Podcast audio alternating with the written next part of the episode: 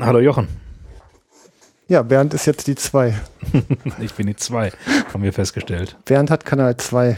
Ja, Jochen, eine historische Sendung. Historisch? Ja, 7 zu 1 für Deutschland. Ich habe ähm, den schönen Tweet gelesen, in D-Mark 14 zu 2.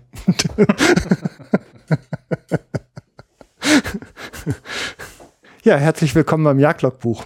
Ja, ich grüße euch. Wir haben ein Datum und das ist der 10.07.2014. Ne? Richtig. Mhm. Und äh, unser heutiges Thema dürfte im Schwerpunkt der Bundesjägertag 2014 sein. Ja, der vom 26. Juni bis 28. Juni in Berlin war.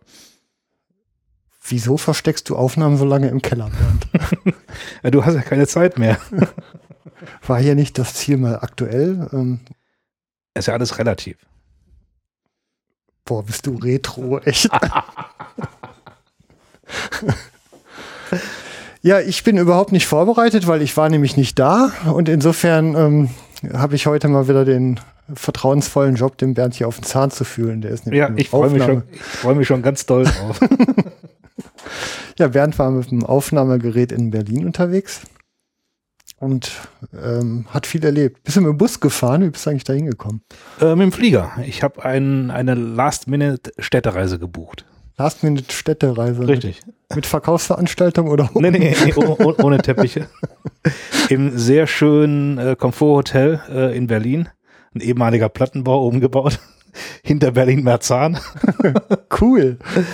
Eine Frau mit Kinderwagen im rosa Jogginganzug habe ich auch gesehen. Die Zündi.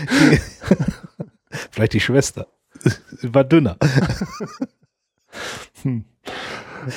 Ja, dann hast du ja viel erlebt. Ja, dann ja. Äh, berichte mal. Also du bist, äh, hast in, voll, in, in vollen Zügen die komplette Veranstaltung erlebt? Nein, ich, ich bin ja kein Berufener. Ich bin ja als, als Gast da gewesen. Ähm, einmal als, als Pressegast und einmal als äh, Gast auf Einladung des Landesjagdverbandes an die jungen Jäger NRW. Ah, multiple Persönlichkeit. Ich bin eine gespaltene Persönlichkeit, ja. Aber mit einem Auftrag unterwegs. Und zwar für die Jagd. Ähm, ja, und, und habe dann eben die, die offiziellen Delegierten äh, Sitzungen nicht mitgemacht, sondern bin dann gleich, ähm, ja, habe dann angefangen mit dem Berliner Abend. Erstmal ein Trinken gehen. Erstmal ein Trinken gehen. ja gut, da, da werden die Geschäfte gemacht. Geht es da um Geschäfte? Nein, aber oder die Beziehungen und die Netzwerke ge, geknüpft und äh, ja. ja. Ver, ver, verfestigt. Wir machen das doch alles für höhere Ziele, oder? Ja, klar. Ähm, ja, äh, Delegiertenversammlung, wo du nicht dabei warst, da kann ich dich ja direkt mal zu befragen. Also wer ist denn von wem delegiert? Hast du wieder keine Ahnung, wa? nee, ich bin ja nicht delegiert, sonst wüsste ich das ja. Nee, es, es gibt ja der Land, der Deutsche Jagdverband hat ja nur 15 Mitglieder. Das sind die Landesjagdverbände. Aha. Und die Landesjagdverbände senden dann eben Delegierte zur, zum Bundesjägertag. Okay. Zur Delegiertenversammlung. Also ja. was, was der Auswahlprozess ist für eine Delegiertenversammlung, weiß ich nicht. Oder wie man Delegierter wird oder wie man Berufener wird. Was man so alles hinterfragen kann ja. in dieser Organisation. Ne? Hättest du mich das vorher gefragt, dann hätte ich mich da kundig gemacht. Ja, aber wenn ich dich vorher frage, kann ich es nicht aufnehmen. Ja. Es ist ja immer so schön, dich hier zappeln zu sehen. Ja, aber ich verspreche euch, wir verlinken das. okay. Hier gilt das gesprochene Wort. ja, sonst kann man auf Repeat noch drücken. Ne? Mhm. Gut, also wir setzen ein beim Berliner Abend. Da habt ihr nee, nee, Entschuldigung, also, ich war vorher was? noch bei der Hubertusmesse. Ach. Die habe ich ja. natürlich mitgenommen, also als äh, gläubiger Mensch. Mhm. Eine Hubertusmesse in der evangelischen Kirche ist ja auch ganz interessant. Ja, das ist ja im, im Osten, ne? von daher ist Berlin. Darum sind die dann Wittenberg protestantisch, äh, Luther, da war was, ne? Äh. äh. ähm, und dann war Fußballübertragung, Deutschland gegen die USA. Steht hier offiziell auf dem Programm. das ist eigentlich auch schon ziemlich der Knaller. Und dann war Berliner Abend. Genau, das war am Donnerstag, den 26. Juni. Wer hat denn die Messe geblasen? Weiß man's? Ich weiß es nicht. Waren, waren sie denn gut? Die waren gut, die waren gut, ja. Schön. Nach dem Blasen war dann, kamen noch alle raus und ähm, wurde dann nochmal geblasen und ähm, ja, also äh, mein, mein erster, ja doch schon mein erster persönlicher Kontakt mit Hartwig Fischer, äh, der ging dann ganz spontan zu so einer Besuchergruppe oder so einer so Touristengruppe, die sich das Blasen anhörte ne, und erklärte denen, was wir denn da so machen. Ne, also er hatte ja keinen Druck, den er musste den das ja nicht erklären. Ne? Wollten die das erklärt haben oder guckten die irritiert? nee, die guckten erstmal irritiert, was der Bläser vor der Kirche macht. okay. Und Herr Fischer hat ihn das, also fand ich, fand ich sehr schön. Die, alle anderen standen dann halt da rum und, und quatschten und er ging dahin und, und vermittelte halt eben die Yacht der Bevölkerung oder die Yachtkultur. Endlich mal einer, der vorangeht, ne? Ja. Ja, gut. ja also ich habe einen sehr guten Eindruck von ihm Mhm. gewonnen. Ihr drei Hörer da draußen, ihr macht das jetzt auch so, wie der Hartwig Fischer, bitte. Ne? Wir haben nämlich eine Menge zu erklären. Ja. Ja gut, also ähm, Fußball gucken, abends schön ein Trinken und schwofen und dann ist Freitag. Genau, dann ist Freitag. So, und dann, Dann war wieder 9 Uhr Delegiertenversammlung, aber ich war ja kein Delegierter. ja, Also ich konnte erstmal, und du warst auch kein geladener Gast. ich war auch kein geladener Gast. Auch äh, war da Presseausschluss. Bei der Delegiertenversammlung war für einen Teil der Presse Ausschluss. Ah, zwei Klassenberichterstattung. Uns fehlt da vielleicht äh, dieses Jahr noch die Reputation, aber ich bin sicher, lieber Thorsten, nächstes Jahr haben wir die. Also wenn wir noch drei Hörer gewinnen, haben wir die erforderliche Ja. Reputation, um vielleicht auch daran mal teilnehmen zu können. Das wäre doch schön. Das wäre toll. Aber ähm, äh, ähm, erstmal vielen lieben Dank, lieber deutscher Jagdverband. Wir durften bei euch aufnehmen. Ne? Zum Teil. Zum Teil. aber das ist besser wie nicht aufnehmen. Ja, wir arbeiten uns ran. Ne? Ne? Wir arbeiten uns langsam ran. Richtig. Ja, vielleicht wird's ja beim nächsten Mal was, ne? Da bin ich ganz sicher. Ja. Okay, also dann war da ähm, geheime Delegiertenversammlung, teilgeheime, Ver- ich- wie, gibt's dafür ein Wort? Nö, ne? Nö. Nö, nö, ne? nö. Dann müssen wir eins erfinden. Also teilweise geheime Delegiertenversammlung. Und dann ging's ähm, offiziell um 14.30 Uhr jetzt hier weiter. Genau, dann, dann war das Freitag 14.30 Uhr, äh, ging es weiter mit dem öffentlichen Teil des, des Bundesjägertages. Ähm, ja, Demonstranten hatten sich auch angekündigt. Ähm, vier Stück waren auch zahlreich erschienen. Ja, habt ihr, hast du persönlich begrüßt? Ähm, ja, ich habe mir ähm, provokativ mein Jagdhut aufgesetzt. ich habe es aber nicht ge gesehen. Äh, Ich hörte dann später, ähm, die sind dann eingekehrt und äh, sind amerikanisch essen gegangen Amerikanisch? in, in einem bekannten Fastfood-Restaurant. Im Restaurant zur Goldenen Möwe. Nee, ni- nicht die Möwe, äh, die, die, die andere. Also, Der, der, der, der King, ja. der König. Königsburger. Ja. ähm, ab wo hast du denn was aufgenommen? Ja, ich habe einmal aufgenommen, es war eben nach der, äh, nach der Freitag Delegiertenversammlung. Ähm, ja, war die, war die Pressekonferenz Ja. und da habe ich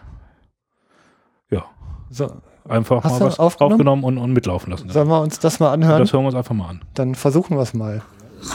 Ja, herzlich willkommen zum Pressegespräch ähm, auf dem 65. Bundesjägertag, den wir dieses Jahr haben. Ähm, ich darf kurz vorstellen, hier die, die Runde. Ähm, Herr Dr. Hallermann, der äh, für Öffentlichkeitsarbeit zuständig ist, äh, Herr Fischer, DRV-Präsident, Herr Zöllner-Böning, äh, auch Vizepräsident, wie Herr Hallermann und äh, Herr Dr. Krasser äh, im Präsidium des Deutschen Jagdverbandes und Präsident des Landesjagdverbandes Berlin. Ähm, wir haben das uns so gedacht, dass wir ganz kurze Statements geben zu den einzelnen Themenbereichen, die im Moment ähm, inhaltlich sehr wichtig sind und äh, dass Sie dann danach Fragen stellen können. Wir haben also Zeit, etwa eine Stunde. Das heißt, die Statements sollen relativ kurz ausfallen, damit Sie äh, viel Zeit haben zu fragen. Und ähm, nach, der, nach dem Pressegespräch gibt es dann draußen auch noch was zu essen. Getränke stehen hinten, können sich auch gerne bedienen. Essen gibt es erst danach. Das erhöht den Druck.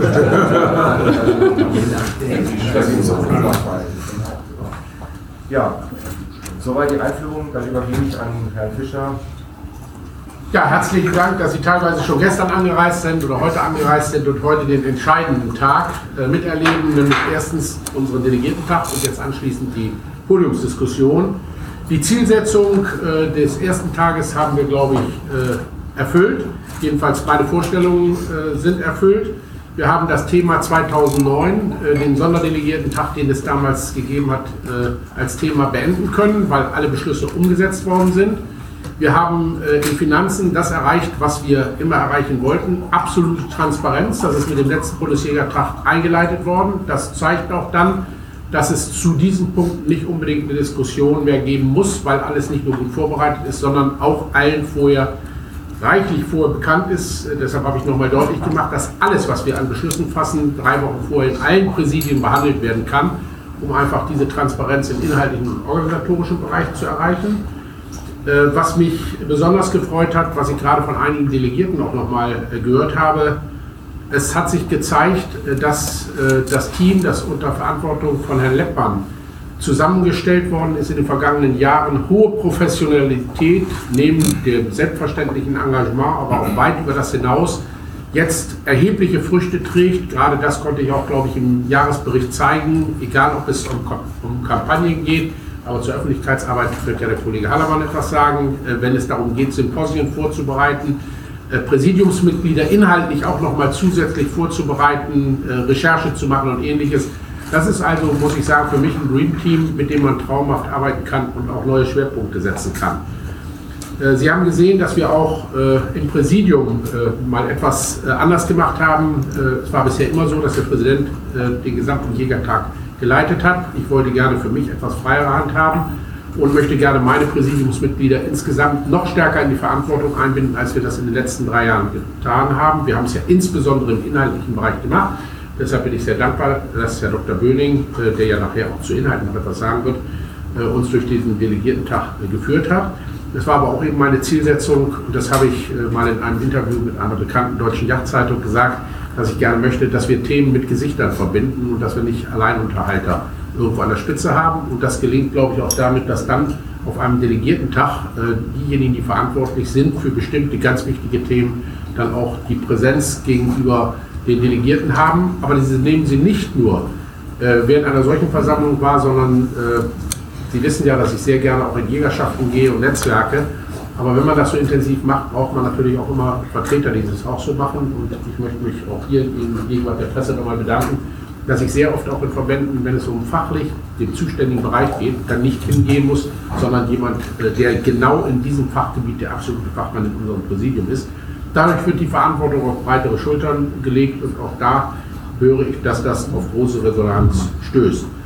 Meine Zielsetzung, und dann will ich auch schon aufhören, äh, heute auch inhaltliche Schwerpunkte nochmal äh, zu setzen und die zu transportieren und dadurch Diskussionen anzuregen, ist heute nicht in dem Umfang erreicht worden, wie ich mir das wünsche. Denn ich würde mir natürlich auch wünschen, dass wir einfach diese Diskussionskultur noch mehr verstärken, dass nach dem Bericht von uns dann auch nochmal Nachfragen kommen und Diskussionen. Äh, ich habe das auch in den ersten Jägerschaftsversammlungen gemerkt, dass es wirklich irgendwie so eine Art von Hochachtung gibt, dass man da jemanden nicht irgendwie in Verlegenheit oder so bringen will.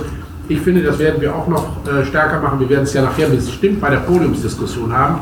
Aber äh, auch ein Verband lebt bei einem Bundesdelegierten Tag, glaube ich, nicht nur von den Abendgesprächen, sondern auch von inhaltlichen Diskussionen. Und die wollen wir auch entsprechend führen.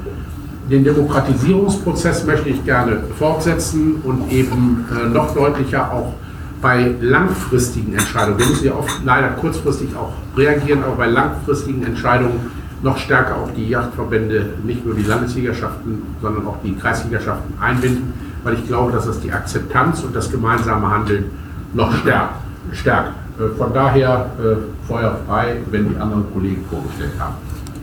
Ja, übergebe ich an Herrn äh, Dr. Allermann zum Bereich Öffentlichkeitsarbeit. Sehr gerne. Äh, ich möchte an das anschließen, was Herr Fischer gesagt hat. Es ist wirklich ein Dream in Berlin. Äh, ich hoffe, dass ich das in meinem Bericht ausreichend zum Ausdruck gebracht habe vorhin. äh, welcher Arbeitsdruck herrscht hier in Berlin, das merke ich immer selber, wenn mir die Fristen gesetzt werden zur Stellungnahme.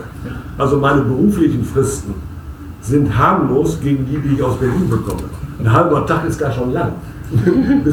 Innerhalb eines halben Tages muss ich alles gelesen und äh, dann auch beantwortet haben. Aber äh, es wird immer dann auch mal eine Fristverlängerung von zwei bis drei Stunden gewährt. Also es ist wirklich hier ein Dreamteam, das muss man deutlich sagen. Äh, es läuft klasse und ich hoffe, ich habe das vorhin deutlich zum Ausdruck gebracht. Zum Ausdruck gebracht wird das auch durch den aktuellen Verbandsbericht. Äh, machen Sie sich bitte alle selber ein Bild, 120 Seiten, wirklich richtig Information. Was haben wir gemacht aus den 12 Euro? Ich darf das auch an dieser Stelle nochmal betonen. Wir freuen uns über Ihre Meinung, entweder jetzt gleich oder äh, hinterher per E-Mail.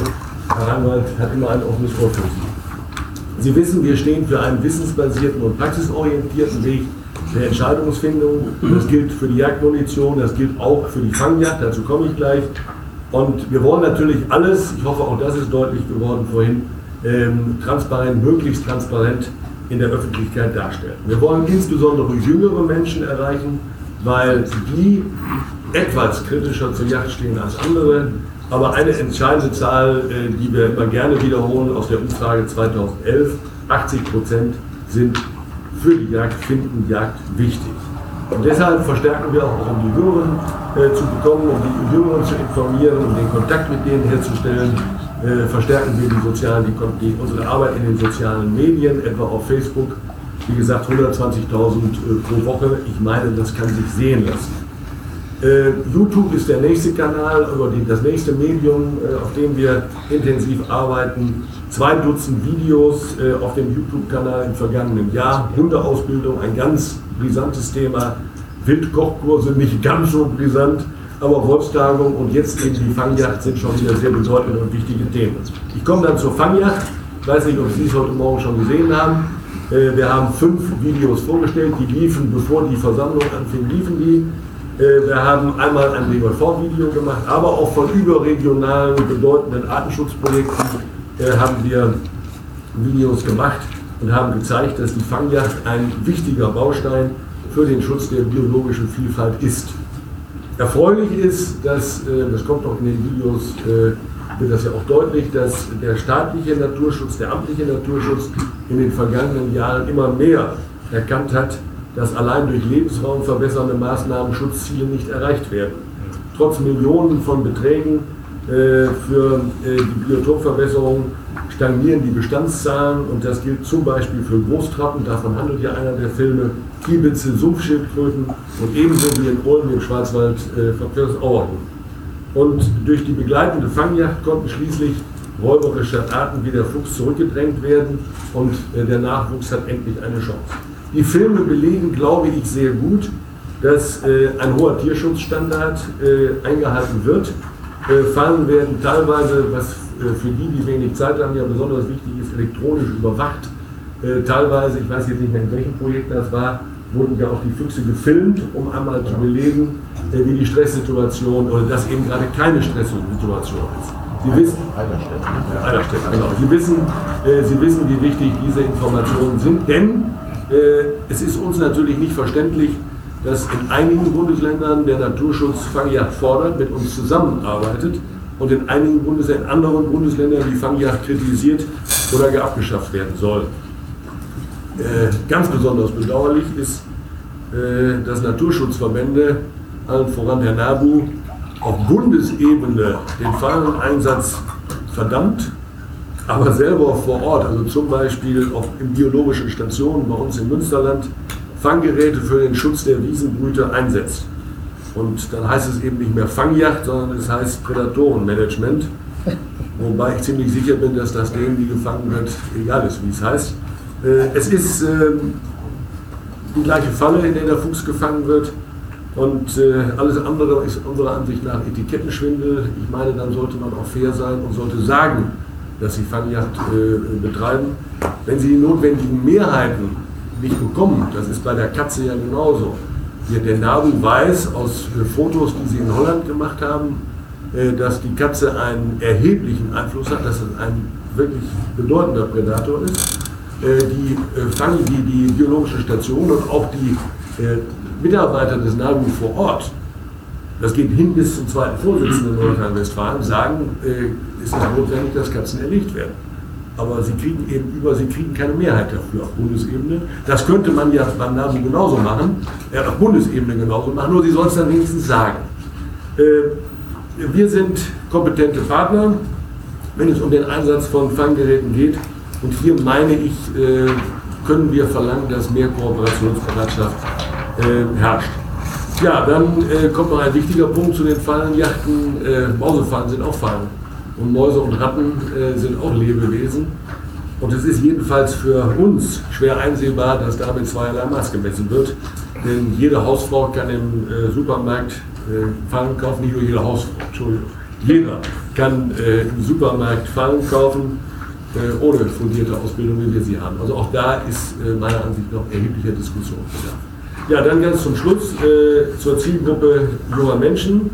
Wie informieren wir über die Jagd? Wir haben gerade eine kleine Broschüre entworfen, äh, die im Taschenformat äh, über die Jagd informiert. Äh, sie ist auf Anfrage, auf immer wieder kommende Nachfrage produziert worden. Und diese finden Sie im Verbandsbericht. Ich weiß nicht, Sie haben alle den Verbandsbericht ja bekommen. Vorne im Einleger ist ein Exemplar.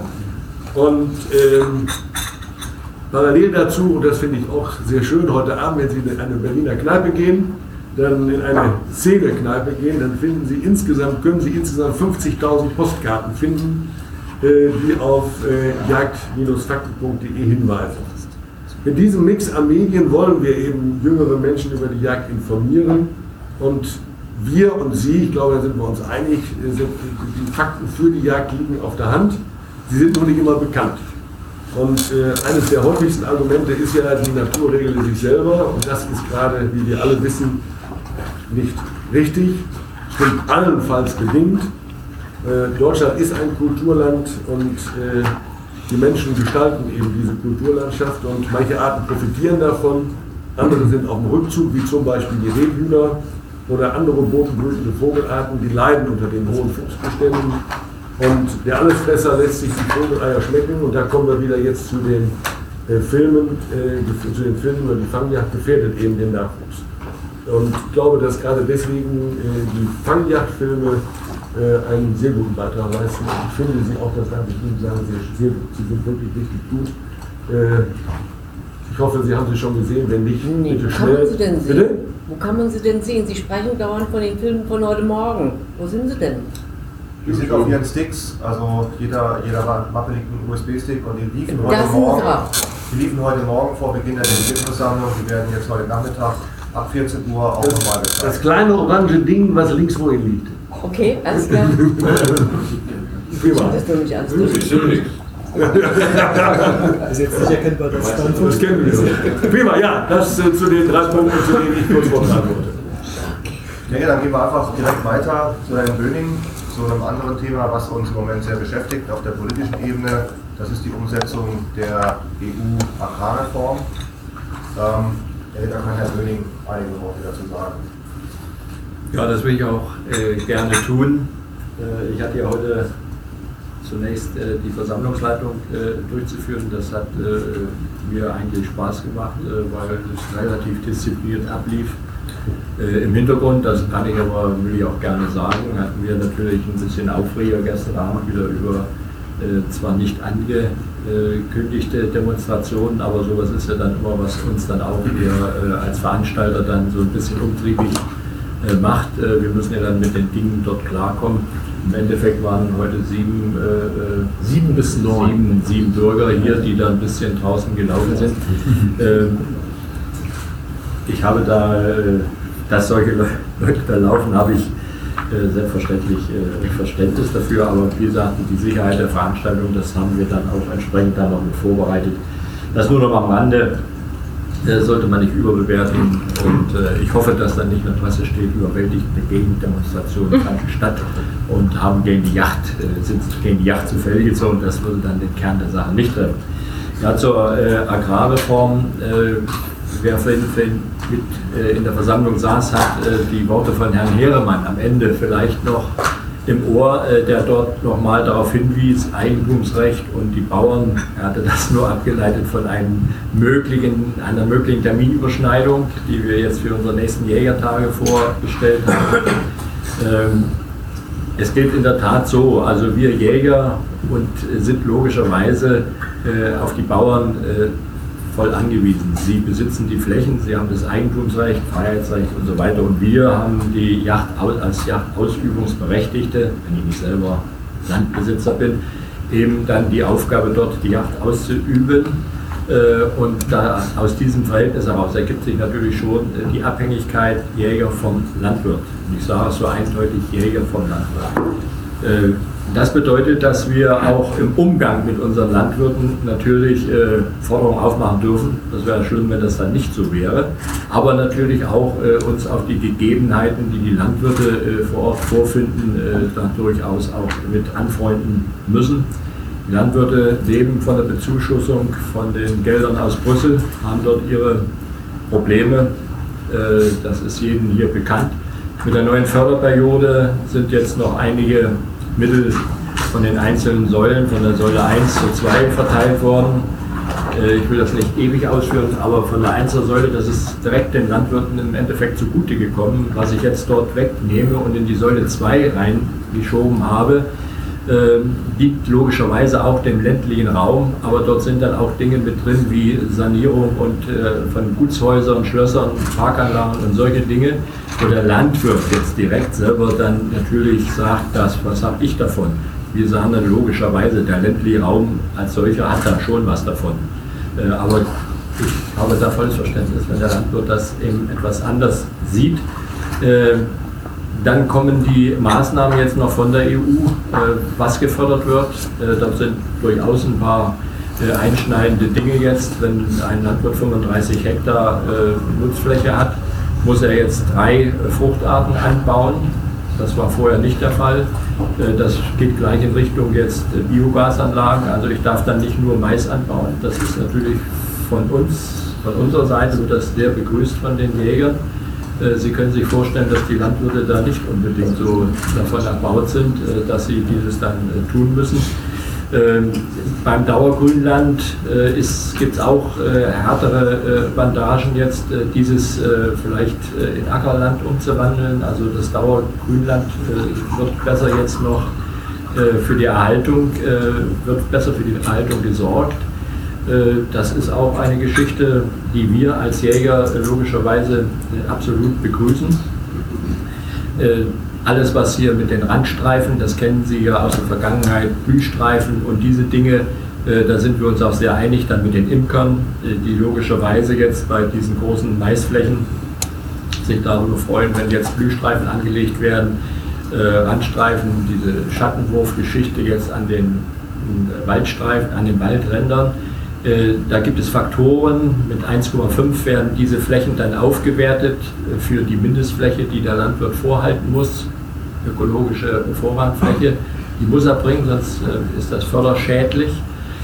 Das sind alles Dinge, die wir durchaus sehr positiv sehen, sehr begrüßen.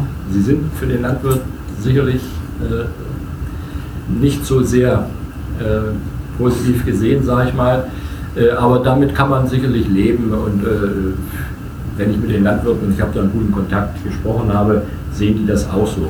Ein bisschen äh, Zoff hat es dann gegeben äh, mit der Problematik, dass auch äh, Zwischenfruchtanbau jetzt äh, angerechnet wird auf die sogenannten ökologischen Vorrangflächen.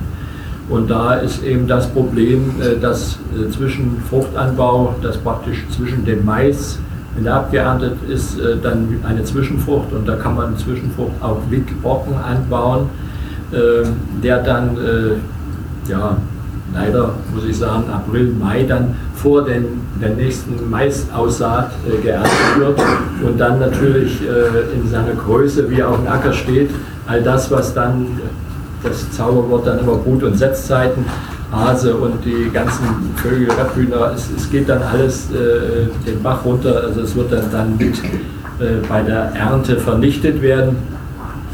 Äh, da haben wir natürlich dann auch äh, gesagt, mit, mit Ökofalle und so weiter, das wollen wir ein bisschen ab, mindern. Wir wollen gemeinsam jetzt, wir wollen es gemeinsam mit den Landwirten gestalten und machen dann logischerweise von unserer Seite Vorschläge, was man dann trotzdem ja auch anbauen könnte. Es muss ja dann nicht äh, das sein, was diese Dinge dann hervorruft wer Landwirt ist, weiß, äh, dass andere Dinge möglich sind, aber die dann aber nicht den Ertrag bringen und logischerweise dann auch nicht zum Händeklatschen führen werden.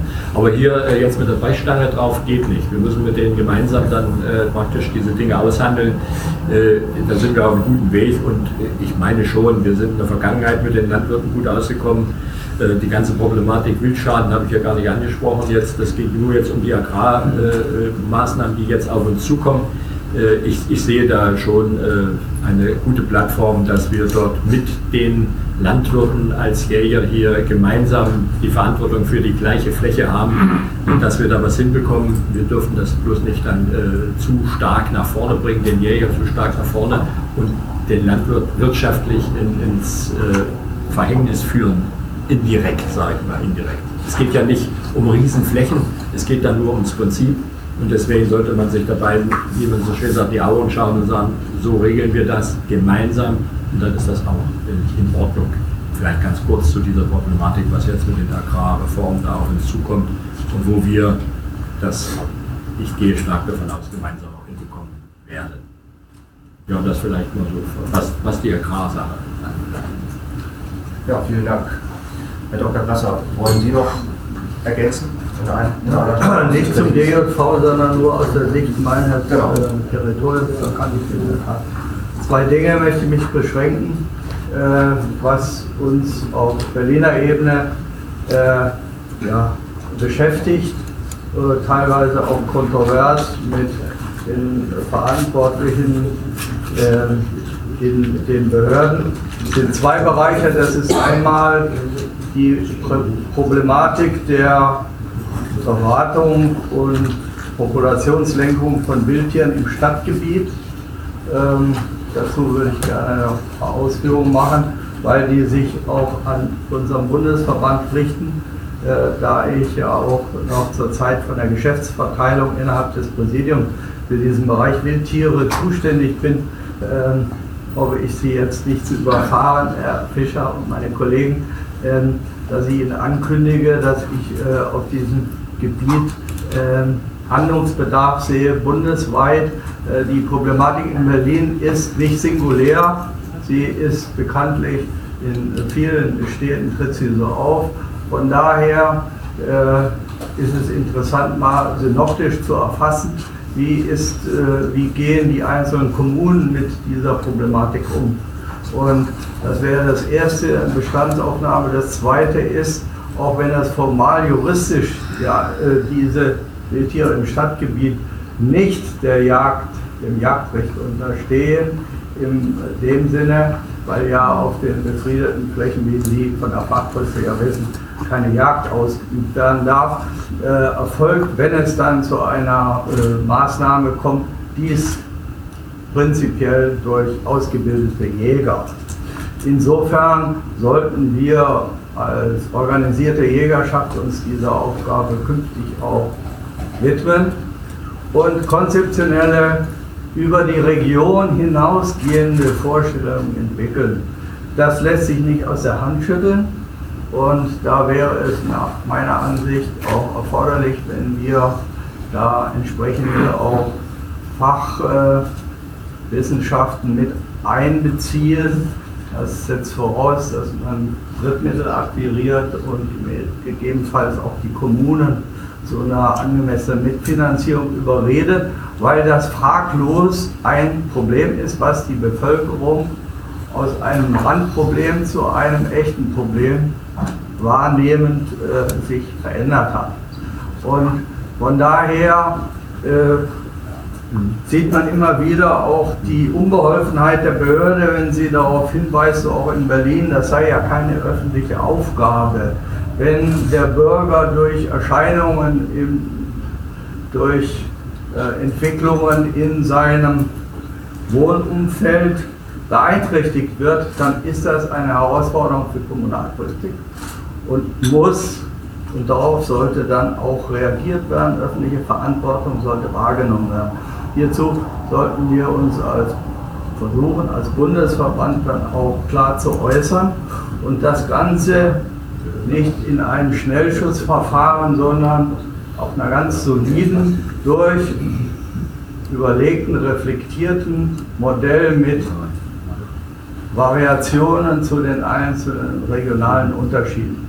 Es gibt sicherlich nicht das Einheitsmodell, was sich von Berlin auf Cottbus oder äh, ja, nach Kassel oder so übertragen lässt, aber es gibt sehr, sehr ähnliche Bedingungen. Und vor diesem Hintergrund äh, wäre das äh, eine Aufgabe, äh, der wir uns stellen sollten. Ich weiß, bei all den Highlights, die wir auch bearbeiten müssen, ist es ein zusätzliches, aber wir sollten uns nach meiner Auffassung gar nicht wegdrücken. Die Bevölkerung erwartet das. Hinweis zu der Situation in Berlin. Unverständnis in der regionalen Presse oder auch äh, ja, Fachpresse.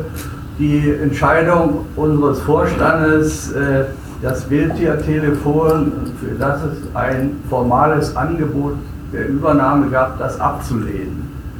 Wir das, äh, ohne jetzt das in der Breite ausführen zu können, nur sagen, dies ist ein formales Angebot gewesen, was im Grunde genommen auf unseriösen Rahmenbedingungen fußte. Die Unseriosität besteht darin, dass bereits im Vorfeld auf ja, teilweise parlamentarischer und außerparlamentarischer Ebene bereits feststand, wer dieses Projekt bekommen soll. Lediglich dann aus formalen Gründen wurden wir in dieses Scheinverfahren zu einem sehr späten Zeitpunkt einbezogen.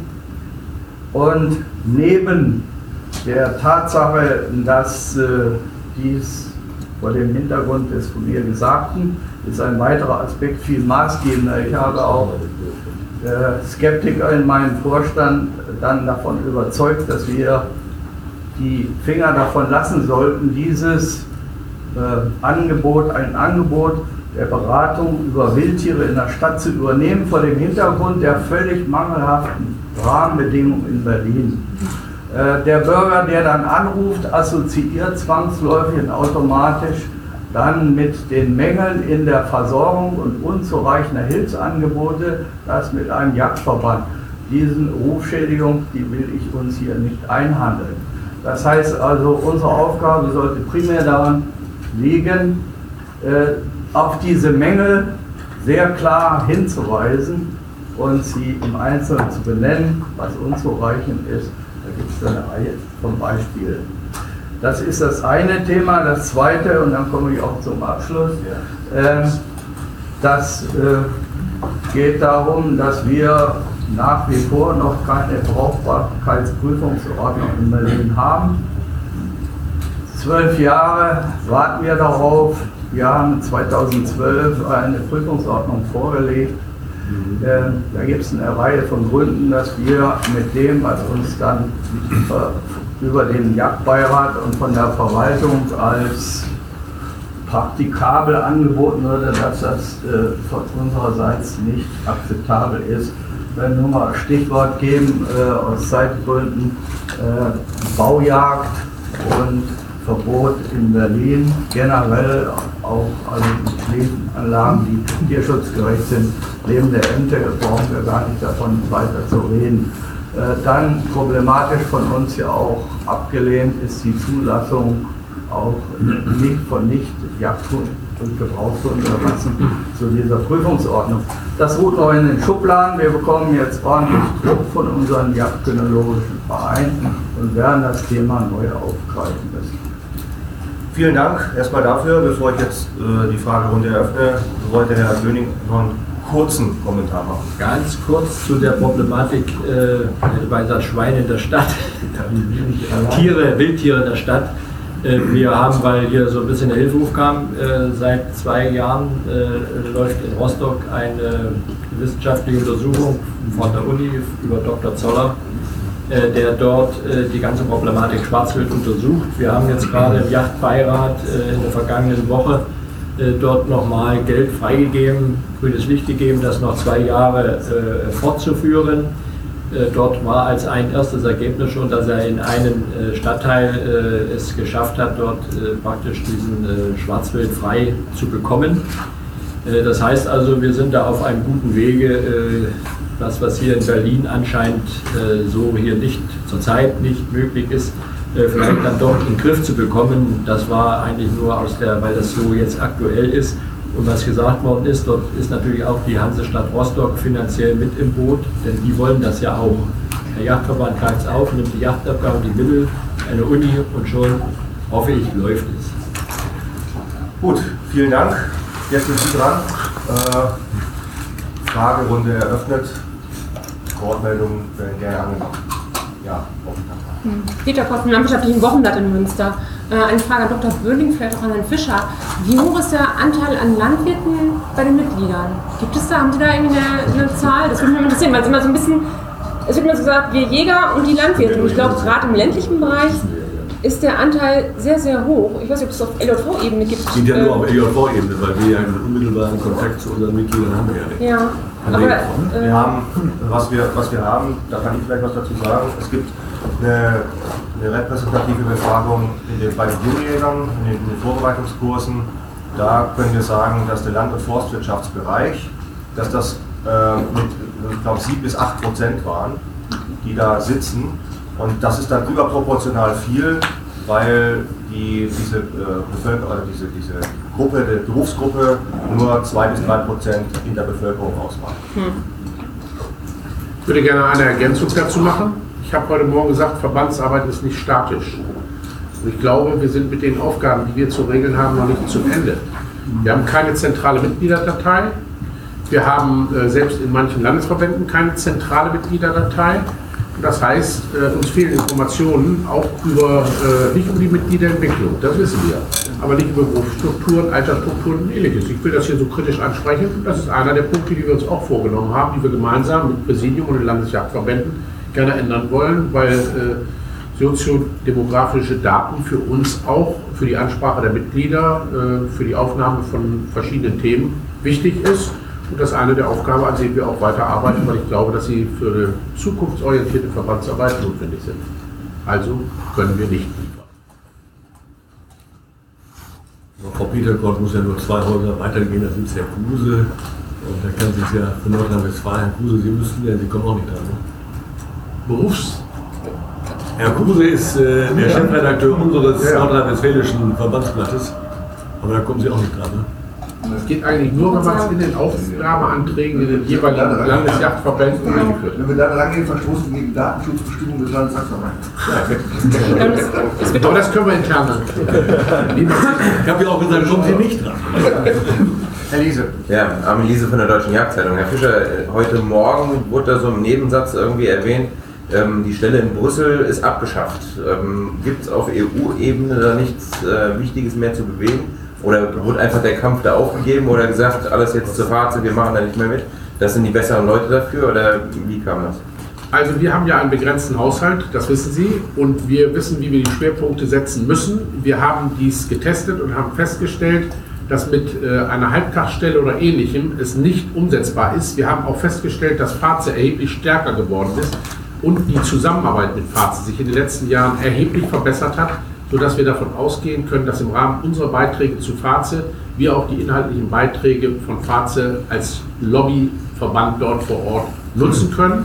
Und wir nutzen direkt in Deutschland die Kontakte zu den äh, verschiedenen Politikern, die in den entsprechenden Fachausschüssen sind. Das System hat sich bewährt und ist von den Kosten her effektiver vom Personaleinsatz und äh, deshalb war das einhellig so, dass wir gesagt haben, äh, das schaffen wir nicht mit dem Etat und es ist auch sachgerecht.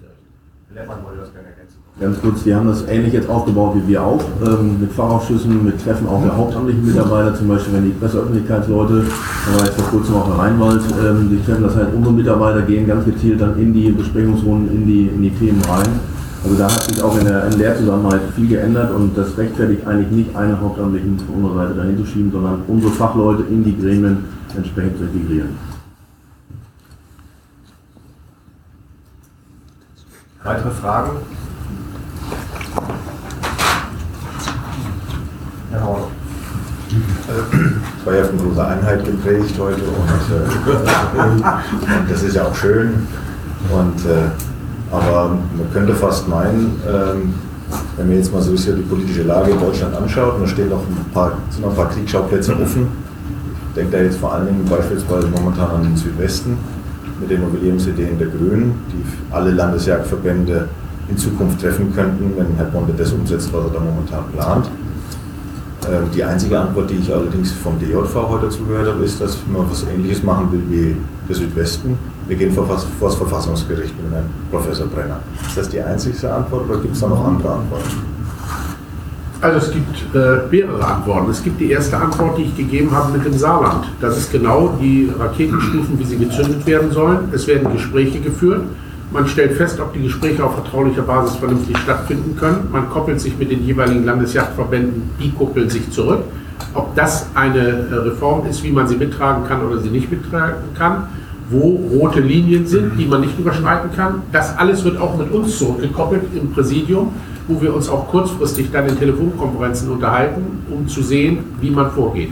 Das ist die erste Verhandlungsstufe. Die zweite ist, wir gehen in die Anhörung, wir machen in dem jeweiligen Landesjagdverband und da geben wir auch inhaltliche Unterstützung, wenn sie gewünscht wird. Zu manchen Themenfeldern wird sie gewünscht, bei anderen ist die Kompetenz ausreichend dort vorhanden.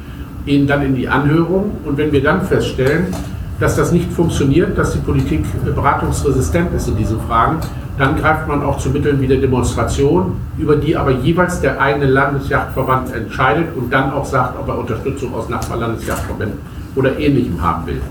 Wenn es sich um bundesrechtliche Fragen, und deshalb habe ich die kurz angesprochen, nämlich Waffenrecht und ähnliches, wo wir der Überzeugung sind, es sind Verfassungsfragen, von der Verfassung geklärte Fragen und die werden durchbrochen mit äh, solchen Gesetzen, dann schalten wir uns ein und führen die Gespräche auf Bundesebene, wie ich das zum Beispiel über den Themenbereich Schießnachweis gemacht habe mit äh, Christian Schmidt.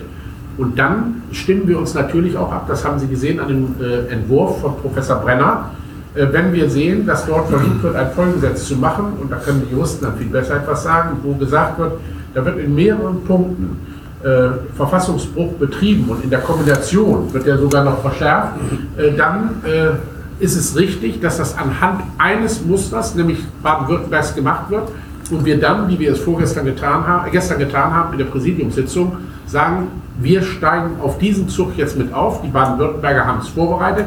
Wir steigen jetzt drauf und jetzt wird dieses Gutachten für Baden-Württemberg auch überprüft auf der Grundfrage, was läuft in den einzelnen Ländern, damit das auch dann bundeseinheitlich von uns gemeinsam mit den Ländern vertreten werden kann.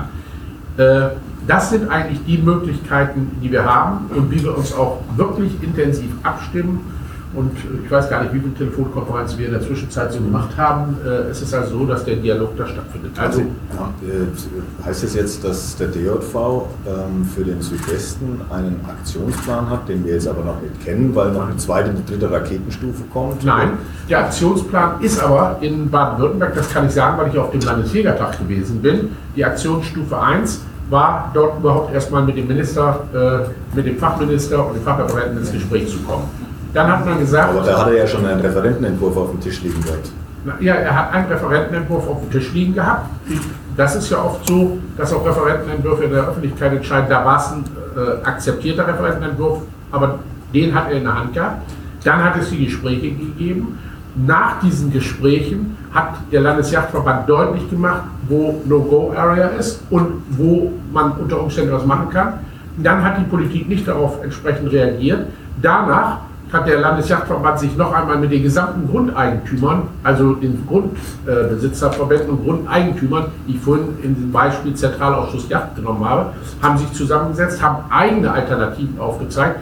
Und so sind die Stufen auch in einem Gesetzgebungsprozess, wo ich absolutes Verständnis habe für die Eigenständigkeit der Verbände. Und die Frage, ob man demonstriert oder ähnliches, ist ja diskutiert worden auf diesem Jägertag und die Frage hat man sich offen gelassen in Baden-Württemberg. Ich war ja selbst dabei äh, da hat das Gespräch mit Kretschmann stattgefunden, der hat vorgetragen. Da hat man, ich weiß, es ist von manchen, äh, von außen jedenfalls, bemängelt worden mit der roten Karte.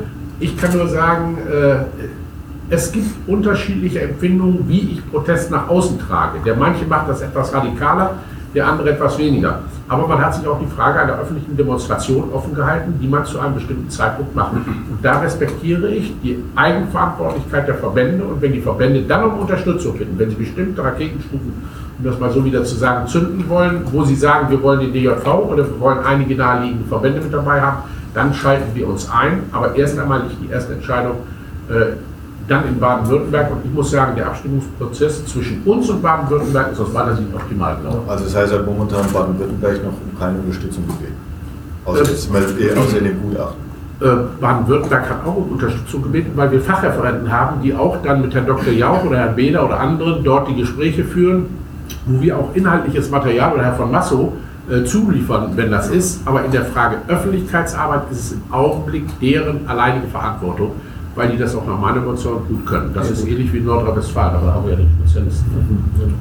Kleine Ergänzung noch, wir haben ja auch die AG Justiziare, auch da werden genauso wie die grünen Minister sich die Bälle spielen, werden natürlich da auch die Bälle hinterher gespielt und auch die entsprechenden Stellungnahmen juristisch nochmal ähm, abgestimmt, um da zu gucken, dass das auch fachlich einfach wirklich sauber läuft.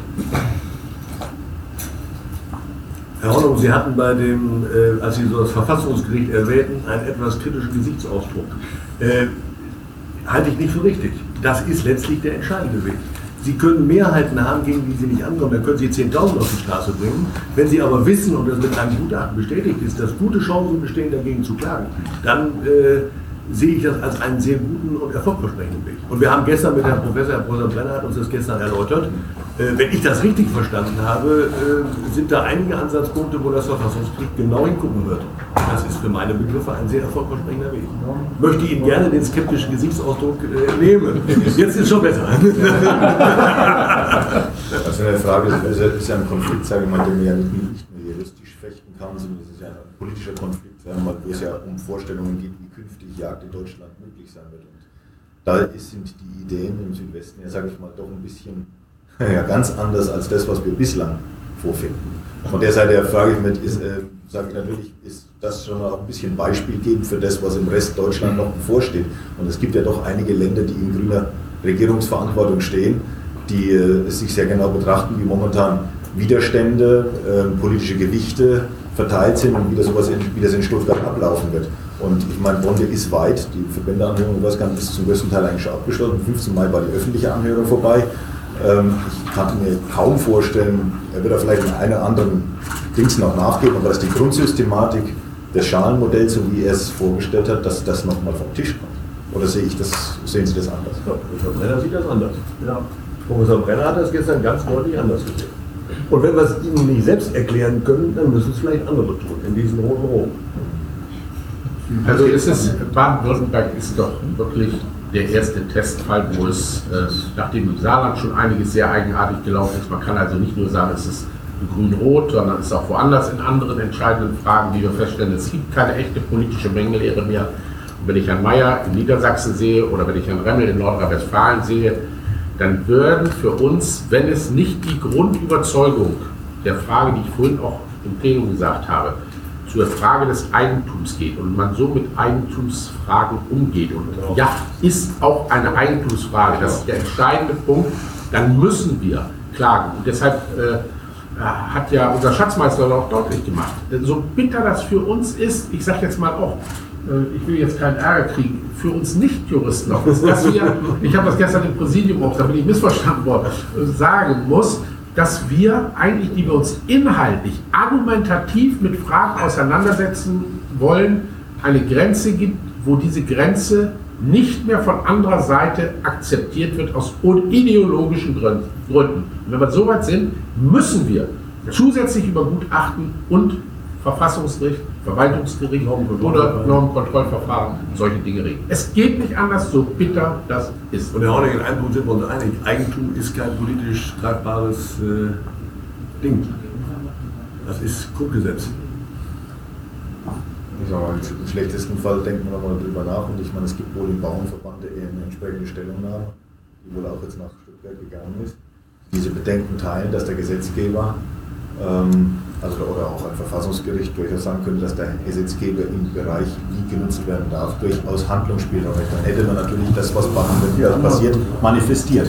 Ja, Herr Horn, jetzt, ich will das da. Es ist ein bisschen schwieriger, aber es ist natürlich Nein. einmal eine, eine mitentscheidende Frage, äh, jagdpolitischen Fragen in Deutschland momentan. Herr Rollo, Deshalb überhaupt- thematisiere ich das jetzt hier Ja, auch. überhaupt keine Frage. Deshalb habe ich vorhin auch ganz kurz nochmal angedeutet, dass man sich mit den Nutzerverbänden dort in Baden-Württemberg auch vorher zusammengesetzt hat. Und genau das habe ich ja gemacht, als ich den Zentralausschuss Yacht gegründet und ins Leben gerufen habe, der jetzt unter dem Forum Natur läuft, wo wir diese Nutzerverbände zusammengeholt haben und wo auch gemeinsam überlegt wird, wie diese grundsätzlichen Angriffe auf die Yacht abgewehrt werden können. Und da sind wir eben stärker, wenn wir mit dem Zentralausschuss Yacht, mit den Grundeigentümern, den Waldbesitzern, den Landwirten diese Gemeinsamkeit bilden. Und die haben wir auch inhaltlich abgestimmt miteinander schon.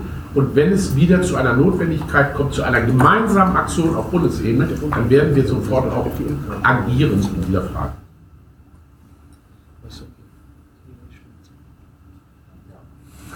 Äh, die- Punkt, wo ein wirklicher Dissens zu erkennen auch äh, so in der, im Forum, war die Frage mit dem äh, jährlichen Schließen.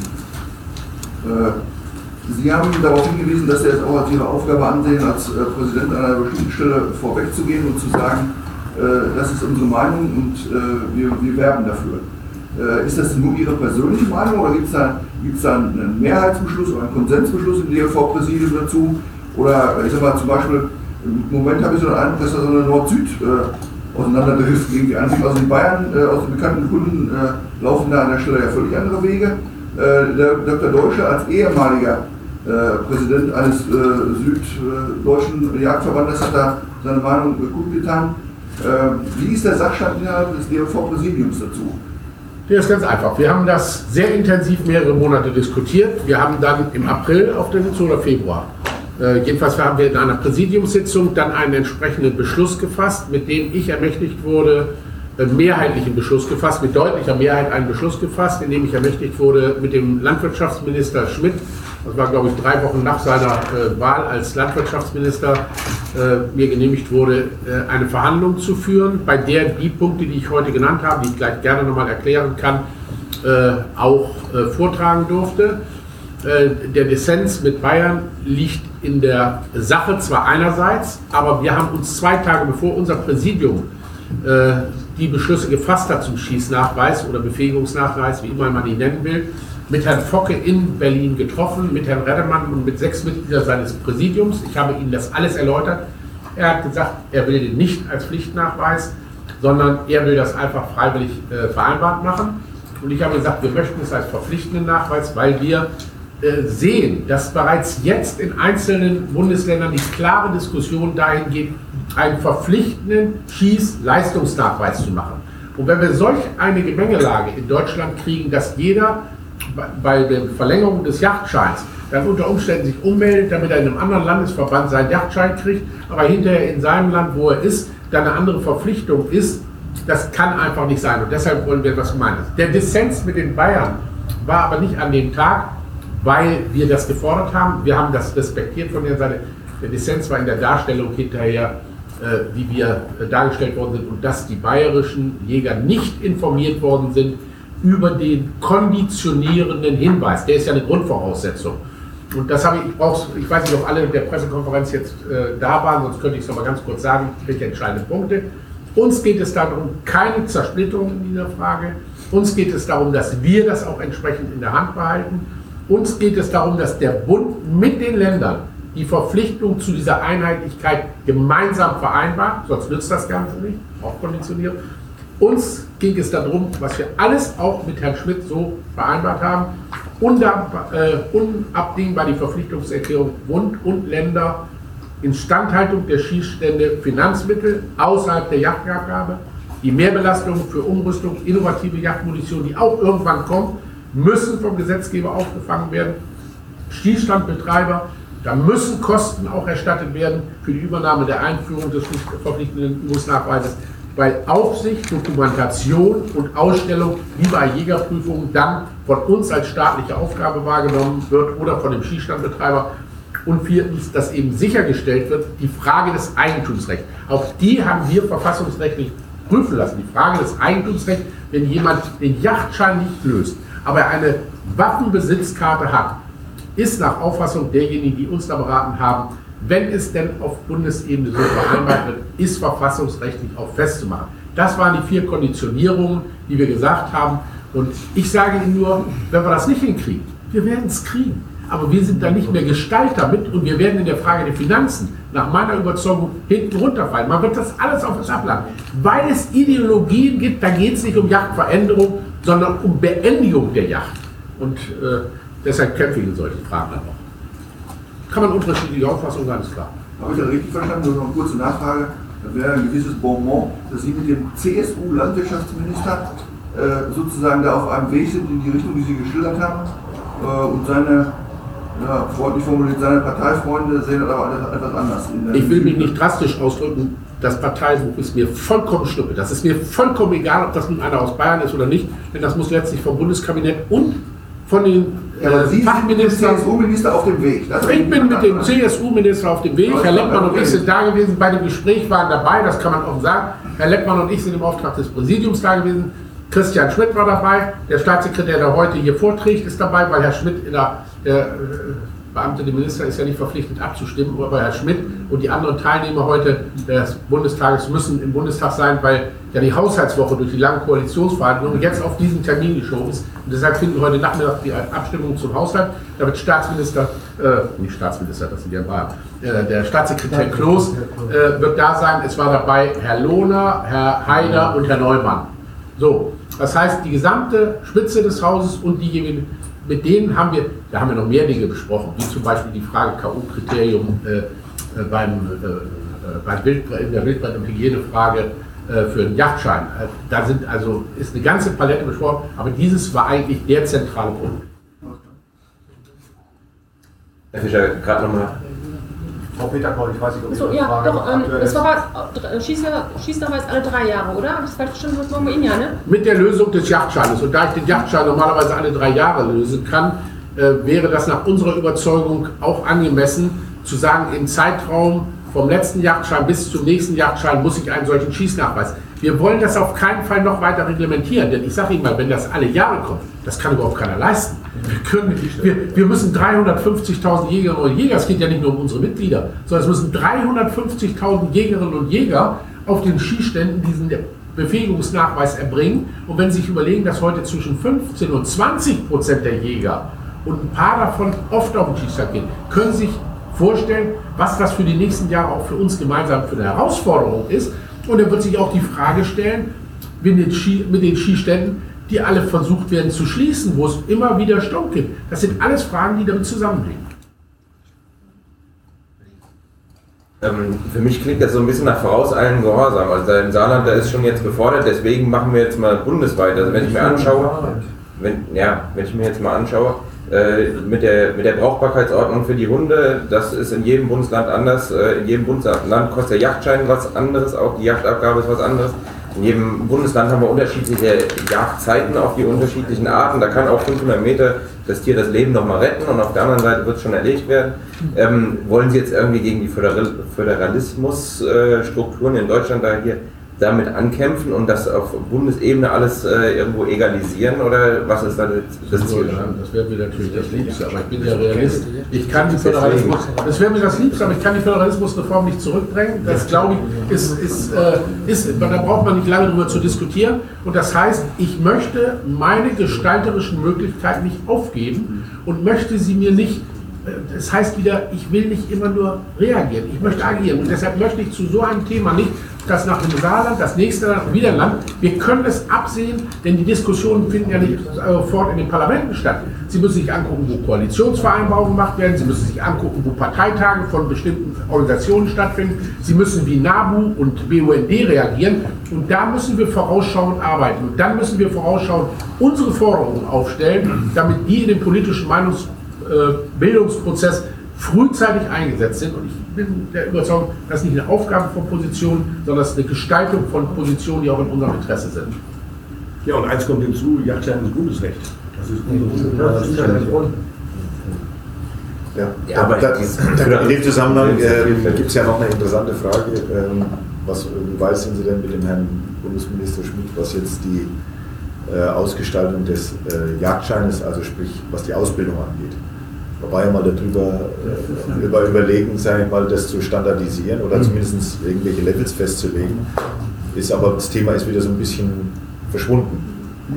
Zur ersten Frage vielleicht noch hier eine Frage, noch einen Kommentar. Also nochmal, ähm, warum das ganze Thema auch im Präsidium überhaupt hochgekommen ist. Also wir haben jetzt Voraussagen Gehorsam nicht uns überlegt, wir wollen jetzt mal eine Schießnachweis einführen auf der Bundesebene, sondern die Diskussion wird ja jetzt auch hinzukommen. Ähm, Jagdmunition haben wir heute Morgen diskutiert, das Bundesjagdgesetz. Ähm, die Bundesregierung ist aufgefordert, das Thema Jagdmunition bundeseinheitlich zu regeln. Das heißt, spätestens im nächsten Jahr wird das Bundesjagdgesetz an der Stelle geöffnet. Und da wird es äh, darum gehen, die Tötungswirkung für innovative Jagdmunition, also Bleieintrag minimieren, Tötungswirkung maximieren, zu diskutieren. Und da können wir uns so an fünf Fingern abzählen, was dann an Diskussionen auch hinzukommen wird, nämlich das Thema Schießnachweis. Also die einzige Chance, nicht ein totales äh, Bleiverbot de facto im Bundesjagdgesetz abzurutschen, ist zu sagen, Tötungswirkung maximieren, also neue Kriterien für Jagdmunition werden jetzt erarbeitet, eine technische Richtlinie wird geschrieben, die 1000 Joule, 2000 Joule im Bundesjagdgesetz wird ersetzt durch was auch immer.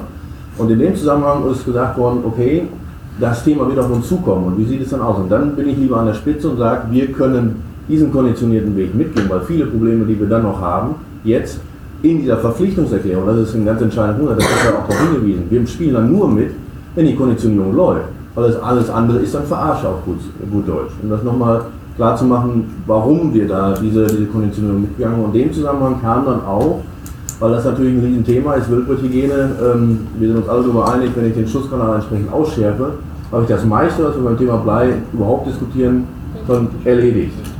Und daraufhin kam das Thema nochmal Wildbrethygiene als Sperrfach eventuell mit in die Diskussion einzubringen. Wie das allerdings dann der Bundesgesetzgeber umsetzen will, dann müsste er nämlich von dem Recht der Jagdscheine Gebrauch machen und tatsächlich bundeseinheitlich mal eine Prüfungsordnung definieren. Aber das sind dann die Details, ähm, die dann natürlich entsprechend kommen. Wir haben ja da schon im vorletzten Jahr, glaube ich, war es, die Eckpunkte nochmal unsererseits aufgelistet. Und ich sage ganz offen, ich hätte da überhaupt kein Problem mit ähm, äh, Wildbrethygiene als Sperrfach.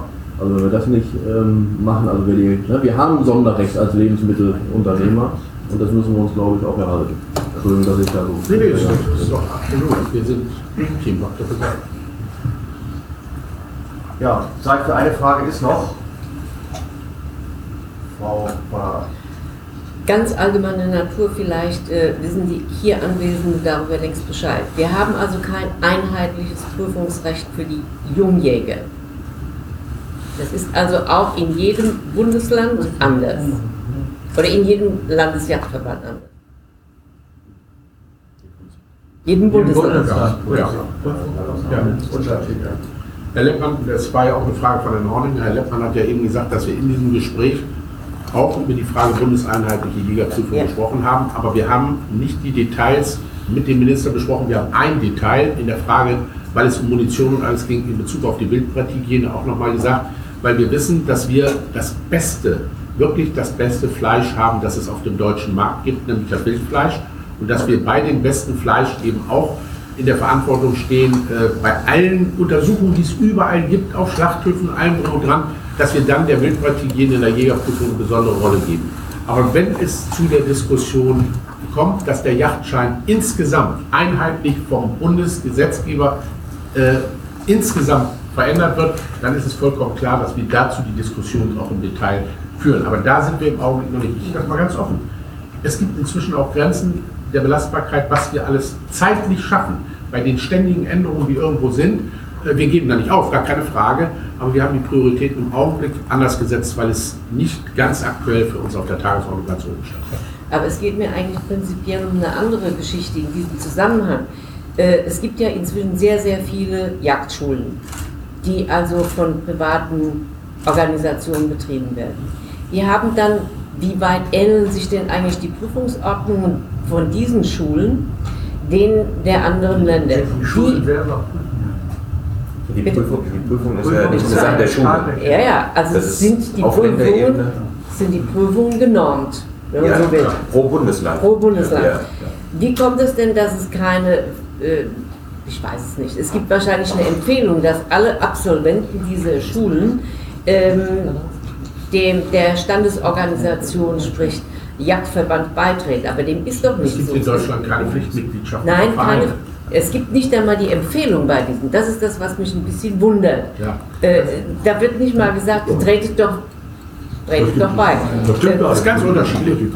Es gibt eine ganze Reihe von Jagdschulen, da sage ich mal, da gibt es gleich ein Willkommenspaket, das auch von Landesjägerschaften vorbereitet ist. Da machen eine ganze Reihe von Jagdschulen mit, andere machen nicht mit. Ich weiß zum Beispiel, dass etwas ähnliches, wie wir es für die Mitgliedschaften machen, auch die äh, Zeitschriften, die Yachtzeitschriften Yes. teilweise machen, die das zu dem Willkommenspaket dazu tun. Und daraus haben wir auch eine ganze Reihe von Anmeldungen. Aber das ist auch eine äh, Verantwortung, die in dem jeweiligen Landesjachtverband in Rücksprache mit den Yachtschulen stattfindet. Wir arbeiten zum Beispiel äh, mit einigen Yachtschulen auch direkt zusammen und die kriegen dann die entsprechenden Informationen. Wie hoch, wäre, ja. wie hoch wäre denn der Beitrag, wenn jetzt ein Absolvent von so einer Jagdschule, der nicht in irgendeinem Verein drin ist, wir äh, leisten ja unsere Beiträge über die Vereine, der jetzt nicht im Verein drin ist. Ich wurde schon gefragt, ja, was kostet mich das denn, wenn ich mich jetzt hier beim Landesjagdverband Hessen eintrage? Muss ich passen. Ich weiß es nicht. Ja, der kann ja auch nur in seiner Kreisjägerschaft oder aus der Kreisjägerschaft, aus der er kommt, oder er bewirbt sich bei einer Jägerschaft, wo er, er hat zwar dann noch kein Revier, aber wo er mit zur Jagd geht. Das ist je nachdem, wie die Satzung eines, ich sage ja, wir haben zwar eine zentrale Satzung, die den Dachverband regelt. Und meine Mitglieder sind eigentlich nur die 15 Präsidenten der Jagdverbände. Das ist das, was ich vorhin gesagt habe. Es ist in gewisser Weise ein Anachronismus, äh, wo ich gesagt habe, auch die Frage Mitglieder. Haben Sie, Aber Entschuldigung, haben Sie denn eine Vorstellung, wie viele Jäger, ausgebildete, geprüfte Jäger hier in Deutschland es gibt, die weder in einem Jagdverein sind, auch keine Lust dazu haben äh, und äh, infolgedessen auch keine Ja. Verbandsmitglieder sind? Ja, das ist das eine geringe Zahl? Kann man die vergessen oder sind das immer Nein, wir mehr? können, das, wir können es nur feststellen anhand der Statistik, wie viele Yachtscheininhaber wir in Deutschland haben und dann können wir das mit den Zahlen von äh, dem Deutschen Yachtverband, das haben wir da drin in dem Buch, und abgleichen mit den Bayern und dann wissen wir, dass ungefähr äh, die äh, in den Ländern, in denen wir Verantwortung tragen, liegt die Dichte ungefähr bei 85 bis über 90 Prozent der bei uns organisierten Mitglieder. Nein, das stellt mich trotzdem nicht zufrieden. Ich will auch die Letzten noch für uns gewinnen, dass sie bei uns mitmachen. Aber das muss die jeweilige Kreisjägerschaft, weil ich keine Mitglieder aufnehmen kann. Der Landesjachtverband kann keine Mitglieder aufnehmen, sondern im Rahmen dieser eingetragenen Vereine muss es die Kreisjägerschaft machen. Und nur als Ergänzung, der Mitgliedsbeitrag ist dann auch immer Sache der Kreisgruppe. Fix ist nur quasi die Abführung, ähm, was LJV und GJV haben. Ja, und da sind bei uns diese kleinen 12 Euro. Äh, gut. Okay. Da es keine weiteren Fragen jetzt gibt, dann würde ich das Gespräch hiermit beenden und bedanke mich ganz herzlich, dass Sie teilgenommen haben. Essen gibt es jetzt draußen. Guten Appetit. Guten Appetit. Also nicht wie sonst, wo wir das Problem hatten, dass morgens das noch in den Mittag ging, als ich gewählt wurde und der Hornung eigentlich gar nichts mehr zu essen kriegte. Da war noch die Weit da war noch die Jetzt sind wir noch da. Da war die Wilddebatte. Jetzt sind wir noch da. Jetzt sind wir noch da. Zweimal hintereinander. Ja, viel Rechtliches, ne? Viel Ja. Verbandspolitisches. Viel, viel nerdig. Aber was ist denn Fatze? Fatze. Fatze. Face. Face. Face. Die European Federation of Associations for Hunting and Conservation. Ja, Google weiß alles. Also, wenn es ausgesprochen Englisch ist, muss es in der Abkürzung wohl auch Englisch sein und dann einigen wir uns mal auf Face. Genau. Sonst macht hier noch einer Fatzen. äh, Faxen. Fatzen. Ja, ähm, man, man glaubt nicht, dass das eine Pressekonferenz vom Land oder von eines, einer, eines äh, Landes, äh, eines Jagdverbandes war. Bundesjagdverband. Bundesjagdverbandes. Also deutscher ja, Jagdverband. Deutscher Jagdverband. Äh, Wir haben die Worte gehört, Transparenz, Diskussionskultur fördern, Demokra Demokratisierungsprozess fortführen. Ich bin von dem Team begeistert. Wir haben ein, wir- da spricht ein Verband mit 15 Mitgliedern, richtig? Richtig. Richtig. ja gut, aber das ist ja, du kennst ja den Fisch, ne? Und wenn sich das nach hinten fortführt, ne? Dann bin ich guter Hoffnung. Du sprichst über Geruch. Im bildlichen Sinne. Du redest jetzt nicht über Geruch, oder?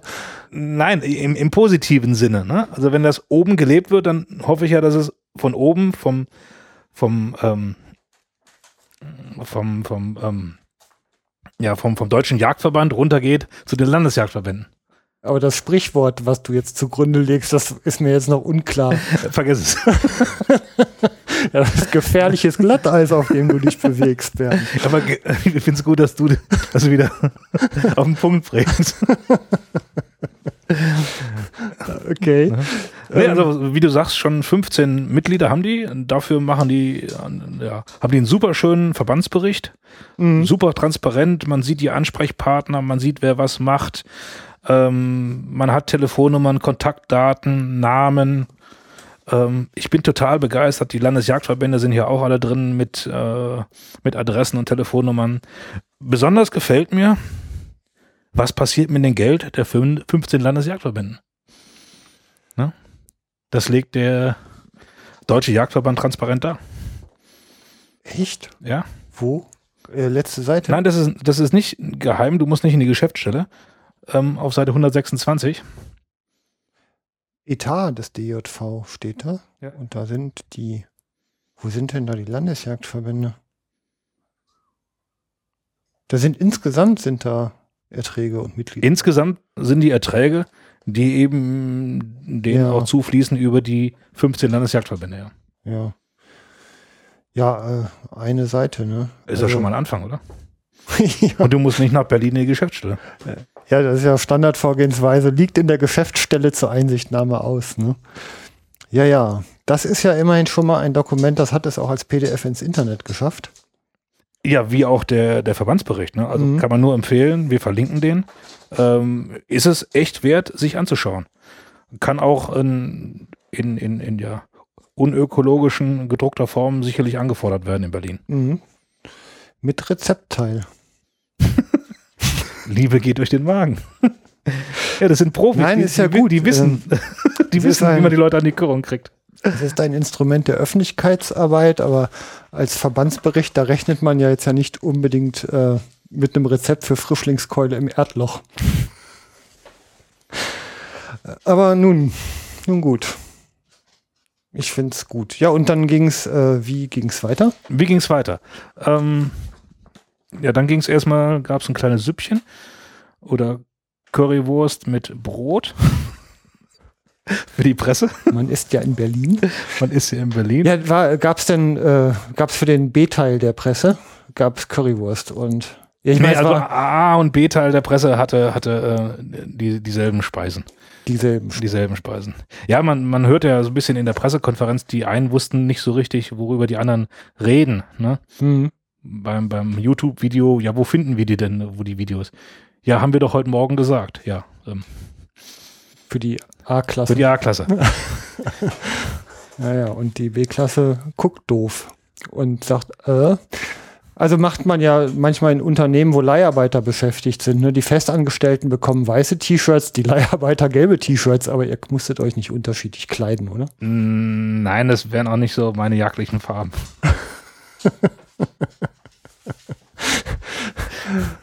Okay. Ähm, ja, interessant fand ich noch irgendwie, dass die, äh, ja, ich sag mal so, das Wissen um Jagd ja auch in der Presse nicht so sehr dicke verbreitet ist. Ne? Konnte man an den Fragen so ein bisschen raushören. Aber ich meine, da sind wir ja wieder beim Thema, viel erklären. Ja. Da ist sicherlich vieles nachzuholen, aber da sind wir echt auf gutem Weg. Hm. Ähm, ja, ganz, ganz, ganz wichtig, habe ich schon wieder vergessen.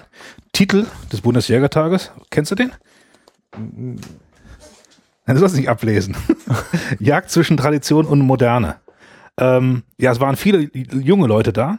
Ähm, die waren alle beim, beim äh, Deutschen Jagdverband angestellt. Ähm, die Delegierten waren leider alle etwas älter. Also es, da ist noch äh, ja, ein guter Schritt zu tun, aber ähm, ich denke, der, der Deutsche Jagdverband ist da auf einem guten Weg.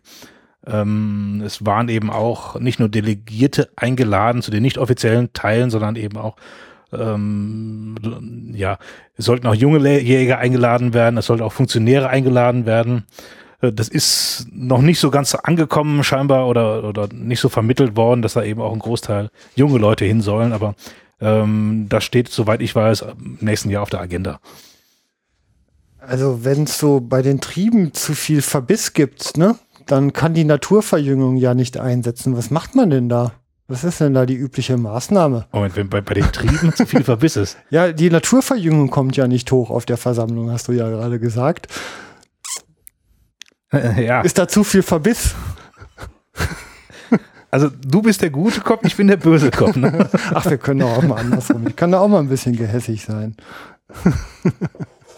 nee, aber da sind wir schon wieder von oben nach unten. Der DJV lebt das vor. Man kann da ähm, sich die, die Leute anschauen, die da arbeiten. Ne? Und ähm, ja, also Herr Fischer, ich glaube, Sie sind der Älteste, ne? Aber Sie sind ja auch Präsident, Sie dürfen das sein, ne? So. Ah, ist ja in Ordnung. Ne? Aber Okay. wenn man sich die Leute anschaut bei der G der DJV Geschäftsstelle, ne? also Hut ab, das ist ein, ein junges Team. Ne? Mhm. Bedeutet so, was schätzt du, Durchschnittsalter? 40? Ist ja. Das, das ist eben bei uns in der Jägerschaft, schätze ich mal, 50 Prozent unter dem Durchschnitt. Ne? Also, Meinst du so schlimm? Also ich glaube, jetzt war ich wieder der Böse. Ja, ja, das ist also. Nee, aber ich glaube, äh, ist eigentlich jünger, als es sich auf solchen Veranstaltungen anfühlt. Der Durchschnitt der Jägerschaft, ja. Also insofern sind ja eher die Jüngeren der Jäger unterrepräsentiert. Eher so rum. Vielleicht haben wir gerade auch noch anderes zu tun, so Existenzaufbau und äh, Kinder kriegen. Naturverjüngung.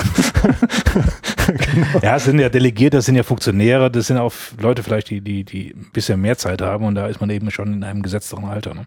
ja, es ist auch aufwendig, ne? muss man auch wirklich eingestehen. Sind ja nicht alle so wie wir. Was immer das auch heißen mag. Gut, ähm, das war Pressekonferenz der Klasse B. Nein, das war A und B, ne? Das war ja Ach so, das war A und B. War, war A und B, ja. Also. Nee, jetzt hör auf damit. So. Na, ich ärgert immer noch ein wenig. Okay, dann kam der äh, ja, Bundesjägertag, öffentliche Teil. Ach, der öffentliche Teil. Der öffentliche Teil. Das fand jetzt genau wo statt? Das fand äh, in Berlin im Ho- Hotel statt. Ich habe den, wie heißt das, Andelshotel. Also ein Kongresshotel. Im so einem Kongresshotel, ja. Ja, wie viele Leute waren ungefähr da? Boah, das waren doch schon gefühlt irgendwo um die 500. Also größeres Kino. Größeres Kino, ja. Ja, also so wie Landesligatag im Götze nicht ungefähr. Weil da war ich, dann kann ich es mir vorstellen. Ja, so die, die, die, Dimension? Hälfte, weil das waren 1000 und das waren dann 500. Achso, die Hälfte vom Götze nicht. Ja. Ist ja interessant, ne, dass der Bundesjägertag. Ach, die haben ja auch nur 15 Mitglieder. Die haben nur 15 Mitglieder. Nun gut. Ähm, jetzt geht was los? Was hast Ja, das, es fing jetzt an eben, es gibt, gab das Grußwort vom Staatssekretär Bernd Krömer. Es gab jagdpolitische Ausführungen vom Christian Schmidt, äh, Mitglied des Bundestages, vom Bundesministerium für Ernährung und Landwirtschaft. Und es war eben dann interessant, so eine Diskussionsforum, Eröffnung des Zukunftsforums durch DJV-Präsident Hartwig Fischer ähm, mit Podiumsteilnehmern, ähm, die wir eben auch noch verlinken. Ich, doch, ich sag's jetzt, die Rita, St- nee, die, die war jetzt nicht da. nee, es gab irgendwo eine, es gab irgendwo eine Abstimmung im Bundestag, darum waren wir, äh, waren nicht alle da. Bianca Ziemer war da, die Jagdkönigin aus Rheinland-Pfalz. Yippie! Ja, der Matthias Schneider, das war ein junger Jagdkorb äh, Mosovia. Äh, ja, es war einer vom WWF da, der Dr. Janosch Arnold, war auch ein vernünftiger Mensch. Mhm. Äh, war ein Forstdirektor Ulrich Maushake da vom Bundesforst Grafenwöhr.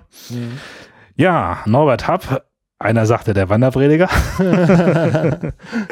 Nein, aber man muss ja auch wandern, um, um sein, sein Wort in, in, in, in die Republik zu bringen. Also äh, pensionierter Revierförster aus dem Kottenforst bei Bonn, äh, mein Nachbar.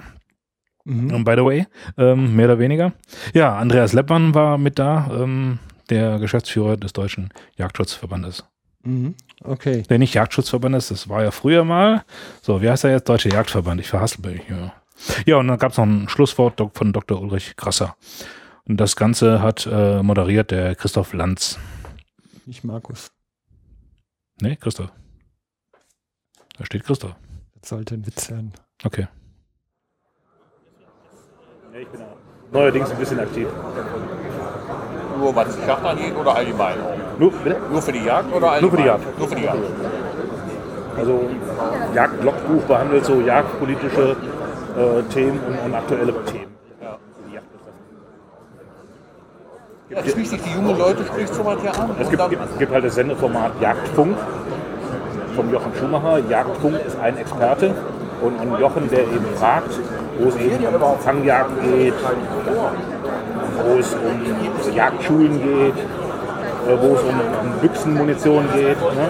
Und dann ist eben so ein Experte und der, der redet mal drei Stunden ja, über das Thema. Und das kann man sich dann irgendwie zu jeder Tages- und Nachtzeit anhören.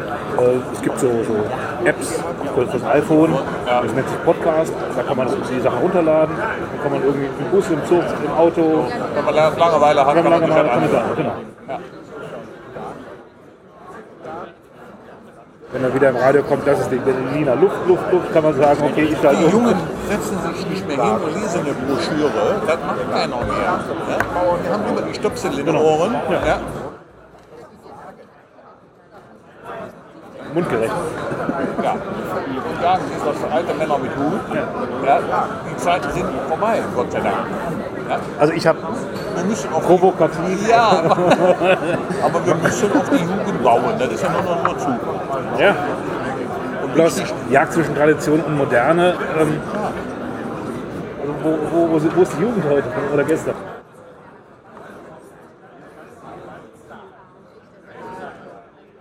Muss heute auch nicht mehr alles in Lodengrün sein. Ja, finde ich auch nicht schlimm. Softshell. Ja. Und auch eine blaue Jeans darf mal sein. Ja? Es, es fing ja an auf den Druck, ja, mit dem Hut. Guck mal, der hat nicht das Hut dran, wieso das denn? Dann, dann war es die, die Schutz- oder die, die Armweste. Ja, ja. Ja, und jetzt läuft alles in, in Wendejacken ich. Mittlerweile ist er ja schon in diese, diese eine rote Jacke, diese Wendejacke, aus Rot in, in, in Braun. Ne? Ist ja so die Trendfarbe gewesen.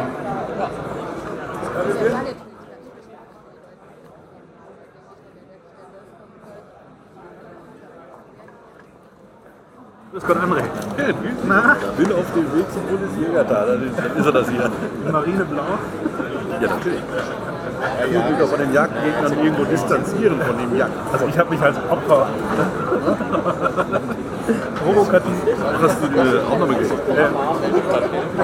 Kommst du aber richtig vor. Für den Jagdfunk? Äh, ne, Jagdglocken.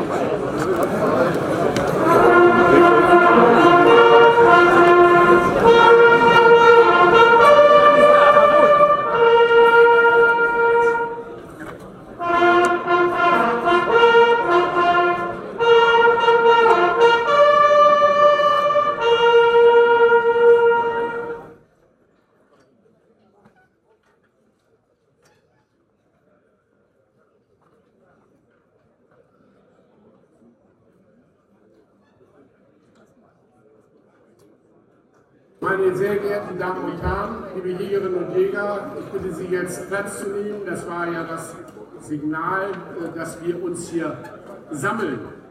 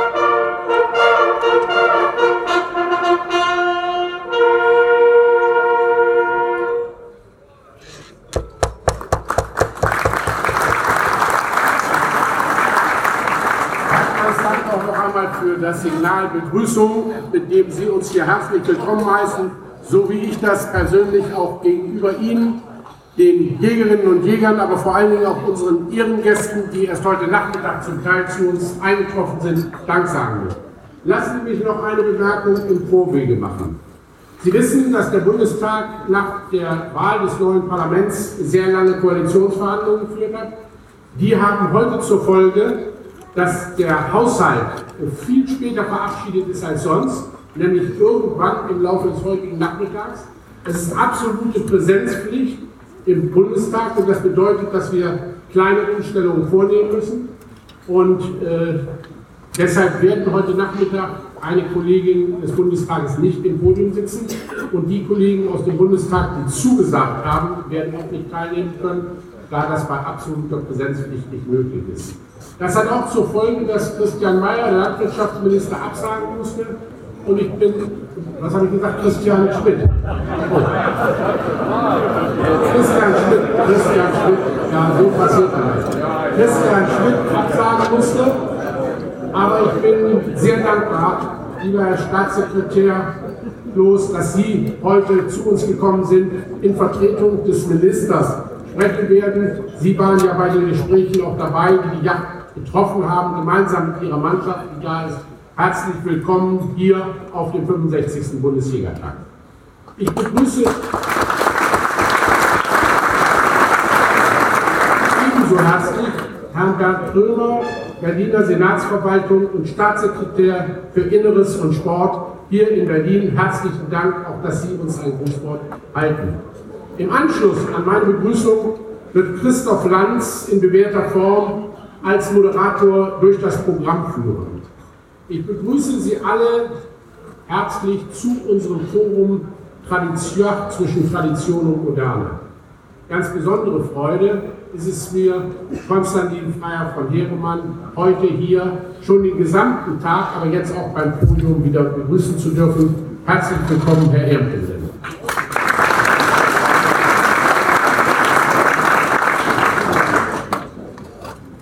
Ich bitte Sie ganz herzlich um Verständnis. Da wir natürlich inhaltlich diskutieren wollen, dass wir jetzt allen anderen Gästen äh, bei der Begrüßung am Abschluss dann nochmal den Tribut zollen durch Beifall. Ich rufe jetzt noch einmal den Ehrengästen ein herzliches Willkommen zu.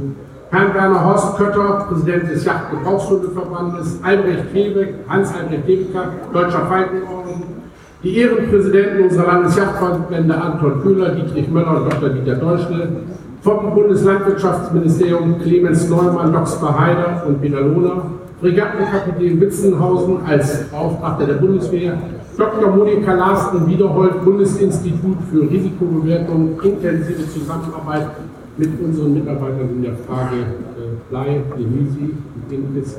Sabine Kopetzky von der Senatsverwaltung Berlin, Frank Ritterbusch, Minister für Umwelt und Landwirtschaft in Rheinland-Pfalz, Ulrich Ab, Ministerium Brandenburg, Thomas Mageschku, CIC International Geschäftsführung und Melanie Schröter als Vizepräsidentin des CIC gemeinsam mit Joachim Patzak, Hans-Herbert Keusken, Vorsitzender des Forums Waffenrecht, Freiheit zu Gutenberg, Vorsitzender Aktionsbündnis Forum Natur und Vorsitzender der Arbeitsgemeinschaft der Waldeigentümer. Ich habe heute in meinem Bericht über die hervorragende Zusammenarbeit auf dieser Ebene gerade in Eigentumsfragen hingewiesen, ebenso wie bei Jürgen Hammerschmidt, Bundesarbeitsgemeinschaft für Yachtgenossenschaften und Eigenjachtbesitzer und die Geschäftsführerin Frau Cecilia Lückebrun des Verbandes.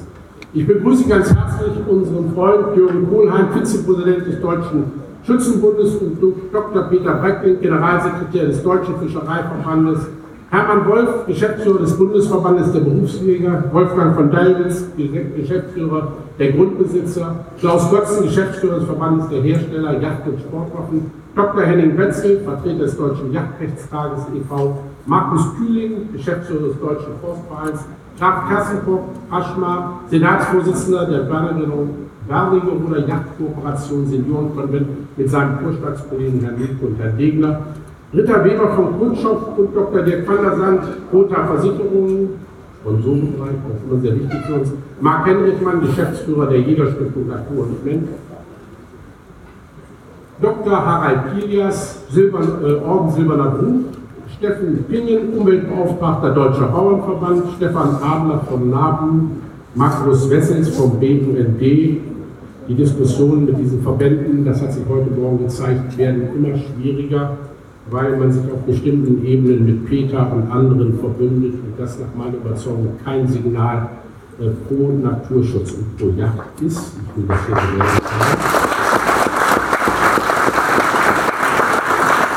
Heinrich Spittler, Stifterverband der Yachtwissenschaften und Wilfried Hein, unser Steuerberater. Sie alle sind uns ganz herzlich willkommen. Ich bedanke mich herzlich für die Zusammenarbeit, die wir auf vielen Ebenen in der Vergangenheit haben. Uns ein, fast alle, vor dem Hintergrund meiner Begrüßung, fast alle, die Liebe zu Wild, Jagd und Natur und dem Eigentum einer der entscheidenden Fragen auch zum Jagdrecht. Von daher wünsche ich mir gerade auch zu dem Thema moderne Tradition, moderne, eine aufschlussreiche Diskussion und darf überleiten zu unserem Moderator Christoph Lanz.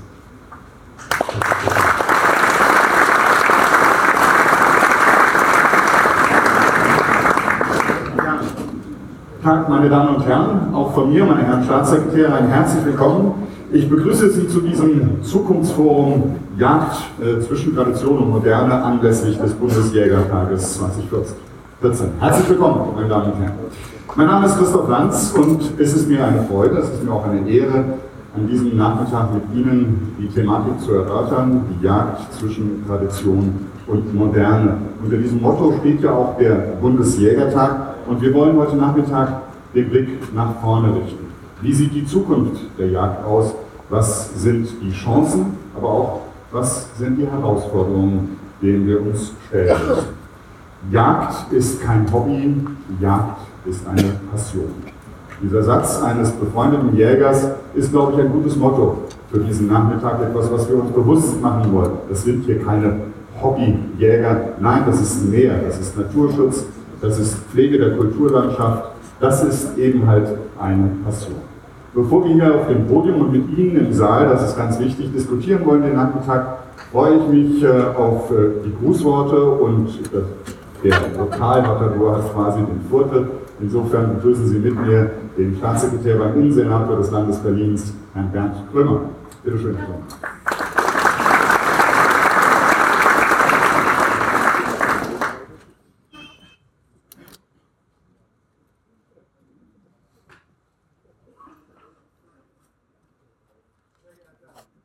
Funktioniert das? Ja. Sehr geehrter Herr Fischer, sehr geehrter Herr Kollege Dr. Kloß, meine Damen und Herren, im Namen des äh, Berliner Senats äh, begrüße ich Sie ganz herzlich in der Hauptstadt zu Ihrem diesjährigen Bundesjägertag. Dass der Bundesjägertag heute hier in Berlin stattfindet, stellt hinsichtlich zweier Aspekte eine, wie ich finde, mutige Entscheidung dar. Die größte Herausforderung dürfte dabei der zeitliche Aspekt darstellen. Sie treffen sich äh, zu einer Zeit, in der der Begriff des Jägers eher mit dem des Torjägers äh, assoziiert wird, in der nicht St. Hubertus das grüne Trikot trägt, sondern das Team von Nigeria und, das, und in der das Halali von Olero verdrängt wird. So Deutsch, wir sind mitten in der Zeit der Fußball-Weltmeisterschaft. Auch dass Sie in Berlin sind, einer Stadt immerhin, die nach meiner Kenntnis für das Brauchtum der Jagd keine per se herausragende Bedeutung hat, ist eine mutige, wie ich aber auch finde, umso begrüßenswertere Entscheidung. Damit folgen Sie wie viele Tierarten dem Trend, auch Großstädte als Habitat für sich zu entdecken. Neben Wildschweinen und Rehen sind in Berlin auch weniger auffällige Arten beheimatet. So sind für den Stadtbereich von Berlin nicht weniger als 180 Vogelarten nachgewiesen, von denen 120 Arten auch hier brüten. Dazu zählen ausgesprochene Raritäten, wie etwa der Wanderfalke oder der Seeadler. Bei den 53 in Berlin gezählten Säugetieren sind auch einige Tierarten dabei, die man hier wohl eher kaum vermuten würde, wie zum Beispiel Biber und Fischotter. Die Biber haben seit 20 Jahren zuerst von Hennigsdorf ausgehend die Berliner Oberhavel und den Teglersee besiedelt. Zunehmend schwimmen sie über die Spree in die Innenstadt. Für mediale Aufmerksamkeit sorgte vor kurzem ein Biber, der sich den Schlosspark Charlottenburg zur Wohnstadt erkoren hat. Wirklich sicher sind dort jetzt nur noch die Bäume in den Blumenkübeln. Die für eine Großstadt überraschend reichhaltige Naturausstattung Berlins erlaubt selbst anspruchsvolle Tierarten wie der Trauerseeschwalbe die Ansiedlung. Die eher locker bebauten Randbereiche, das zahlreiche und teils großflächige öffentliche Grün, das überall vorkommende Wasser und die sich von allen Seiten in die Stadt schiebenden Berliner Wälder bilden eine enge Verzahnung von versiegelter und unversiegelter Fläche, die von den hier lebenden Tieren genutzt wird. Das trifft auch auf das in Berlin am häufigsten wahrgenommene Wildtier, das Wildschwein zu. Der Jagddruck in den umliegenden Wäldern und das häufig von Menschen geschaffene Nahrungsangebot Berlins sind wichtige Faktoren für die Zuwanderung ins Stadtgebiet. Das führt dazu, dass die Schwarzwilddichte in Berlin mehr und mehr zunimmt. Die dadurch entstehenden Gefahren sind Ihnen besser als mir noch bekannt. Schwarzwild kann erhebliche materielle Schäden in Wäldern und Gärten einrichten und schafft durch das Umwühlen des Bodens potenzielle Gefahrenstellen. Letztlich ist es auch eine erhebliche Gefahr für Insassen, wenn Fahrzeuge mit Schwarzwild kollidieren. In Spitzenzeiten registrierte die Berliner Polizei einen Unfall mit Schwarzwild pro Tag. Insofern ist es nicht verwunderlich, dass auch in Berlin gejagt wird, gejagt werden muss und ein Fünftel der Gesamtfläche von Berlin, von den ca. 90.000 Hektar, über 18.000 Hektar jagdrelevante Flächen sind. Die Entscheidung, die ich am Anfang meines Grußwortes scherzhaft als mutig bezeichnet habe, nämlich Berlin als Tagungsort ihres diesjährigen Bundesjägertages zu wählen, ist im Hinblick auf das Motto Jagd zwischen Tradition und Moderne in Wirklichkeit genau richtig.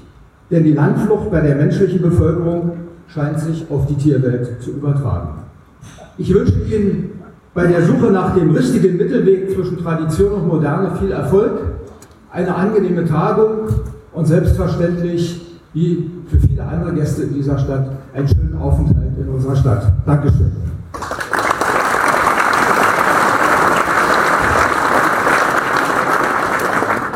Vielen Dank, Herr Grömer, für Ihre Worte. Und wenn ich noch ergänzen darf, wenn einem der Fuchs auf dem Kudamm begegnet, äh, dann kommt man auch ins Grübeln. Und das wird vielleicht auch noch im Rahmen unseres Nachmittags ein Thema sein. Als Vertreter der Bundesregierung des Bundeslandwirtschaftsministeriums freue ich mich, Staatssekretär Dr. Robert Kloß begrüßen zu können. Herr Dr. Kloß, bitte um Ihr Grußwort.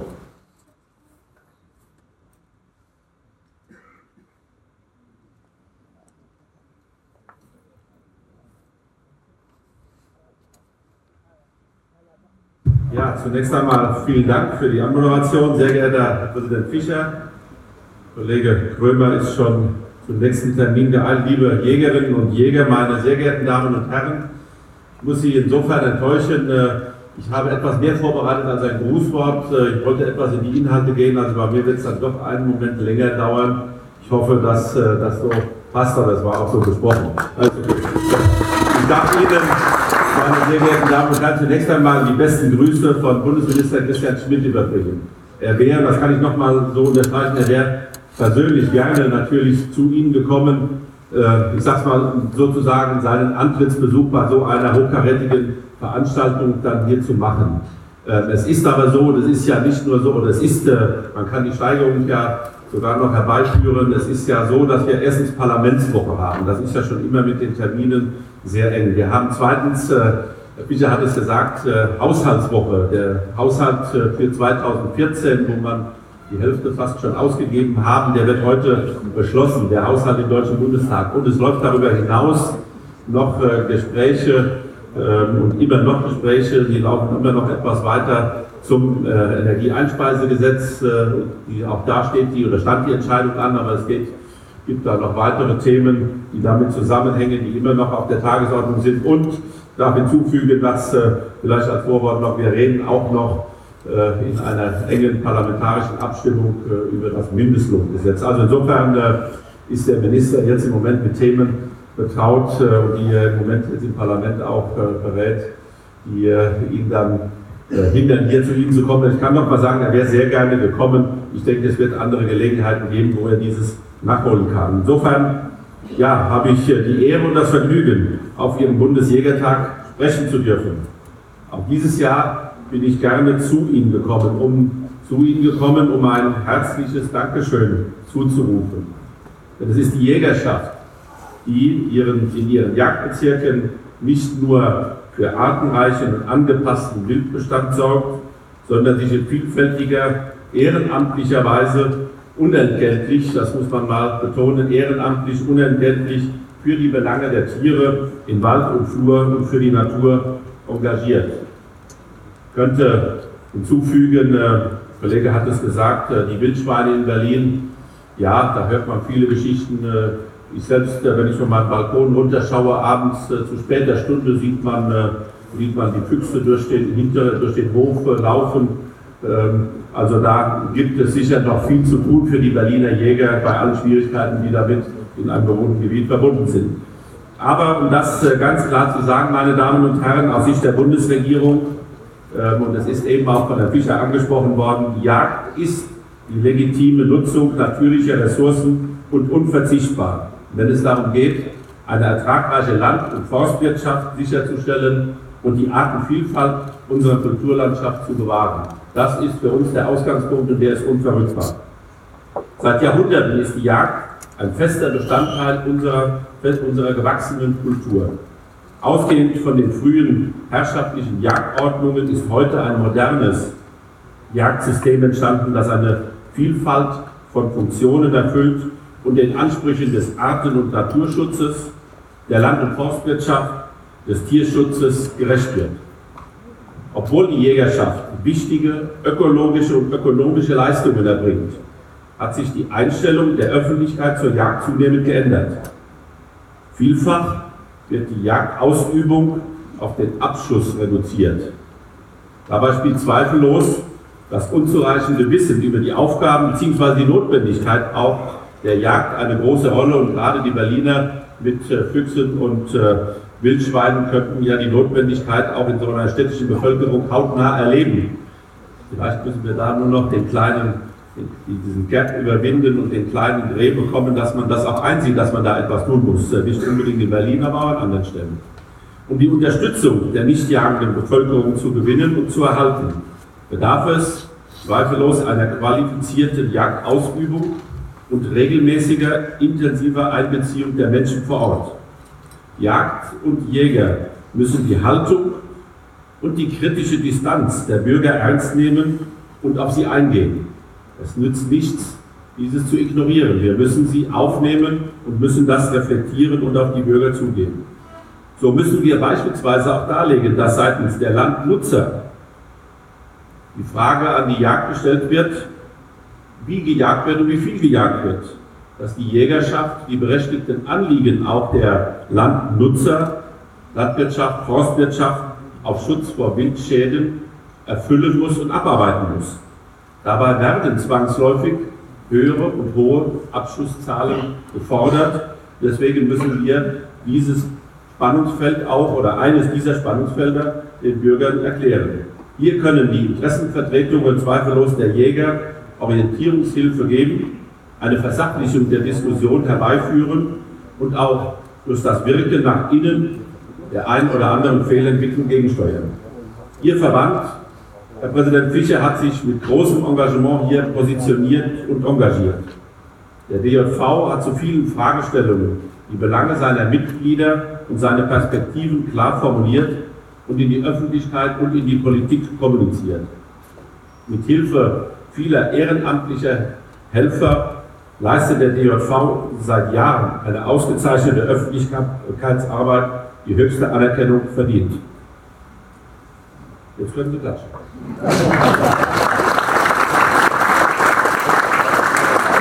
Ja, das kann man, äh, muss man auch unterstreichen. Man soll sich auch mal selbst loben oder ich kann Sie in diesem Punkt äh, loben. Und das ist wirklich ein großes Engagement, wie Sie wirken und hier auch versuchen, die Fakten zu vermitteln. Meine sehr geehrten Damen und Herren, aber um den vielfältigen Anforderungen gerecht zu werden, müssen Jägerinnen und Jäger auf jeden Fall aber ihren gesetzlichen Auftrag erfüllen. Sie müssen sich aber zugleich offen zeigen für neue Erkenntnisse, neue Entwicklungen. Dies bedeutet aber keineswegs, in so viel auf das Thema angesprochen, auf bewährte Traditionen zu verzichten. In der Verbindung von Tradition und Moderne liegt die Fähigkeit und die Kraft, auch neue Herausforderungen anzunehmen und zu meistern. Nicht stehen bleiben, sondern auf solider Basis in die Zukunft denken und handeln. So könnte das Motto einer zukunftsfähigen Jagd lauten. Vieles, was eine zukunftsfähige Jagd ausmacht, geht nicht, ohne dass die Politik die Voraussetzungen dafür schafft. Da darf ich Ihnen zusichern, dafür steht die Bundesregierung bereit. Aktueller politischer Handlungsbedarf wird bei der Beurteilung und Verwendung von bleifreier Munition gesehen. Zur Frage, und das Thema ist nicht äh, neu, in Marburg, glaube ich, hatten wir es schon intensiv, äh, das Thema, und das Jahr vorher war es auch schon Thema. Also insofern äh, kein neues Thema, aber ich denke, es verdichtet sich so langsam in Richtung Entscheidungsfindung.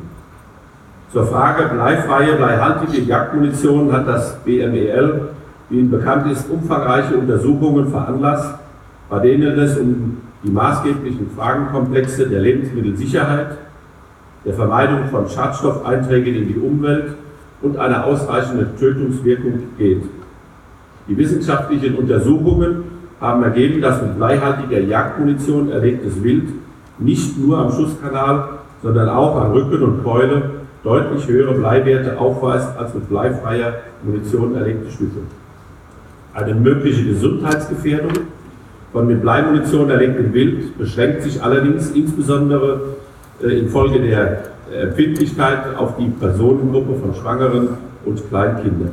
Ansonsten ist bei der bei durchschnittlichem Wildbrettverzehr, ja selbst bei Vielverzehren von Wildbrett, die zusätzliche Bleiaufnahme durch Wildfleisch weitgehend unbedeutend.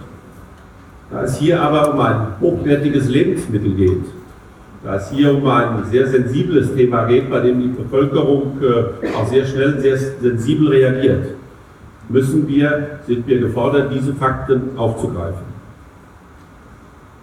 Zum Abprallverhalten. Auch wenn das Abprallverhalten bleifreier Geschosse sich etwas anders darstellt, ist die Sicherheitsgefährdung nicht signifikant erhöht.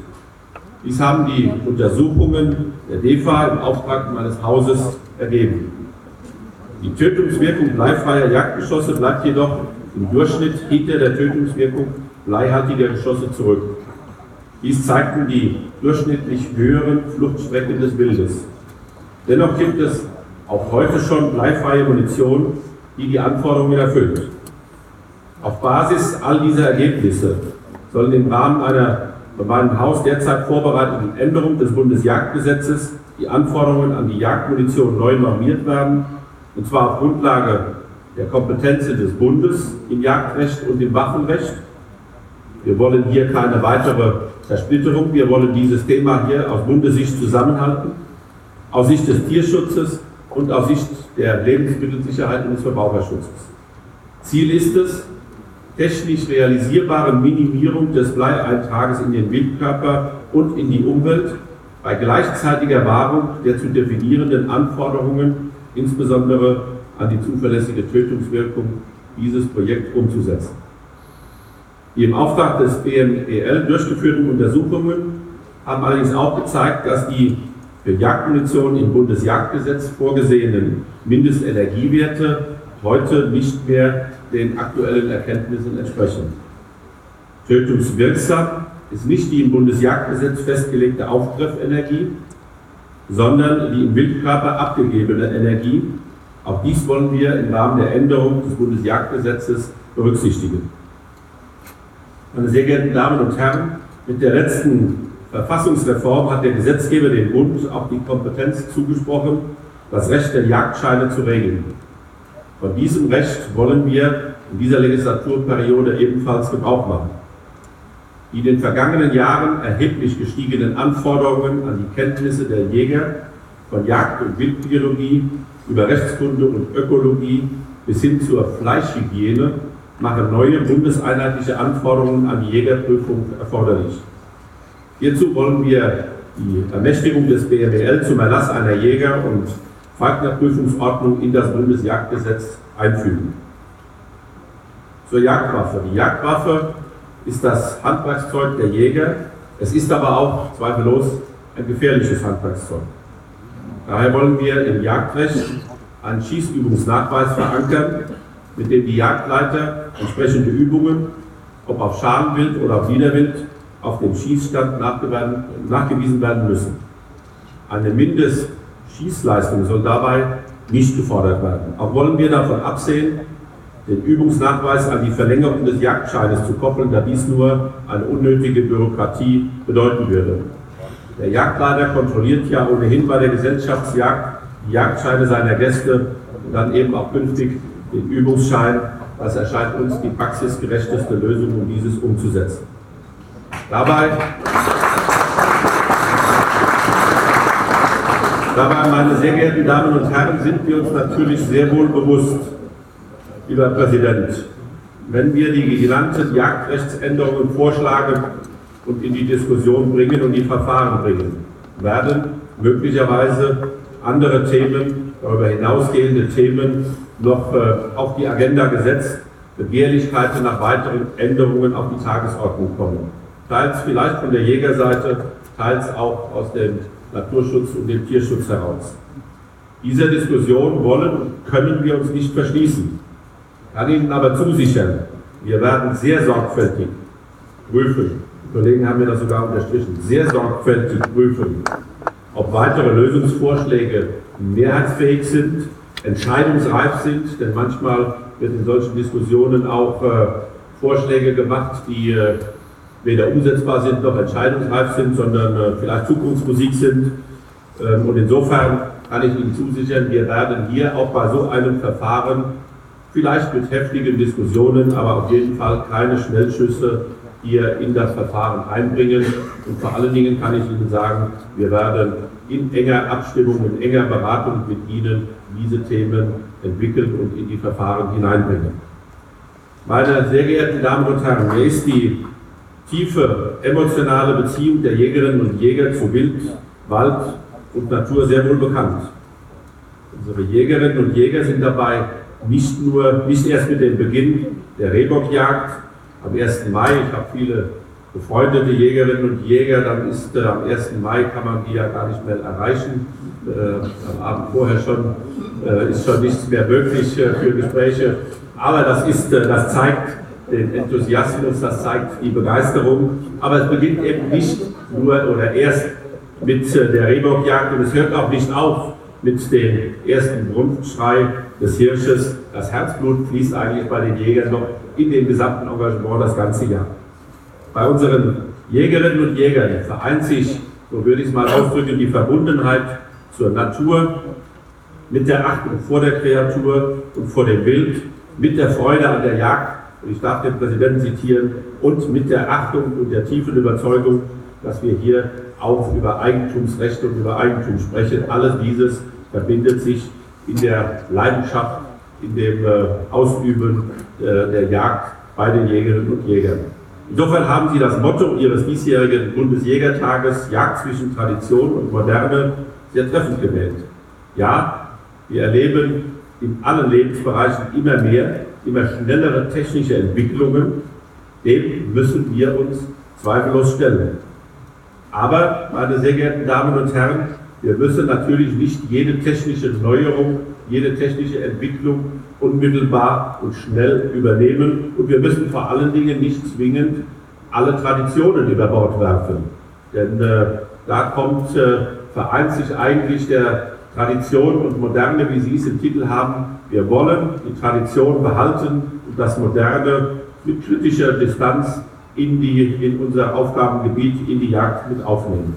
Ich will es nur, war sehr schön zu Beginn präsentiert, der Ruf des Jagdhorns fügt sich doch so schön in die Natur ein und vor allen Dingen schöner in die Natur ein als jeder Klingelton beim Handy, äh, selbst wenn er noch so schön imitiert ist. Äh, ein Jagdhorn kann keiner imitieren, das muss man live erleben. Und das ist eine Tradition von vielen zweifellos, äh, auch wenn die Jagdhornbläser in der Öffentlichkeit auftreten und, äh, und hier den allen gesellschaftlichen Gruppen, den Bürgerinnen und Bürgern dieses äh, präsentieren und vorführen.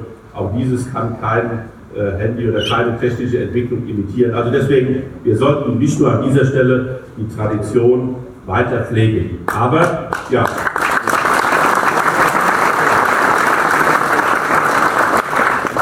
Und da sollten wir uns auch nicht, auch nicht in die Xboxer jagen lassen, von dem einen oder anderen, dass das äh, alles von gestern ist. Nein, äh, das ist alles von heute. Auch diese Tradition gehört zu dem heutigen Erscheinungsbild noch der Jagd dazu. Aber wo liebgewonnene Traditionen höher zu bewertende Güter beeinträchtigen, sollten sich die Jägerinnen und Jäger von der einen oder anderen Tradition, ich würde sagen, vielleicht verabschieden oder zumindest auf den Weg gehen, dieses kritisch zu hinterfragen.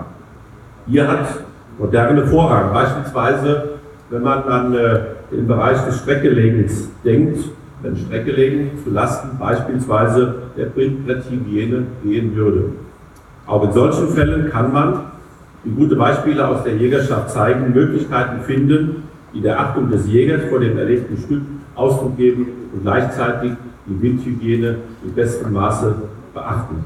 Also das sind nur zwei Beispiele. Mein Credo, meine sehr geehrten Damen und Herren, ist, Tradition und Moderne passen zusammen und sie können zusammengefügt werden. Man muss es in einem ausgewogenen, in einem ausgewogenen Miteinander durchdenken. Lassen Sie sich, liebe Jägerinnen und Jäger, auf jeden Fall die Freude an der Jagd und der Natur nicht nehmen. Engagieren Sie sich weiterhin für die Belange der freilebenden Tierwelt und der Lebensräume. Dabei sollten Sie alle an der Natur interessierten Menschen, und äh, der Präsident hat es eben angesprochen, und ich würde dazu sagen, und alle sachorientierten, seriösen Organisationen, die Interesse haben, äh, das Themenfeld aufzubereiten, nehmen Sie auch diese Organisationen mit, mit allen technischen Möglichkeiten, die das Internet, äh, die Apps und wie sie alle heißen, denn auch bieten. Ich kann Ihnen versichern, dass die Jagd sowohl für Bundesminister Christian Schmidt und das BRWL als auch für die gesamte Bundesregierung nach wie vor eine legitime und unverzichtbare Nutzung von Grund und Boden darstellt und nicht daran gedacht ist, hieran grundsätzlich etwas zu ändern.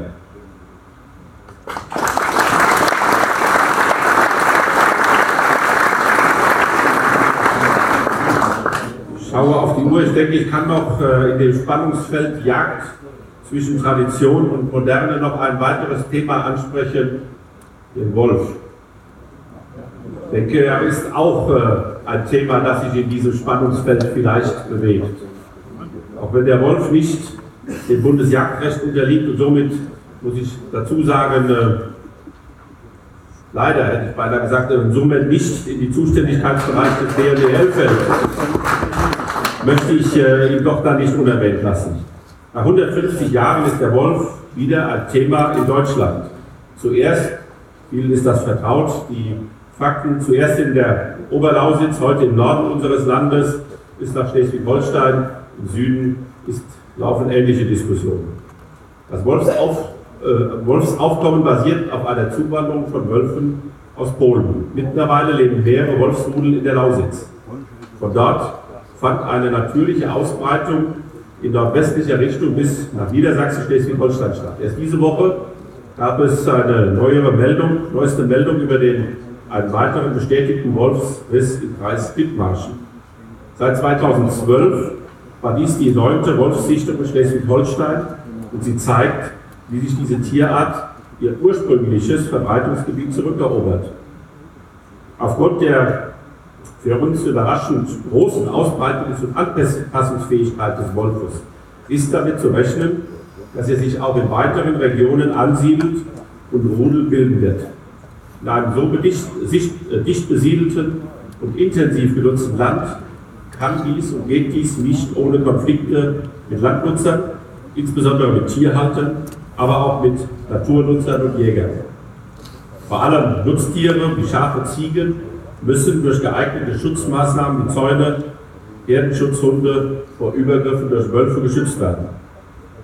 Die Jäger müssen vor allem bei Drückjagden und Nachsuchen mit überraschenden Begegnungen rechnen. Aber auch die Bevölkerung muss sich wieder an die Anwesenheit dieses Beutegreifers gewöhnen. Was bedeutet dies für die Jägerschaft? Taucht hier ein alter Konkurrent auf. Sicherlich wird das Erscheinen des Wolfes in den jeweiligen Revieren zu Veränderungen führen.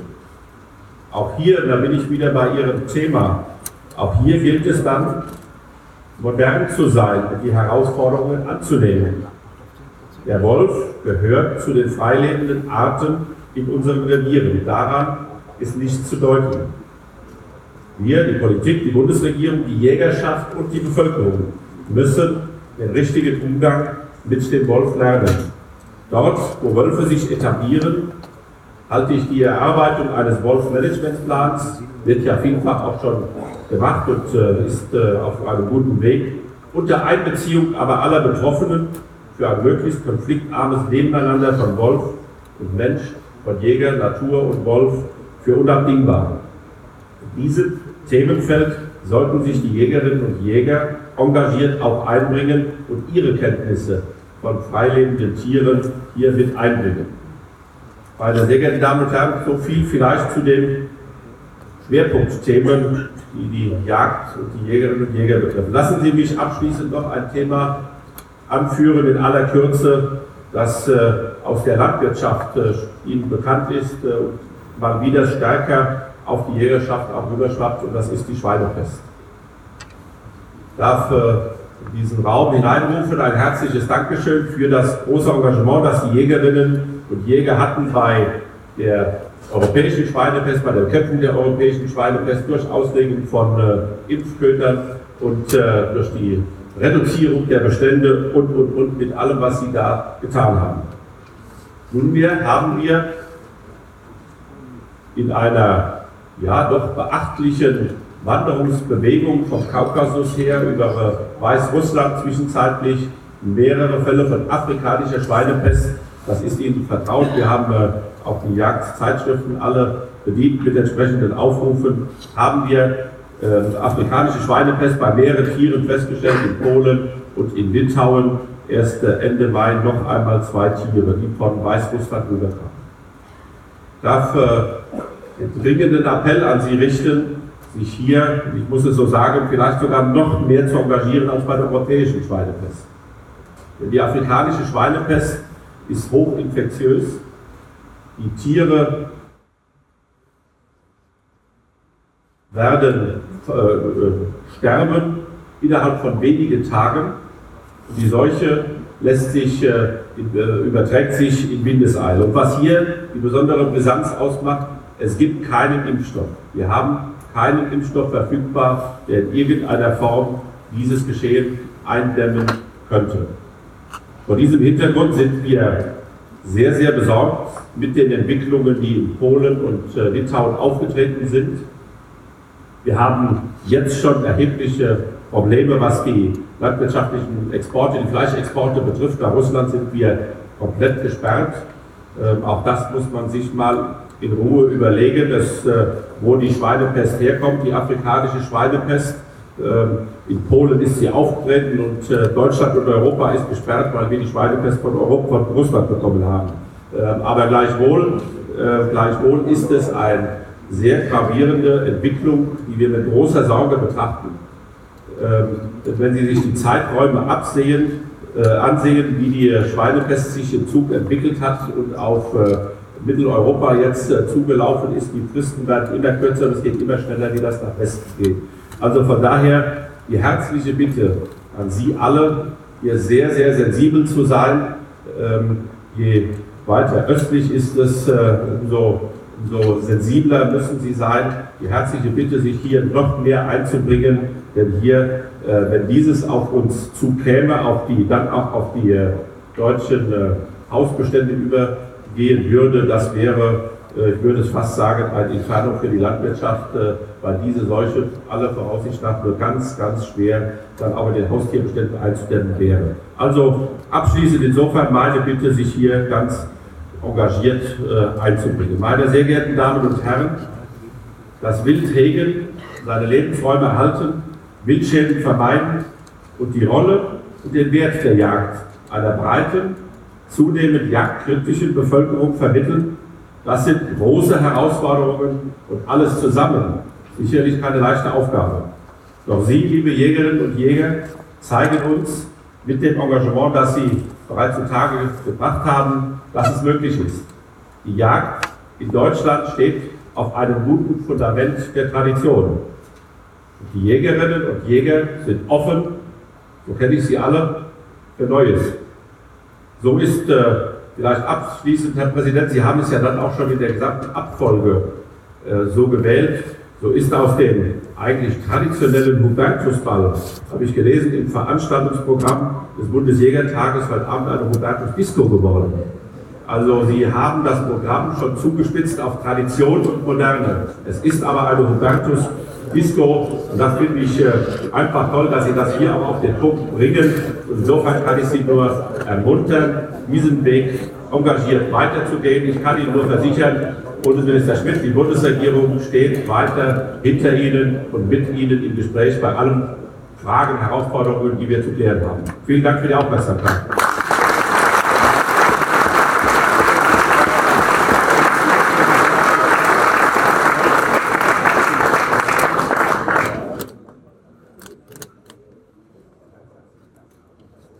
Staatssekretär, auch äh, vom Präsidenten noch den herzlichen Dank, den Applaus. Da können Sie noch ein bisschen üben, ehrlich gesagt. Äh, mal gucken, ob wir das im Laufe des Nachmittags noch hinkriegen, aus der Serie zwischen Tradition und Moderne.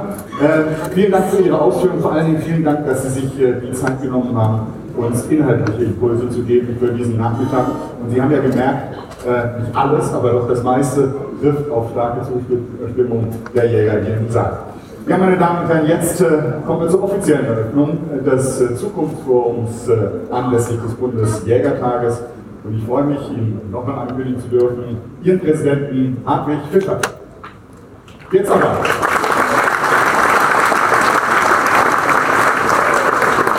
Staatssekretär Kloß zu Tradition und Moderne gehört auch, dass ich wenigstens kurz auf Ihre Ausführungen eingehen werde. Ich bin Ihnen sehr dankbar für den offenen Dialog, den wir mit Ihnen und Ihren Ministern und Ihren Mitarbeitern immer haben und gehabt haben. Aber lassen Sie mich auch, Herr Moderator, nicht, dass Sie mir den Strom hier abdrehen, doch zu einigen Punkten ganz kurz etwas sagen, weil wir Ihnen das auch gegenüber schuldig sind. Danke für den offenen Dialog. Danke für die klare Sprache, die wir in der Vergangenheit hatten. Aber dazu gehört natürlich auch dass von unserer Seite nach Ihrem Vortrag heute klare Aussage. Wir sind Ihnen dankbar, dass Sie auch deutlich gemacht haben vor den Wahlen und nach den Wahlen, dass Sie sich äh, das, was Ihre Zuständigkeiten sind, nicht aushöhlen lassen wollen. Und da legen wir großen Wert darauf, dass das so bleibt, denn wir erleben, dass die Länder sich verselbstständigen, wenn es zum Beispiel darum geht, äh, Stahlstroh verpflichtend einzuführen. Das widerspricht nach unserer Auffassung den rechtlichen Gegebenheiten. Wir sind Ihnen dankbar, dass wir zusammen arbeiten in der Frage des Munitions- und innovativer Jagdmunition.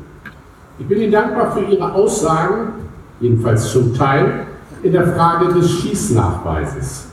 Wenn Sie jetzt sagen, die Verantwortung für die Überwachung liegt nicht in der Lösung des Yachtscheines, dann können wir ohne weiteres leben, denn es ist in der Verantwortung des Yachtleiters oder desjenigen, der das Yachtrecht hat, übergeben wird. Aber es bleibt von unserer Seite bei der Konditionierung, die ich auch gemeinsam mit Herrn Lettmann im Gespräch mit Ihnen und mit dem Minister gesagt habe. Wenn es einen verpflichtenden Nachweis gibt, und der wäre es dann ja auch, dann gehört dazu die Mitfinanzierung des Bundes und der Länder. Es gehört eine einheitliche Regelung dazu, dass Sie in Bund und Ländern, das haben Sie ja auch gesagt, damit es kein Flickenteppich wird. Aber es kann nicht sein, wenn in Zukunft 350.000 Jägerinnen und Jäger einen Schießnachweis erbringen müssen und damit die Schießstände, die wir derzeit haben, nicht mehr mit 15 Prozent der Jäger besucht werden, sondern mit 100 Prozent der Jägerinnen und Jäger besucht werden. Diese Auslastung erhöht wird, die Belastung dann unter Umständen über innovative Jagdmunition kommt. Dazu die Situation, dass wir natürlich Schießaufsichten, Dokumentationspflichten und Ausweisung, Ausweitung des Schießnachweises haben. Es muss eine Finanzierung außerhalb der Jagdabgaben, sonst sind wir dazu nicht in der Lage, und wenn so etwas dann vereinbart wird, dann können die Jagd in weiten Bereichen nicht mehr ausüben. Ich will das deutlich sagen.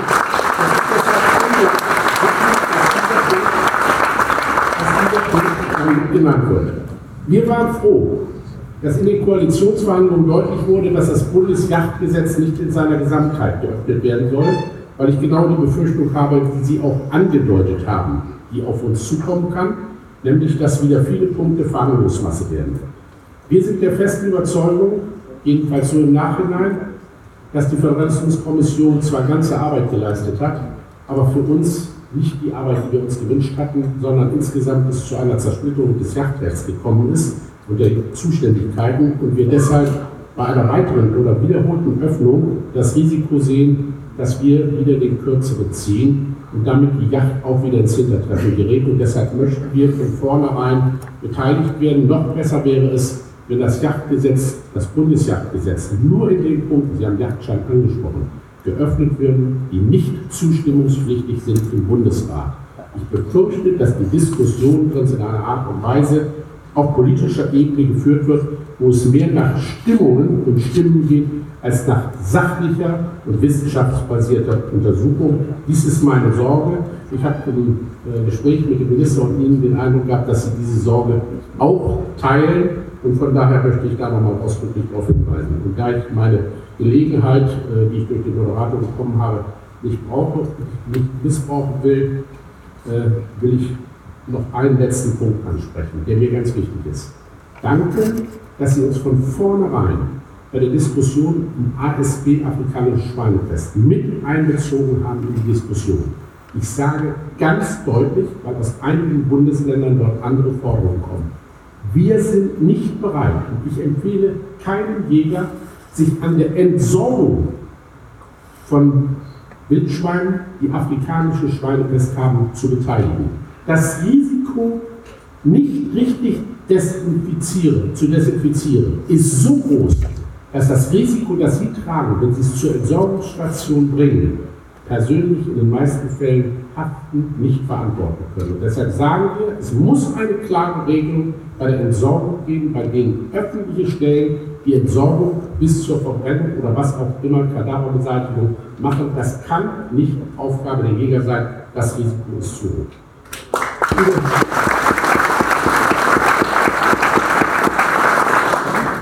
Lieber Dr. Kloß, ich freue mich auf den weiteren Dialog mit Ihnen, auch vor dem Hintergrund Tradition und Moderne und darf jetzt überleiten zu diesem Zukunftsforum, das wir ganz zielgerichtet zu diesem Termin auch gemacht haben. Wir wünschen eine Diskussion darüber, wie die Yacht zukunftsfähig gestaltet werden kann, was sind die gesellschaftlichen Spannungsfelder, was müsste sich beispielsweise hinsichtlich der, des Bildes der Yacht in der Öffentlichkeit der Landesjachtgesetze bzw. der Landesjachtgesetzgebung des jachtlichen Brauchtums der Niederwildwege oder in der Land- und Forstwirtschaft ändern oder vielleicht auch nicht ändern.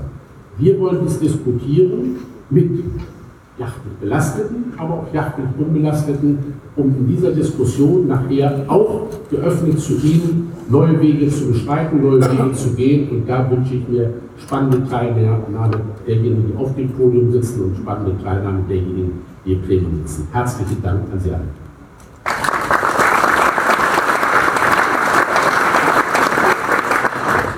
Ja, vielen Dank, Herr Fischer. Äh, Sie haben schon gesagt, wir wollen heute Nachmittag miteinander ins Gespräch kommen. Nicht nur hier oben auf dem Podium, sondern vor allen Dingen auch mit Ihnen über die Jagd, über die Zukunft der Jagd, über die Chancen für Jäger und äh, ihre Zunft. Wir haben, das heißt die Organisatoren des äh, Deutschen Jagdverbandes, haben ein wunderbares Podium, ein hochinteressantes Podium zusammengestellt. Und als erstes begrüßen Sie bitte mit mir Bianca Ziemer, Studienrätin, Chefin eines Bioland-Mutterkuhbetriebes in Rheinland-Pfalz und dort Jagdkönigin im Jahr 2009. Herzlich willkommen.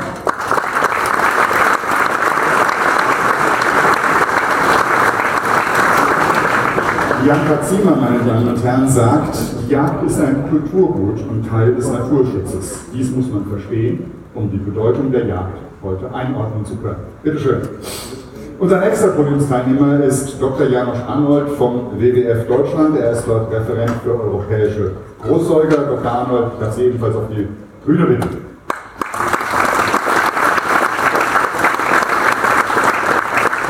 Dr. Arnold, meine Damen und Herren, sagt, wir müssen Rücksicht auf die Bedürfnisse von Wildtieren nehmen. Wir brauchen ein behördliches Wildtiermanagement und wir müssen neu definieren, welche Arten gejagt werden dürfen.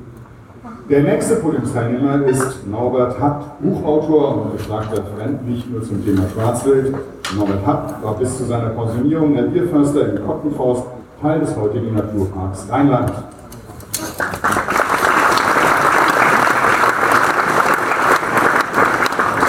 Dr. Norbert Happ wünscht sich, dass alle Jäger erkennen, dass weitgerechtes Jagen fair ist gegenüber Natur, dem Wild und den Mitmenschen.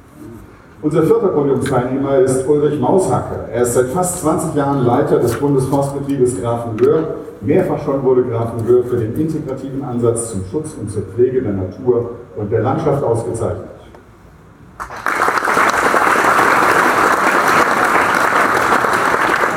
Ulrich Maushacke, meine Damen und Herren, sagt, auf die Jagd kann in unserer Natur Kulturlandschaft nicht verzichtet werden.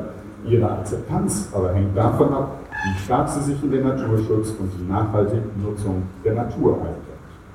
Meine Damen und Herren, begrüßen Sie mit mir als nächsten Podiumsteilnehmer Matthias Schneider, Mitglied des Jagdkorps Masonia und zurzeit mit einer Promotion zum Thema Nachhaltigkeit und Umweltkrise beschäftigt.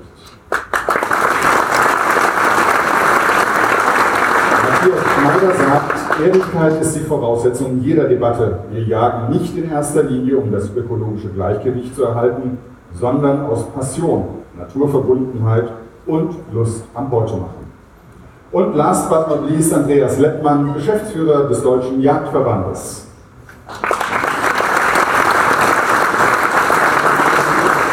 Andreas Lettmann ist überzeugt, unser Image ist besser als wir glauben. Nutzen wir den Trend und werden trendy. So, meine Damen und Herren, jetzt habe ich nur ein Problem. Jetzt haben Sie sich alle gesetzt und ich habe keinen Platz mehr in der Mitte. Vielleicht könnten Sie ein bisschen hier rüberrutschen, dass ich mich zwischen Sie setzen kann.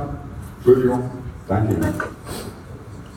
Ja, und äh, wie schon mehrfach erwähnt, Sie sind uns sehr wichtig heute, äh, dass Sie sich mit einbringen, denn äh, die Jagd ist äh, keine Angelegenheit von Funktionären allein oder Menschen auf dem Podium. Die Jagd ist die Angelegenheit aller Jäger und nur wenn wir alle miteinander ins Gespräch kommen, dann können wir uns weiterentwickeln und können wir die Zukunft der Jagd gestalten. Die Zahl der Jäger in Deutschland steigt ständig. Das ist ein Trend, der ist seit 20 Jahren ungebrochen und das ist auch toll. Soweit der positive Blick auf das Ganze. Wenn man aber dann den europäischen Vergleich bemüht, sieht es schon ganz anders aus. Nur wenige Staaten haben einen so geringen Anteil an Jägern wie die Bundesrepublik. Bei uns ist jeder 235. Jäger und damit stehen wir auf einer Stufe mit Albanien und Luxemburg. In Spanien, in Frankreich, in Dänemark und in Schweden dagegen, um nur drei Beispiele zu nennen, es gäbe noch erheblich mehr, kommt auf 30 bis 50 Einwohner ein Jäger.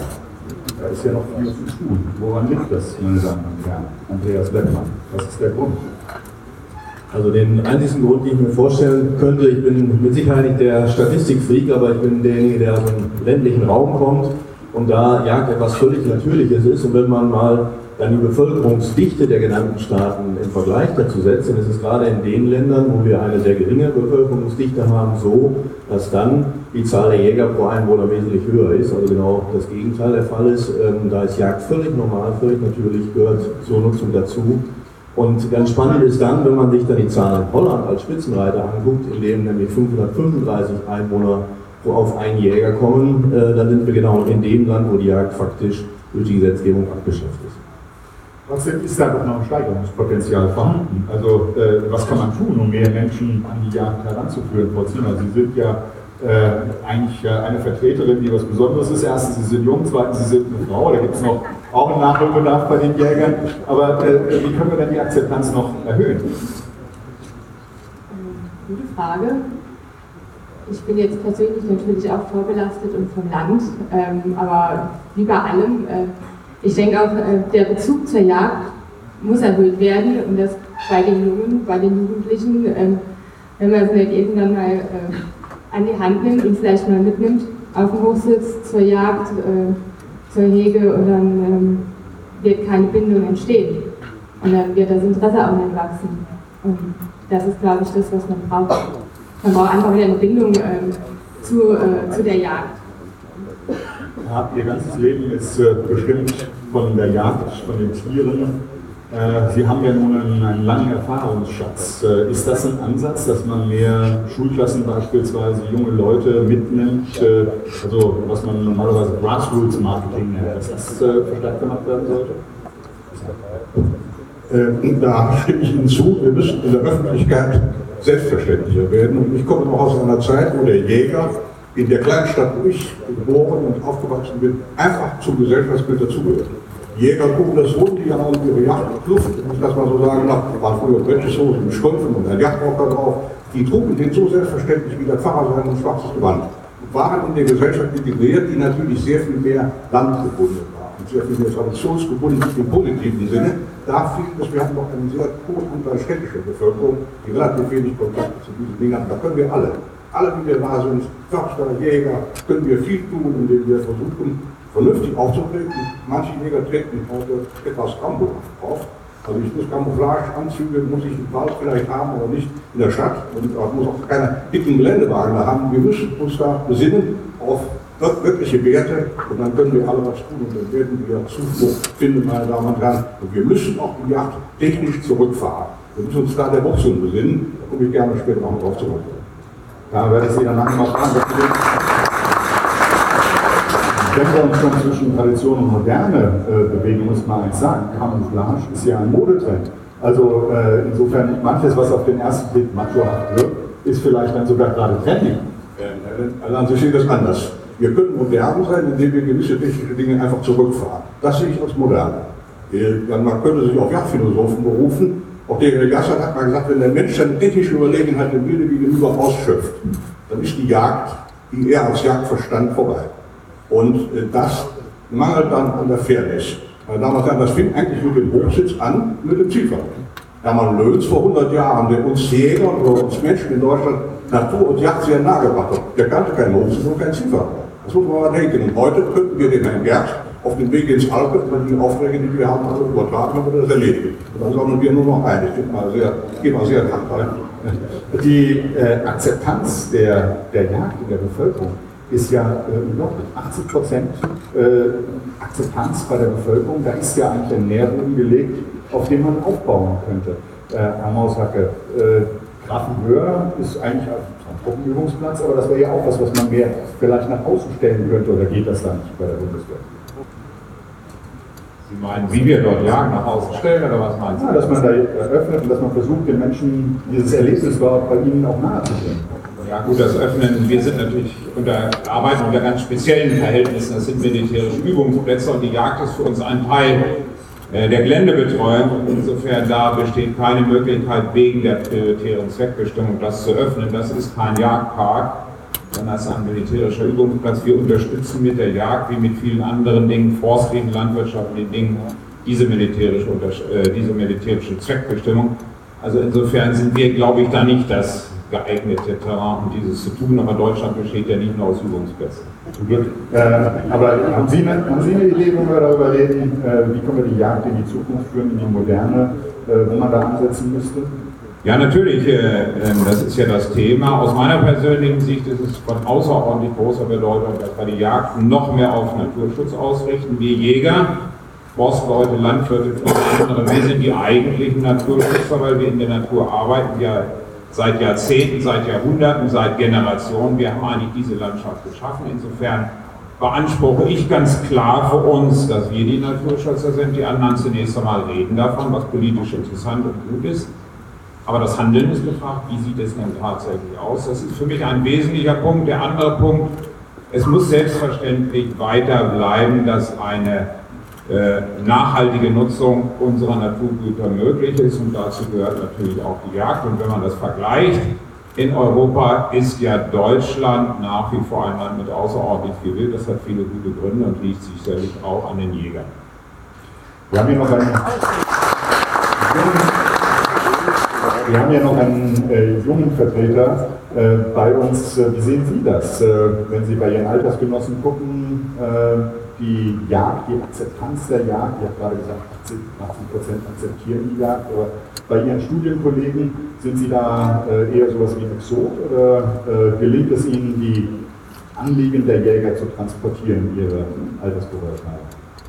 Ja, meine Erfahrung ist, dass diejenigen, die erstmal nichts mit der Jagd zu tun haben, gar nicht wissen, was wir Jäger tun. Und was äh, aber immer hilfreich ist, ist ein offenes Gespräch, zu sagen, dass Jagd nicht nur äh, das Totschießen von von wilden Tieren ist, sondern dass da halt enorm eine andere Palette dranhängt, dass wir im Naturschutz aktiv sind. Und ähm, oftmals mache ich dann die Erfahrung, dass die Leute der Sache positiv gegenüberstehen. Und äh, die beste Erfahrung ist, die wir auch vom Jagdchor in Berlin gemacht haben. Wir berichten einmal im Jahr ein Sommerfest aus und dort laden wir die gesamte Nachbarschaft ein.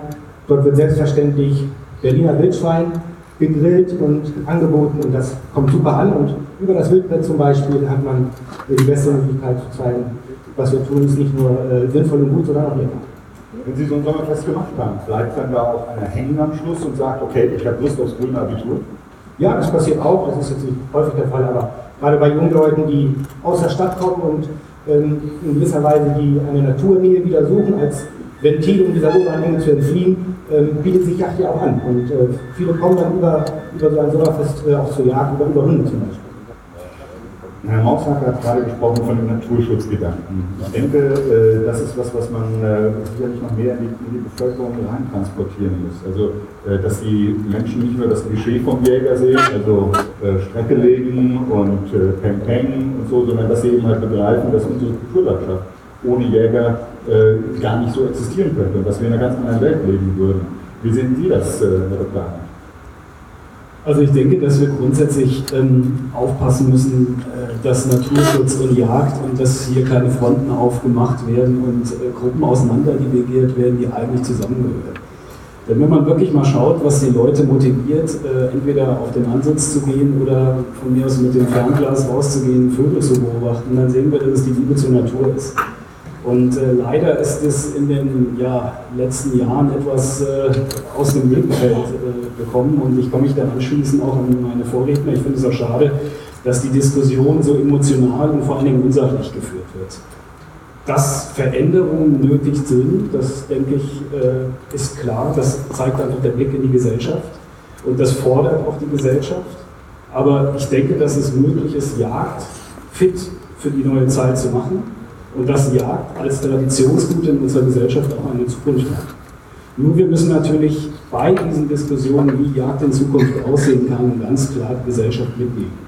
Und es wurde schon gesagt, äh, wie viele Jäger wir haben. Wenn wir uns natürlich das mal prozentual überlegen, wie viele Jagdscheininhaber haben wir und wie viele Jäger, denn da kommen ja auch noch einige äh, dazu, die vielleicht den Jagdschein haben, im Portemonnaie stecken haben, äh, aber gar nicht aktiv jagen dann sehen wir natürlich, dass eine sehr große Aufgabe besteht, Gesellschaft das Thema Jagd näher zu bringen und in den Diskurs zu gehen. Denn das, denke ich, ist unvermeidbar, dass man diesen Diskurs sucht und äh, auch offen führt. Ich denke, das ist ganz wichtig. Und dann, glaube ich, werden die Gruppen auch sich aufeinander zubewegen können und sehen, wie viele Elemente es gibt, die verbinden, aber natürlich die, die dazwischen stehen, dass man die wirklich sachlich diskutiert und da Wege findet. Ein Aspekt, äh, den ich gerne nachher nochmal aufgreifen möchte, den Sie äh, gesagt haben, ist das äh, unfair behandelt werden und wie man dem begegnen kann. Das ist sicherlich ein ganz wichtiger Punkt, wenn man ständig angegriffen wird in der Kommunikation, immer an den Pranger gestellt wird, wie kann man dem begegnen. Das andere, was Sie gerade erwähnt haben, ist die gesellschaftliche Akzeptanz steigern. Das ist ja äh, jetzt ein schönes Beispiel mit dem Sommerfest, das ist eine ganz praktische Sache. Ich begebe mich mal weiter und jetzt verhafte ich Sie, weil Sie äh, didaktisch sowieso den ganzen Tag gefordert sind als Lehrerin. Äh, aber äh, haben Sie in dem ständigen Kontakt auch, mit dem Sie sind, mit Ihren Berufsschülern, äh, haben Sie da Ideen oder Ansätze, äh, wie man die Jagd beispielsweise in die Schulen tragen kann, das Thema in die Schulen tragen kann? Gibt es da Dinge, die noch gemacht werden? Können wir ganz konkret. Ja, das Einfachste wären jagende Lehrer.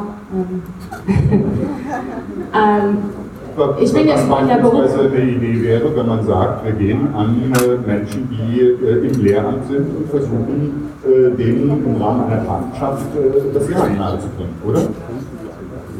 Ja, also. Äh, Was würde Ihr Kollegium denn sagen, wenn Sie einladen, wenn Sie mal Ihr Kollegium an der Schule in Rheinland-Pfalz einladen, wir gehen jetzt mal alle zusammen auf die Jagd, damit ihr mal begreift, äh, dass Jagen ein aktiver Naturschutz ist und nicht, wie ihr euch das vorstellt. Würden die mitmachen?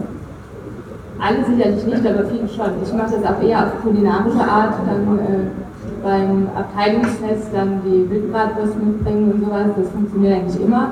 Und ähm, es ist jetzt halt auch so, dass in der Berufsschule im Agrarbereich ähm, ist der Weg zur Jagd auch nicht so weit. Und äh, die Kollegen zu überzeugen, die als Multiplikatorin anzunehmen, ist vielleicht ein bisschen schwierig. Besser ist, man lädt sich den Jäger vielleicht ein, falls das möglich wäre. Ich bringe sowas natürlich im Unterricht auch ein. Also wenn ich sage, jetzt, ich bin jetzt der, der Jäger, aber wenn es dann passt, ähm, in der Landwirtschaft gibt es immer wieder äh, Konfliktpotenzial, manchmal aber auch äh, Synergieeffekte. Äh, viele Landwirte sind ja auch Jäger, ja. Ist, ich bin ja da ein Beispiel. Äh, ich habe auch kein Problem mit mir selber, das funktioniert eigentlich ganz gut. Ähm, die, da kann man auf einer, äh, einer sachlichen Ebene einfach sagen, äh, wir brauchen Jagd, wir haben, ein, jeder hat einen Benefit davon, ja. Äh, außer jemand mag keinen, ja, stellt sich ganz dagegen. Diese Meinung muss man auch akzeptieren und anhören, da muss einfach eine Diskussion gehen. Und äh, den jungen Leuten äh, zeigen, dass es uns gibt. Weil Jagd ist, sehe ich genauso, kein Selbstverständnis mehr. In den Landwirtschaftsklassen vielleicht schon noch, bei den Pferdewirten auch noch, aber wenn es dann schon in andere Bereiche geht, dann ist man da schon sehr exot. Aber wenn dann so ein Jäger vor einem steht und dann sehen sie, ja, so verrückt sind wir dann doch nicht. Also das sind ganz normale Leute und das müssen wir, glaube ich, auch nach außen propagieren und auch Statement sagen, wenn die moderne Jagd in der Stadt ist vielleicht äh, der Kaufrausch oder so oder das Beutemachen da. Natürlich ist das ein tolles Gefühl, wenn man äh, seinen Bock gestreckt hat. Ähm, das ist ja, dass die Kommunikation muss natürlich ein bisschen äh, sensibel sein, wenn man dann Veganer sagt, finde das total toll, wenn der Bock da liegt. Es ist ja auch nicht einfach nur total toll, es ist sehr viel tiefer. Es ist ja in, in, aus meiner persönlichen ähm, Erfahrung ja, sehr emotional und irgendwie auch sehr persönlich, dass man das jetzt auch nicht unbedingt nach außen trägt, wenn man diese Ehrfurcht vor dem Wild und dem Leben dann da hat, aber zum Schluss dann auch äh, im Braten in der Röhre. Und das ist doch auch das, was wir haben letzten Endes. Und das ist Teil der Nachhaltigkeit. Und zur Nachhaltigkeitsdebatte gehört, das die größten, halt auch immer die Gesellschaft und darum ähm, der soziale Aspekt. Und darum können wir jetzt sagen, wir kapseln uns ab und gucken nicht nach außen, dann müssen die Leute einfach mitnehmen. Und das im Gespräch, das fängt im Revier an, auf Verbandsebene muss man sich halt dann Kampagnen überlegen, aber das kann jeder Einzelne machen. Also. Bei Ihnen kommt ja was ganz Interessantes zusammen, wenn man jetzt mal klischeemäßig und vorurteilsmäßig das betrachtet. Zum einen sind Sie Chefin eines Biolandbetriebs. Da denken sich die Menschen, dass die Kühe bei ihnen den ganzen Tag gestreichelt werden und alles ist schön, alles gut, sie sprechen mit den Tieren. Das sind so Jäger, die schießen ja den ganzen Tag. Ist Ihnen das schon mal vorgekommen, dass Sie sagen, er ist ein Bioland und trotzdem Jägerin? Also die, dieses Klischee, das Sie gerade aufwerfen, finde ich schon mal sehr interessant. Ich bin Biolandwirtin, ja, aus Überzeugung Grünland und Mutterkühe. Diese Kühe lassen sich nicht streicheln. Ich habe die Klischees jetzt wieder mit dem Also es gibt schon welche, die lassen sich streicheln, aber wenn so ein Kalb ähm, im Frühjahr auf äh, die Welt kommt, ist es dann ähm, eine große Herausforderung, vor der man dann ähm, als Betrieb steht, die dann nach sieben, Mon äh, sieben Tagen auch beobachtet zu haben, sodass man allen Regelungen danach kommen kann. Ähm, was, also nebenbei gesagt, äh, äh sehr ähm, aufregend sein kann, äh, ähnlich wie wenn man die Frischlinge einer Bachuhr machen will. Also ähnliche Gefühle kommen da. Und Sie mal eigentlich, worauf, worauf ich hinaus will, ist, äh, dass Sie eigentlich ja ein Beispiel dafür sind, äh, wie man genau äh, den Menschen erklären kann, dass ihre Vorurteile genau in die falsche Richtung gehen.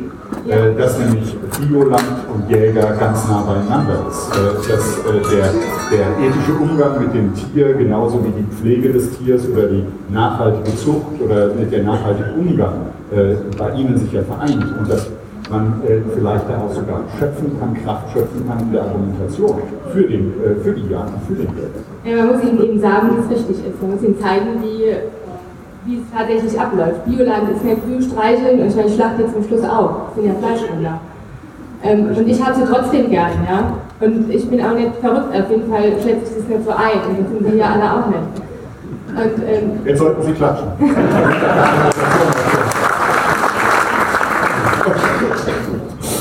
und ähm, da ich jetzt auch so ein bisschen hier aus der Praxis hier sitze, fragt man sich manchmal schon, äh, über was reden die manchmal auch, ich denke ja nicht über die Klischees nach, für mich ist das ja normale Realität. Ja. Ich äh, äh, habe Achtung und Bezug zu meinen Rindern, äh, natürlich ein bisschen engeren als zu Wild, aber ich habe natürlich auch eine Achtung gegenüber dem Wild und dem Naturraum. Und auch als Landwirtin möchte ich äh, keine Tierart ausrotten. Für mich sind das keine Schädlinge. Als Biolandwirt will ich eh nichts ausrotten, das kann man sagen. Ja.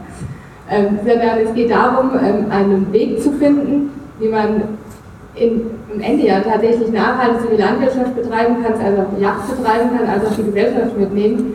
Und das ist konfliktbeladen. Und eine Lösung habe ich dafür auch nicht. Also die Schwarzwildproblematik haben wir in der Landwirtschaft, geht kein Weg dran vorbei. Das ist einfach da. Ich glaube, da gibt es sogar eine hohe Akzeptanz. Wir haben es ja eben gerade äh, vom Staatssekretär in Berlin gehört. Da gibt es ja selbst eine hohe Akzeptanz äh, für die Problematik des Schwarzwilds in der urbanen Bevölkerung. Wer einmal seinen Vorgarten umgepflügt bekommen hat vom Wildschwein, der sieht die Problematik wahrscheinlich schon ganz anders. Äh, Matthias Schneider, das Durchschnittsalter der Jungjäger, äh, die also das grüne Abitur ablegen, liegt bei 35 Jahren. Es gibt einen Frauenanteil von 20 Prozent bei den Jungjägern. Da würde sich ein DAX-Vorstand bei die Finger nachdrücken. Trotzdem ist das für Sie nur ein Teil der Gesamtbetrachtung, wenn es um die Verjüngung äh, des Jagds bzw. der Zunft der Jäger geht. Was sind die Punkte, die Sie sich noch wünschen, die angegangen werden?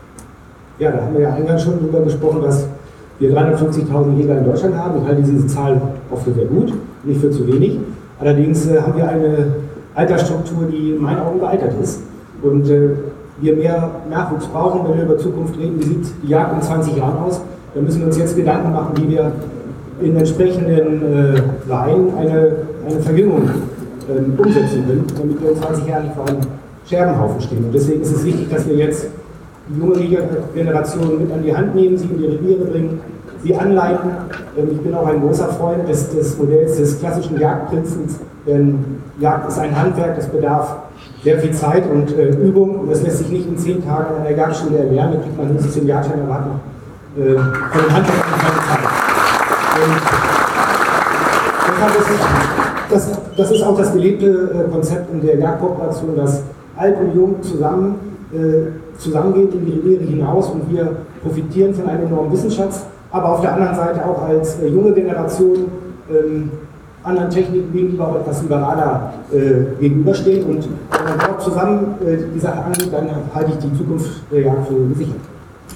Die, äh, jede, jeder Fußballverein, äh, die evangelische Kirche, sie leben alle von Protagonisten, sprich von Menschen, die stellvertretend verkörpern, äh, was Sache ist. Äh, Herr Altmann. Ist da vielleicht ein Ansatzpunkt äh, für die deutschen Jäger, dass sie mehr Protagonisten brauchen, die für dieses Bild stehen, was sie ja verkörpern? Also nach vorne gerichtet, nachhaltig, umweltbewusst, zukunftsbewusst. Ist da ein Ansatzpunkt? Also ich glaube, für alle politischen Diskussionen oder auch ähm, etwas nach vorne zu bringen, braucht es Köpfe, braucht es auch authentisches Auftreten, das war heute schon mal Stichwort. Eine kleine ähm, ja, Story vielleicht am, am, Rande, wo man merkt, äh, das Thema Klischees gerade kam, ähm, in was für eine Schublade man gerne gesteckt wird. Ähm, die alle wissen das Thema Jäger in der Falle vom ZDF mit der Petition, wie das alles gelaufen ist. Es kam ja noch eine zweite Interviewanfrage an uns, nämlich das Thema Zecken. Also die Jäger schießen zu wenig Rehe, jetzt gibt es also mehr Zecken. Und ähm, wir wurden dann angefragt für ein Interview. So, und dann haben wir natürlich überlegt, was machen wir jetzt? Erst haben beim ersten Mal hier in der Falle haben wir später kein Interview, jetzt wurden wir gefragt, also machen wir jetzt. Haben wir uns überlegt, was wollen die denn von uns? Die wollen Schnittbilder, Kameraeinstellungen, Lettmann auf dem Sessel, Chefsessel, alter Herr im Janka, mit Trophäe Band, über dem Kopf, ähm, das ganze, ich sag mal, Büro voll Trophäen, wie auch immer. Wir haben überlegt, was machen wir jetzt? Dunkel getäfelter Raum. Genau, alles äh, schön Holz, ähm, Eichenstilvoll eingerichtet. Und wir haben uns überlegt, ähm, wir machen ein kleines Vorgespräch. Herr Reinhold, unser Pressesprecher, macht das Interview, auch ein junger Kerl. Äh, und ich habe den Moderator, so wie ich hier heute sitze, begrüßt. Das Gesicht hätten wir sehen sollen. Er kommt in unsere ganz nüchtern eingerichtete Geschäftsstelle äh, Berlin-Friedrichstraße, schaut sich um, guckt wirklich an mir runter ich habe mir das hier völlig anders vorgestellt. Was ich damit sage, ist, wir haben was angesprochen. Es geht nicht darum, dass wir uns verstellen, dass wir irgendwie etwas ähm, uns verstellen sollen oder was anderes zeigen sollen. Das meine ich nicht. Sondern ich meine einfach nur, in dem Moment, wo einer Klischees bedient haben will, dann müssen wir auch mal den anderen Weg gehen und sagen, okay, mit uns machen wir das Spiel gerade jetzt hier mal nicht. Ich würde gerne einmal das Thema Camouflage noch ähm, aufbringen, weil ich glaube, das ist auch so eine Diskussion nochmal zwischen Jung und Alt. Wir wollen effektiv jagen und eine Möglichkeit beispielsweise ist es auch mit Camouflage das zu tun. Das ist aus meiner Sicht völlig legitim. Aber dann übers Internet Fotos zu verbreiten, wo ich in Volltag mit Gewehren in der Hand vor der Strecke stehe, wo dann noch aus den Kreaturen, die wir gestreckt haben, die 319 gelegt wird und das dann zu posten und als Sieg über die ähm, ja, Kreaturen zu verkaufen, das ist ganz sicher nicht das Bild, was wir vermitteln wollen.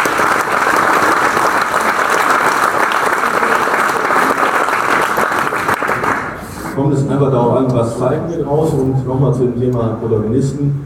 Ähm, wir erleben das ja oft, dass in solchen ja, Moderationssitzungen, wie wir sie hier gerade machen, dann Leute herangeholt werden in die Diskussionsrunde, die genau Klischees bedienen. Und eine, es war eine Anfrage auch für eine Moderationssendung, wo wir angefangen haben, wir haben Ansprechpartner genannt. Dann wurde es gesagt, nee, das Format findet gar nicht statt, es fand aber doch statt, aber mit jemandem, der ins Klischee passte. Und das ist ganz, ganz gefährlich und dann kommen die ganzen Diskussionen. Ja, wir jetzt einen großen Poltergreifer, jetzt kommt einer wieder, jetzt passt das auch nicht und so weiter. Und wir müssen aufpassen, dass wir ehrlich bleiben. Und in allen Diskussionen, die ich zumindest geführt habe, wenn man das tut, dann sind zumindest die, die neutral bis kritisch sich mit der Sache Jagd auseinandersetzen, einzufangen, weil die Argumente, die wir haben, sind umschlag aufbringen.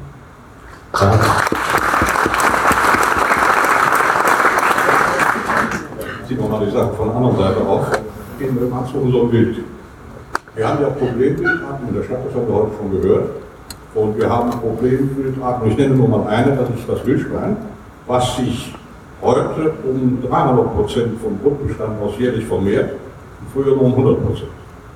Diese Bildart, die sehr problematisch ist für uns, die hilft uns die Akzeptanz der Jagd. Die Leute sehen ein, dass man diese Tiere jagen muss. Was ich nur möchte an dieser Stelle, möchte einbringen, dass die Entwicklung einer solchen Wildart in ihrer Rasanz nicht Jägerverschuldet ist und nicht Bauernverschuldet ist, sondern umweltverschuldet. Und an dieser Umweltveränderung haben wir alle Anteil, Jäger und Nichtjäger. Die Gesellschaft muss irgendwann einsehen, dass sie auch damit dafür auch mit einstehen muss. Das ist ein ganz wichtiger Aspekt. Also ohne Jagd geht das bei diesen Wildarten nicht. Und eines Tages, meine Damen und Herren, geht es auch beim Wolf nicht mehr ohne Jagd, bin ich von überzeugt. Ich möchte nicht das Rotkäppchen-Syndrom irgendwie anheizen, aber wir werden eines Tages den Wolf dann bejagen müssen und wer soll das tun? Der Pfarrer, der Lehrer und der Jäger. Das ist ein ganz wichtiger Aspekt, dass wir an das Wild haben. Sie haben eben gesagt, äh, ich teile Ihre, Ihre Auffassung völlig. Ich kann das äh, als Wildschwein-Betroffener massiv verstehen. Äh, aber Sie haben eben gerade gesagt, die Gesellschaft muss einsehen. Das Problem ist, die Gesellschaft muss gar nichts einsehen. Sondern ich glaube, Sie müssen, wenn ich mir das erlauben darf zu sagen, der Gesellschaft verständlich machen. Das ist die Herausforderung, diese Themen zu transportieren. Und die Sie sehen sich gegenüber und äh, das erlaube ich mir als äh, jemand, der seit 35 Jahren Journalist ist. Äh, die Schwierigkeiten meines Berufsstandes habe ich begriffen, als ich selber Objekt der Bericht oder Subjekt der Berichterstattung wurde. Äh, der Journalismus ist bedauerlicherweise so, wie er ist. Da können wir lamentieren bis morgen. Wir müssen damit verstehen, umzugehen äh, und äh, denen ein Schöpfchen zu schlagen, sage ich mal. Das ist ein Schüppchen zu schlagen, das ist die Aufgabe. Okay, da pflicht ich nur zum Teil bei. Es ist wirklich so, dass die Veränderungen, die wir in der Natur haben, nicht nur vom Jäger verständlich gemacht werden können, sondern dass wirklich die Gesellschaft, und ich sage das nochmal sehr deutlich, erkennen muss, dass sie an der Entwicklung Mitschuld hat. Wir haben also eine Winterdurchschnittstemperatur in diesem Jahr gehabt von 3,3 Grad und vor 100 Jahren waren es 1,3 Grad. Dadurch haben wir mehr Mast an den Norden. Ich kenne aus meiner Jugend keine Eichelmast jedes Jahr. Ich habe im letzten Jahr Eichel fotografiert auf dem Boden, da kommt man den Dreck nicht mehr sehen. Das war keiner so sagen darf. Und das ist jedes Jahr und die Sauen fressen sich da, ich hätte fast gesagt zu Tode, weil die fressen sich zu einer Vermehrung. Oft mal gesagt, Mensch und Wildschweine haben einiges gemeinsam, Intelligenz und so mit dem Fressen und Kinderkriegen. Das läuft bei uns nicht so, das läuft bei Wildschweinen anders. Aber je mehr sie zu fressen kriegen, desto mehr Junge kriegen sie. Und wenn dann noch die falsche Bejagung dazu kommt, dann stachelt man die Jugend, äh, Jugendvermehrung an. 85 Prozent unserer Wildschweinflüchtlinge kommen heute aus der Jugendklasse, der völlig gesund überlaufen. Sie das mal auf den Menschen um, aber lieber nicht weiter verfolgen, diese Frage. Aber es ist einfach so und da hängt die Umwelt mit zusammen und wir müssen es zwar der, der Gesellschaft klar machen, natürlich müssen wir das, aber die Gesellschaft muss auch wissen, dass sie selbst dazu beigetragen hat, dass die Dinge so laufen, wie sie laufen. Ein ganz ein ganz entscheidender Punkt, äh, das ist ja jetzt schon klar geworden, äh, die Pflege der Kulturlandschaft äh, und der damit verbundene Naturschutz. Das ist eigentlich einer der starken, man würde sagen, USPs heutzutage, Unique Selling Points der Jagd am Aushalten. Was kann man tun? Sie sind, seit, Sie sind, glaube einer der führenden Naturschützer Deutschlands, praktisch gesehen. Wie kann man diesen Gedanken mehr in die Bevölkerung reintragen, dass die Menschen erstens verstehen, dass sie selber daran beteiligt sind und zweitens, dass wir jetzt, wenn es so ist, auch selber das gestalten müssen, unsere, unsere Landschaft, unsere Kultur. Ich äh, darf vielleicht noch mal kurz darauf zurückkommen, was gerade gesagt wurde. Ich als Forstmann und viele andere auch, wir freuen uns außerordentlich darüber, dass es so viele Masken gibt. Und wir freuen uns von uns aus auch, auch auf den reichhaltigen Wildbestand, den es in Deutschland gibt. Also ich gehöre nicht zu den Leuten, die ständig darüber klagen und lamentieren. Und ich denke, wir sollten nicht nach zurück, sondern nach vorne gucken, egal wo es hergekommen ist. So ist es jetzt. Und ich glaube, sehe das sehr positiv. Man kann da viel mit erreichen. Naturschutz und Jagd, ich hatte es ja schon mal gesagt, gehören für mich eng zusammen. Ohne Jagd gibt es keinen Naturschutz und umgekehrt auch. Das ist eng miteinander verwurzelt. Und ich denke, am besten können wir Akzeptanz fördern, wenn wir einen wesentlichen Beitrag, einen positiven Beitrag zur Gestaltung unserer Lebensqualität hinsichtlich Naturschutz, aber auch der Nutzungsfähigkeit aller anderen Naturgüter, die es eben gibt und von denen letztendlich jeder, auch alle Nichtjäger abhängig sind, dass wir dazu einen vernünftigen Beitrag leisten. Und da ist sicherlich eine Menge zu tun und da wird immer was zu tun sein. Insofern gibt es für mich ganz klar, die Zukunft der Jagd ist nicht anzuzweifeln. Und wer das tut, mit dem bringt es eigentlich nicht zu diskutieren. Das sind Ideologen, und das bringt nichts. Ich plädiere für eine klare, konstruktive, fachkompetente Diskussion. Und ich glaube, da können wir uns Jäger jedem stellen, weil bei uns ist in vielen Bereichen, natürlich insbesondere in dem Spezialbereich, eine große Fachkompetenz da. Und ich würde das auf Land- und Forstwirte und andere, die ständig in der Natur sind, übertragen. Wenn wir das gut machen, sind wir allen anderen voraus, die nur vom grünen Tisch diskutieren. Und ich glaube, wie es draußen aussieht, das ist der entscheidende Punkt und nicht, was wir am grünen Tisch diskutieren. Sie sind grün und konservativ. Ja gut, wer tatsächlich grün ist, ist für mich eine ganz klare, ohne das politisch zu sehen. Die wirklich grün sind die Forstleute, weil sie seit, Grün jetzt im Sinne der Natur. weil sie seit Jahrhunderten grün tragen. Und natürlich sind grün alle diejenigen, die die Natur gestaltet haben. Das sind im Wesentlichen Land- und Forstleute, die Jäger gehören natürlich auch dazu. Also ich wehre mich dagegen, dass das Grün besetzt wird von einer politischen Kraft in Deutschland. Ich finde es gut, dass es eine solche Kraft gibt, weil die viel in die Diskussion gebracht hat, aber sie hat nicht das Recht, das Grün für sich zu pachten.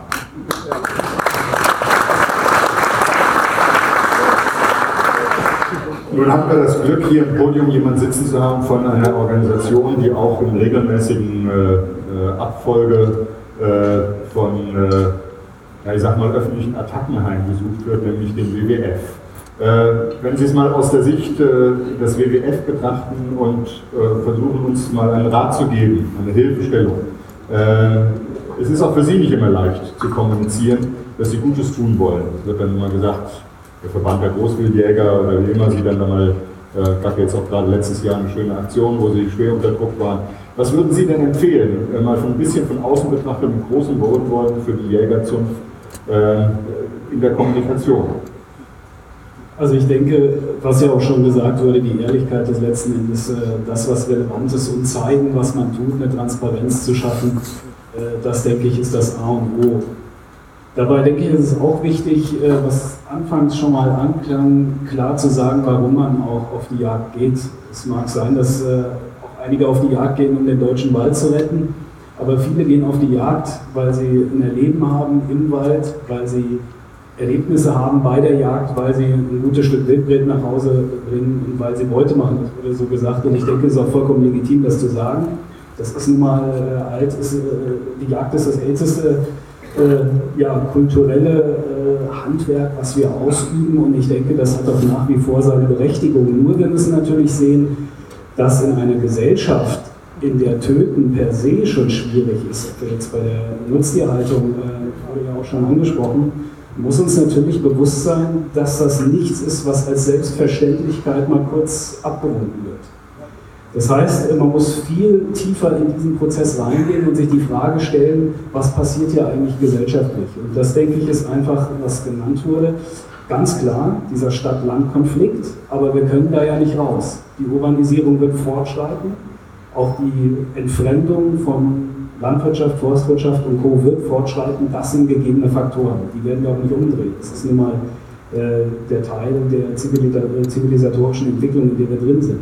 Was wir aber machen können, ist zu versuchen, wie wir mit dieser Art und Weise umgehen, auch mit der Jagd als Handwerk, die offen darzulegen, transparent zu sein. Aber das bedeutet auch für die Jagd, dass man an Punkte kommen wird, wo die Gesellschaft sagen wird, in dieser Form sind wir nicht mehr bereit, das zu tolerieren. Und ich glaube, dass ein Grund, warum man darüber nicht sprechen will, ist, die Angst ist, an diese Punkte zu kommen. Aber letzten Endes muss man einen offenen Diskurs suchen. Ich glaube, das ist die einzige Möglichkeit, um, um Jagd auch wirklich positiv besetzt in die nächsten Generationen zu tragen, denn das ist ja äh, das, worum es geht. Wie kann Jagd auch in Zukunft gesellschaftlich tragfähig bleiben und auch positiv besetzt werden? Und da wird man sich auch äh, diesen Punkten stellen müssen. Danke, dass Sie das mit der Lust am Beutemachen gesagt haben. Äh, ich hatte von allen äh, Podiumsteilnehmern äh, ein kurzes Statement vor dieser Veranstaltung, sodass ich die Position des Einzelnen kannte. Nur bei einem habe ich den Ausdruck Lust am Beutemachen gefunden. Das war nämlich Matthias Schneider.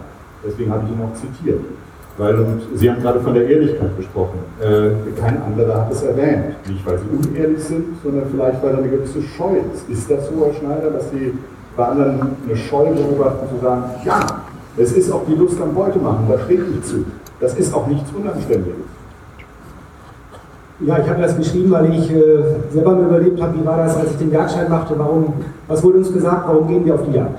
Zum einen wurde gesagt, wir gehen auf die Jagd, weil wir die Großraubsäule ersetzen müssen, wir haben den Braunbär nicht mehr, wir haben den Wolf nicht mehr, den Luchs. Zum anderen gehen wir auf, Jagd, auf die Jagd, weil wir die, Kranken und die schwachen Stücke schießen.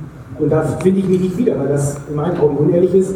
Ähm, auf der anderen Seite wäre es auch gar nicht möglich, einem Wildbretthändler oder den, mein Wildbrettkunden zu sagen, ich gebe dir die kranken und alten Stücke. Da hat doch keiner wirklich Interesse. Und äh, auf der anderen Seite opfere ich ja auch nicht mein Geld und meine Freizeit dafür, äh, für eine Sache, die mir keinen Spaß macht. Natürlich macht mir das Spaß und wir sollten alle dazu stehen, weil äh, Jagd ist äh, gelebte Freude, das ist eine Kulturtechnik, das ist ein altes Handwerk und das übe ich mit Freude aus, würde ich nicht tun. Und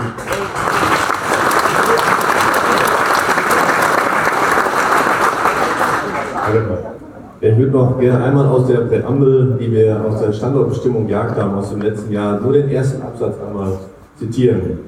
Jagd ist für uns tiefes Erleben der Natur, verantwortungsvolles Handwerk und Beute machen, aber auch Bereitstellung eines hochwertigen Lebensmittels und finanzielle Wertschöpfung, gerade im ländlichen Raum. Aus der Freude an unserem Tun schöpfen wir die Motivation, uns mit Herz und Verstand für Tiere und deren Lebensräume einzusetzen. Ich glaube, das trifft es genau und ich finde, das spiegelt genau das wieder, was wir auch kommunizieren müssen. Und die meisten, die hier im Saal sitzen, kennen die Story schon, ich erzähle aber trotzdem nochmal. Ähm, wo die Geschäftsstelle noch in Bonn war und ich das Verbindungsbüro mit Frau Schönefeld hier in Berlin aufgebaut habe, äh, musste ich ja öfter auch von Berlin nach Bonn pendeln. Also bleibt dann über, wenn man am Wochenende Jagd hat und Hundeführer ist, drei Jagdhunde, volle Montur ab in den ICE, Berliner Hauptbahnhof, ab nach Bonn. Kommt da rein, zwei Sitzplätze gebucht, die beiden Terrier schön auf der Jagdjacke, auf dem einen Sitz, ich daneben, die war kein Fußraum, sitzen da zwei nette Herren am Tisch gegenüber, weißes Hemd, rosa Krawatte, iPhone, iPad, gucken mir an mit Jäger. Ja, selbstverständlich, Leuten hat ja keinen Zweck mehr, wollte ich auch nicht. Mörder. Ich sage, essen die Fleisch? Was hat das jetzt damit zu tun? Ja, sage, wenn die Fleisch essen, sind die eher so, hören die eher in die Kategorie Auftragskiller. Die können sich vorstellen, wir hatten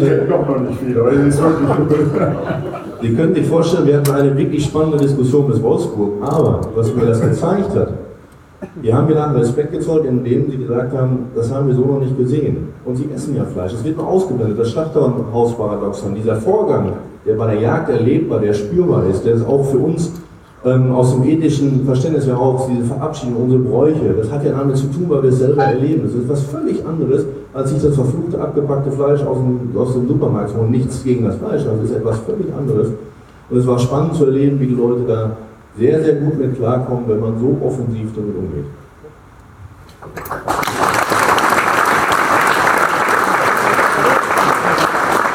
Ich sehe gerade vor meinem geistigen Auge Bilder von einem Schlachthof, von einer Hähnchenmast und vom Erlegen der Beute durch einen Jäger. Ich glaube, wenn man das nebeneinander sieht, dann sind ganz viele Leute bei den Jäger. Da sind wir wieder beim Thema der Ehrlichkeit äh, in, in, der Debatte und dass man vielleicht auch den Mut haben muss. Fehlt den Jägern manchmal der Mut, zu ihrem Handwerk zu stehen, zu ihrer Passion zu stehen? Die Jäger müssten einfach den Mut haben, den Gegnern der Jagd keine Stallvorlagen zu bieten. Ich erzähle mal eine wirklich böse Geschichte. Als ich in einen Saal kam, wo ich einen Film vorführen wollte über meine Wildschweine, wurde gerade das Gerät ausprobiert. Da sah man wunderschöne Ausnahmen aus Kroatien oder wo immer her, Hirsche gezogen, durch ein sehr schönes Gelände. Dann stand eine Riesenklamotte von Hirsch in einer großen Holzkiste und fraß daraus. Anders kann man es nicht nennen. Kam Kameraschwenk in die Kanzel, ein freundlich grinsender, ähnlich wie ich belagter Weidmann, griff nach dem Gewehr und ich habe auch geschrien, der wird aber nicht. Und dann fiel der Schuss und der sackte zusammen. Der fiel aber nicht um, sondern er stand gleich gegen die Kiste aufgebahrt. Wenn er sich unterwegs noch hätte den letzten Mist schnappen können, dann wäre die Sache okay gewesen. Da habe ich doch gesagt, habe ich so gewettert da. Und da sagte der Geschäftsführer dieser Jägerschaft, der wohl auch der Filmer war, was wollen Sie denn eigentlich? Der hat doch sauber geschossen. Da fiel mir außer meiner Honorar nichts mehr ein. Ja, da sind wir, bei dem, ja, sind wir beim Thema der schwarzen Schafe äh, in den eigenen Reihen und äh, was man dagegen tun kann, Herr Haushalte. Ist das ein Problem? Ich glaube schon. Ja, ich denke, das ist ganz sicher ein Problem. Das ist ein klares Führungsproblem. Schwarze Schafe gibt es überall, egal wo man hinschaut. Und äh, man muss äh, radikal mit schwarzen Schafen umgehen. Dafür bin ich allerdings ja. Es leider so ist. Leider so ist, dass die wenigen schwarzen Schafe die ganze Zunft äh, in äh, Misskredit bringen. Und ich erinnere mich nur an diesen wunderbaren Film, der gerade angesprochen wurde, den Förster, den man da äh, dargestellt hat. Das war eine Blamage für die ganze Forstwirtschaft. Äh, der Deutsche, ich meine den Film, den äh, Leppmann angesprochen hat. Und insofern äh, auch im beruflichen Bereich äh, ist es ganz klar, gegen schwarze Schafe muss man massiv vorgehen. Es ist natürlich in einem freiwilligen Zusammenschluss einer Jägerschaft außerordentlich schwierig. Aber ich denke, das wird ein entscheidendes Problem der Zukunft sein, um die Jagd voranzubringen, insbesondere in der öffentlichen Akzeptanz. Nun muss ich gestehen, dass ich in der Frage des Entzugs äh, eines Jagdscheines äh, nicht der Superprofi bin. Aber Herr Lettmann, gibt es denn da vielleicht einen Ansatz, dass äh, äh Sie als äh, Pressevertretung der, der, Jäger darauf hinwirken, dass es äh, leichter ist, auch Leuten den Jagdschein wieder wegzunehmen, wenn sie sich nämlich macho-mäßig oder gegen die Regeln verhalten? Ich glaube, man muss ja zunächst einmal sagen, Fehler passieren überall. Es kommt immer darauf an, wie wir damit umgehen und wie wir das machen. Und es gibt ja in Verbänden, das ist einmal natürlich der freiwillige Bereich, aber es gibt den Disziplinarordnung des DRV, es gibt Jäger-Ehrengerichte, die es auch gab, um diese Möglichkeiten auszuschöpfen. Das muss man wirklich mal ganz offen sagen. Die machen ein Jahr lang harte Pressearbeit und dann kriegen sie, ich sag mal, zum Ende des Jahres noch mal so ein paar Headlines. Ähm, ich habe nach was Katze erschossen, der steht da auch noch zu und hält die Katze da oben drin. Ähm, oder äh, Jäger verwechselt Islandpony mit Wildschweinen. Das sind einfach Headlines in großen Medien, die kriegen sie nicht mehr weg. Da ist ein Jahr Pressearbeit für den. Und ähm, das sind einfach Dinge, daran müssen wir arbeiten. Aber ich glaube, ähm, was wir immer machen, wir transportieren diese Dinge ja auch noch selber in die Öffentlichkeit. Das heißt, wir liefern die Steilvorlagen. Ich bin immer der Meinung, Missstände, genauso wie heute Morgen, wenn wir diskutieren, die gehören in eine interne Veranstaltung, dann wird ausdiskutiert oder die gehören in ein Vier-Augen-Gespräch. Oder wenn es halt herkommt, dann muss es auch mal bis zum Entzug des Jagdscheins gehen. Die Möglichkeiten sollte man ausschöpfen, weil sonst können wir umso mehr noch machen. Ähm, diese schwarzen Schafe sorgen einfach dafür, dass die ja, öffentliche Wahrnehmung die bleibt hängen. Ähm, wir wissen auch, ja, schlechte Nachrichten sind immer die, die haften bleiben. Und die guten Dinge, die wir tun, auch während Natur, die ganzen Bildungsbereiche, die wir aktiv umsetzen, die bleiben dann leider, äh, werden dann leider nicht wahrgenommen. Ja, gerne. Selbstverständlich. Ich möchte gerne von einem Erlebnis berichten, das ich vor einigen Tagen hatte eine Kreisjägerschaft hielt einen Fachvortrag oder hat einen Fachvortrag geordert. dazu waren offiziell Yachtgegner eingeladen. Die waren da. Ich habe mit denen hinterher ein langes Gespräch geführt.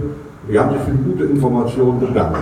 Allerdings hatten die mir vorher Fotos geschickt von Futtereinrichtungen, von Futterhaufen, Hundefutter und zusammengefahrenen Yachteinrichtungen mit roten Bürostühlen am Boden liegend. Das war vom Feinsten, muss ich sagen.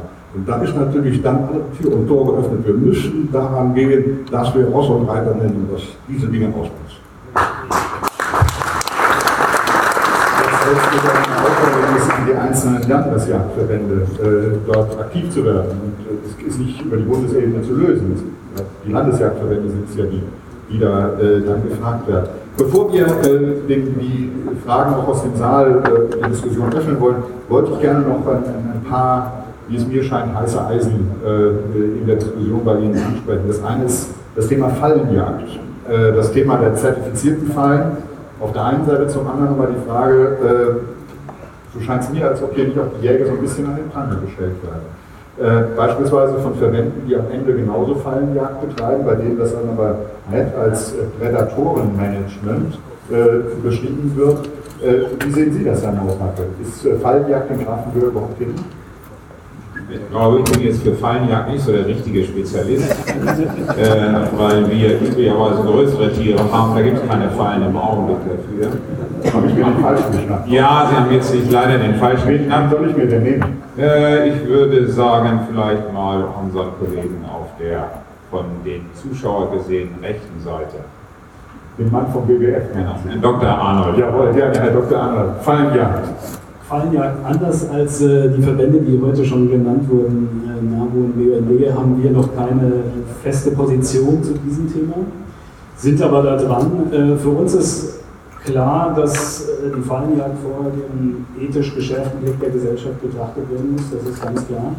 Äh, wir wissen, dass Fallenjagd nicht immer unproblematisch ist, dass sie ein sehr hohes Maß an Professionalität erfordert. Es ist aber auch äh, klar, dass für bestimmte Naturschutzziele Fallenjagd eingesetzt wird. Und da haben Sie vollkommen recht. Es gibt äh, genug Verbände, die das auch in anderen Projekten einsetzen. Ich denke, es ist wichtig, dass man da auch ehrlich ist. Und äh, inwieweit letzten Endes das Ganze ähm, legitimiert wird und auch angehoben werden muss, was die Standards angeht. Und natürlich auch, wo man sagen muss, es gibt bestimmte Bereiche, äh, die sind nicht mehr zu tolerieren. Also gerade dann, wenn Fallen unselektiv fangen. Das ist einfach äh, in der heutigen Zeit nicht mehr zu tolerieren. Da werden noch Einschränkungen hingenommen werden müssen. Ich denke, äh, da muss man einfach ähm, sehr genau rangehen, um im Wohl des Tieres dann auch Möglichkeiten zu finden und auch Einschränkungen zu sehen. Und Sima, ist das bei Ihnen auch äh, kein Thema, die Fallenjagd, oder ist das äh, bei Ihnen ein Thema? Nee, offenbar scheint das Thema nicht so wirklich raumgreifend zu sein. Es ist aber, denke, wenn, man, wenn man die öffentliche Diskussion anguckt Ja, darüber, dann erscheint das, als ob es ein gewaltiges Thema ist. Zertifizierte Fallen, äh, weltweite äh, Abkommen, die geschlossen werden müssen. Aber für den einzelnen Jäger erscheint es mir dann doch nicht so groß. Ich, also, Ja. ein Problem, das ich sehe, sind ja, die Totschlagfallen, die ja unselektive Fallen. Klar, ich meine, man muss halt den Tierschutzgedanken da auch als Jäger, also, da wird es ja als Tierschutz bezeichnen, sondern vielleicht dann eher als Weitgerechtigkeit dann unten anstellen. Ähm, ja, zu meiner Faltes-Diötis-Geschichte. Ich weiß ja nicht, ich habe noch kein Problem persönlich oder wir mit dem Iltis gehabt und kann da auch wenig dazu sagen. Herr Schneider dazu. Ja, wir haben ja dieses Jahr das, das Jahr des Niederwildes und wenn wir uns mal anschauen, wie geht es dem Niederwild? Zum einen erleben wir immer mehr, dass die ökologischen Nischen des Wildes immer kleiner werden, vor allem für die Bodenbrüder und für die Kleinbürger. Und äh, ein unverzichtbares Element für, das, für den Schutz des Niederwildes ist eine vernünftige Feinjagd. Und da kommen wir gar nicht mehr hin.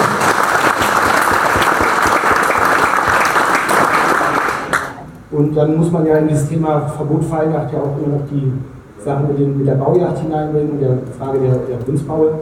Und wenn wir mal ehrlich sind und uns anschauen, was denn, die, was denn der BUND oder der, der NABU vorhat, konzentrierte Waldschutzjagden, wo natürlich auch mit Hunden gejagt wird, da ist es legitim, das Wild so auf die Läufe zu bringen. Andererseits wird es verboten, dass wir den, den Jagdterrier dann in den Kunstbau bringen, wo nachweislich in der Regel die Füchse nach 30 Sekunden oder einer Minute springen. Das ist letztlich das Gleiche, nur in klein und ähm, ein effektives unverzichtbares Mittel, um unser Niederwild zu schützen. Und ich denke, das ist legitim und das sollten wir uns nicht nehmen lassen.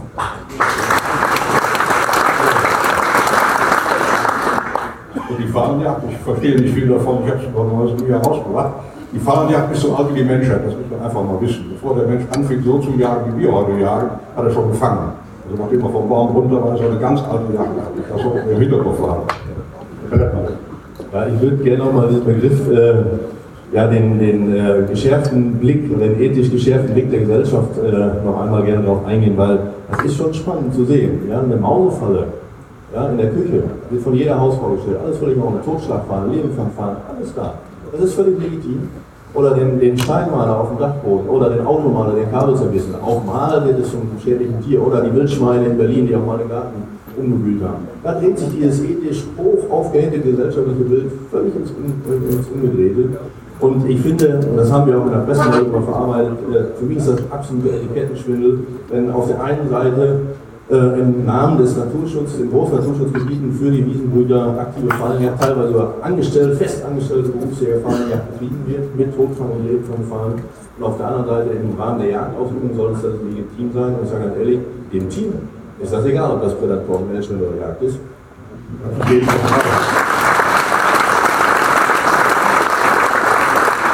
Ich würde mich freuen, äh, wenn äh, wir nachher auch noch vielleicht dazu von den Verbänden, die wir jetzt im Prinzip angesprochen haben, nämlich BUND unter anderem, äh, dazu vielleicht auch noch was hören können, wie das dort gesehen wird. Denn in der Tat, wie Sie eben sagten, wenn man mal im Bauhaus oder in irgendeinen anderen Supermarkt geht und sieht sich dort die Mäusefalle an, dann Mausefalle an, dann komme ich da intellektuell auch nicht ganz mit, wieso die einen was Böses machen oder wieso es bei den einen böse ist, bei den anderen aber noch was viel schmerzhafteres plötzlich legitim sein soll. Äh, Frau Ziem, ja. Ähm, also zu dem Feinthema, zu dem Wiederbethema noch. Ähm, ich habe vorhin gesagt, das ist halt einfach ähm, nicht so das große Thema ist, weil nur mit der Fallenjagd werden wir das Niederwild nicht schützen, nicht retten, aber ohne Fallenjagd werden wir auch nicht helfen, ja, so sehe ich das dann. Ähm, und das, was dem Niederwild wahrscheinlich am meisten helfen würde, wäre einfach ein besserer, ähm, besserer Habitatzustand, ähm, Lebensräume für diese Tiere, die es dann öfter, äh, oder die es in der Landschaft, der ausgeräumten Landschaft eben nicht mehr gibt. Das wäre jetzt mir wichtig zu diesem Thema noch zu sagen. Das entschärft vielleicht auch ähm, die Diskussion äh, auf die Falle, nämlich nur weil der Fuchs immer da ist, ist es Wildhuhn, also Fuchs da, wenn ne? Also wenn die Prädatoren eben immer da sind, ist das Wildhuhn noch lange wieder zurück. Also das bringt das würde vielleicht in der Argumentation auch etwas entschärfen, den Blickfeld ein bisschen zu ändern. Ja, also ich kann äh, Herrn Leppmann da nur äh, bestätigen. Äh, ich denke, dass natürlich das Thema daran entbrennt, weil es natürlich für die Bevölkerung leichter ist, den Jäger mit der Falle so, zu assoziieren. Aber Sie haben natürlich vollkommen recht. Ähm, und das ist nun mal der Prozess, in dem wir uns eigentlich schon längst befinden. Wir sind gerade dabei, solche Normen letzten Endes ähm, auszudiskutieren und zu überlegen, was wollen wir und was will die Gesellschaft. Das ist ganz klar und äh, ich äh, kann das auch nur bestätigen, wenn man teilweise sieht, was auf Drückjagden passiert und äh, sich dann äh, anschaut, wie einige äh, Vertreter sich dahinter stellen, äh, finde ich auch besorgniserregend. Also ich denke, dass hier wohl ist kein Unterschied, ob das ein Stück Rehwild ist, ob das Rotwild ist oder äh, ob das jetzt äh, der Marder ist. Ja? Also wir müssen uns grundsätzlich äh, über unseren Umgang mit Wildtieren Gedanken machen. Speziell natürlich auch vor dem Hintergrund Tiere in der Stadt, Tiere in unserem Umfeld. Und auch was Sie gerade gesagt haben, äh, natürlich äh, Prädatorenmanagement. Wir wissen durch die Studien, dass wir Gelegeverluste letzten Endes runterfahren können. Wir wissen auch, dass wir durch extreme Prädatorenbejagung dort was tun können, aber man darf natürlich nicht äh, vergessen, das ist eine Maßnahme. Und das ist eine Maßnahme, die auf einem sehr hohen Niveau erfolgen muss. Und die Frage ist, ob das etwas ist, äh, wo man sich so drauf konzentrieren sollte oder ob man nicht wirklich die Frage des Umgangs mit unserer Kulturlandschaft, die Anforderungen der Kulturlandschaft stärker betonen sollte und da auch wirklich Forderungen drauf machen. Und da denke ich, ist wieder dieser Schluss zwischen, ich sag mal, den klassischen Naturschutzverbänden und auch den Nutzerverbänden. Der sollte viel stärker dahin gehen, zu fordern, dass wir einfache Lebensräume haben, die für unsere Wildtierarten wieder lebenswert sind. Das sollte eigentlich der Fokus unserer gemeinsamen Bemühungen sein. Wir sprechen von einer sensitiven Tierseele. Das heißt, ein Tier kann Schmerz empfinden, es kann auch nicht abstrakt denken. Nur die Größe der Seele ist bei einem großen Rothirsch nicht größer als bei einer kleinen Maus. Und das ist die Schizophrenie, die in der Sache drin liegt. Wir haben die sensitive Tierseele, die, wenn wir sie, das Tier töten müssen, den Schmerz, das Leid des Tieres vor kurzem auf den kürzesten Zeitpunkt, der überhaupt möglich ist. Und da gibt es verschiedene Fallenarten, nur ich sehe auch keinen Unterschied in der Tiefe einer Tierseele zwischen Maus und Hirsch oder zwischen Maus und Sau. Äh, der Wolf ist jetzt noch ein bisschen unser Thema. Wobei, äh, ich habe gehört, dass wenn ich das jetzt sage, äh, könnte ich Sie unter Umständen erregen. Äh, ich kann bei dem Thema bisher noch nicht ganz folgen. Äh, eine Million erlegtes Rehwild, mehr als 600.000 erlegtes Schwarzwild im Jahr. Äh, und es gibt eine Riesendiskussion über den Wolf. Äh, ist das überhaupt notwendig, dass wir über den Wolf diskutieren? der Jägerzunft, so wir diskutieren? Ja. Ist der Wolf überhaupt wirklich ein Thema? Der Wolf ist ein Thema. Und der Wolf hat die Möglichkeit, sich in ganz Deutschland frei zu bewegen. Andere Tiere sperren wir in Ghettos. Das ist nicht so ganz nachzuvollziehen. Wir können den Wolf da haben, wo Lebensraum für den Wolf ist. Und wir müssen versuchen, die Akzeptanz in der Bevölkerung auch für den Wolf irgendwie wieder zu erwecken. Aber eines Tages, da bin ich von überzeugt, müssen auch die Wolfsbestände in Deutschland reguliert werden. Dahin kommen wir und das geht nicht anders. Denn wenn wirklich mal etwas passieren sollte, dann wird dieses Thema hochgekocht. Bis jetzt ist ja nur zu Lasten von Haustieren gegangen, zu Lasten unserer anderen Wildarten. Aber eines Tages gibt es irgendwelche Dinge, die wir, ja, ich sage gerne Rotkäppchen-Syndrom, und dann wird man an dieses Thema heran müssen. Noch haben wir nicht die flächendeckende Verbreitung. Ich weiß auch nicht, ob Lebensräume wie um Berlin also in unmittelbarer Nähe von Städten, geeigneten Räume sind. Dann müssen wir dann eben auch Freizonen schaffen, wie alles andere, das gilt sie auch ab. Also die rotwilligen Ghettos zu sperren und den Wolf sich frei entwickeln zu lassen, das muss man sich sehr wohl überlegen. Und da muss es Abgrenzungen geben. Ja, ich denke, äh, ich bin wie alle Jäger dafür, dass sich alle Tierarten in Deutschland ausbreiten können und ich halte das für ein unglaublich positives Phänomen. Zunächst einmal, dass ausgeschobene Tierarten in Deutschland wieder Lebensraum finden. Das ist, äh, kann man wirklich nur begrüßen. Es ist klar, dass mit dem Wolf natürlich durchaus Probleme kommen. Es äh, gibt eine Nahrungskonkurrenz und eine Konkurrenz zu dem Jäger. Es gibt natürlich Probleme auch in der Landwirtschaft. Ich denke, man sollte das aber gerade in der Landwirtschaft, das wird ausgeglichen, relativ gelassen sehen. Ähm, ähm, wir werden schauen, wie die Entwicklung weitergeht. Äh, ich denke, wir werden in Deutschland mit dem Wolf leben können. Das wird sich irgendwo einpendeln. Wir haben Erfahrung. Zunächst einmal ist es natürlich, äh, gibt es eine enorme Unruhe in dem Wildbestand, aber nach ein paar Jahren pendelt sich das ein. Sicherlich auf einem geringeren Niveau, das ist keine Frage. Der Wolf frisst was und nicht wenig. Auf der anderen Seite müssen wir sehen, die Wildbestände in Europa und in Deutschland sind außerordentlich gestiegen. Und wenn man das vergleicht, vor 20 Jahren haben wir selbst mit Wolf und wenn er sich weiter verbreiten würde, immer noch mehr Wild, als wir vorher hatten. Also insofern plädiere ich dafür, dieses ganze Thema gelassen zu sehen. Es ist klar, den einzelnen Jäger, den es trifft, in seiner Jagd, äh, das ist natürlich dort ein Riesenthema, aber ich denke, man muss es insgesamt sehen. Und wenn bei ihm eine Autobahn gebaut ist, ist die Jagd auch kaputt und das ist natürlich auch schlimm. Ja. Betrachten wir die Sache von der Seite der Demokratie.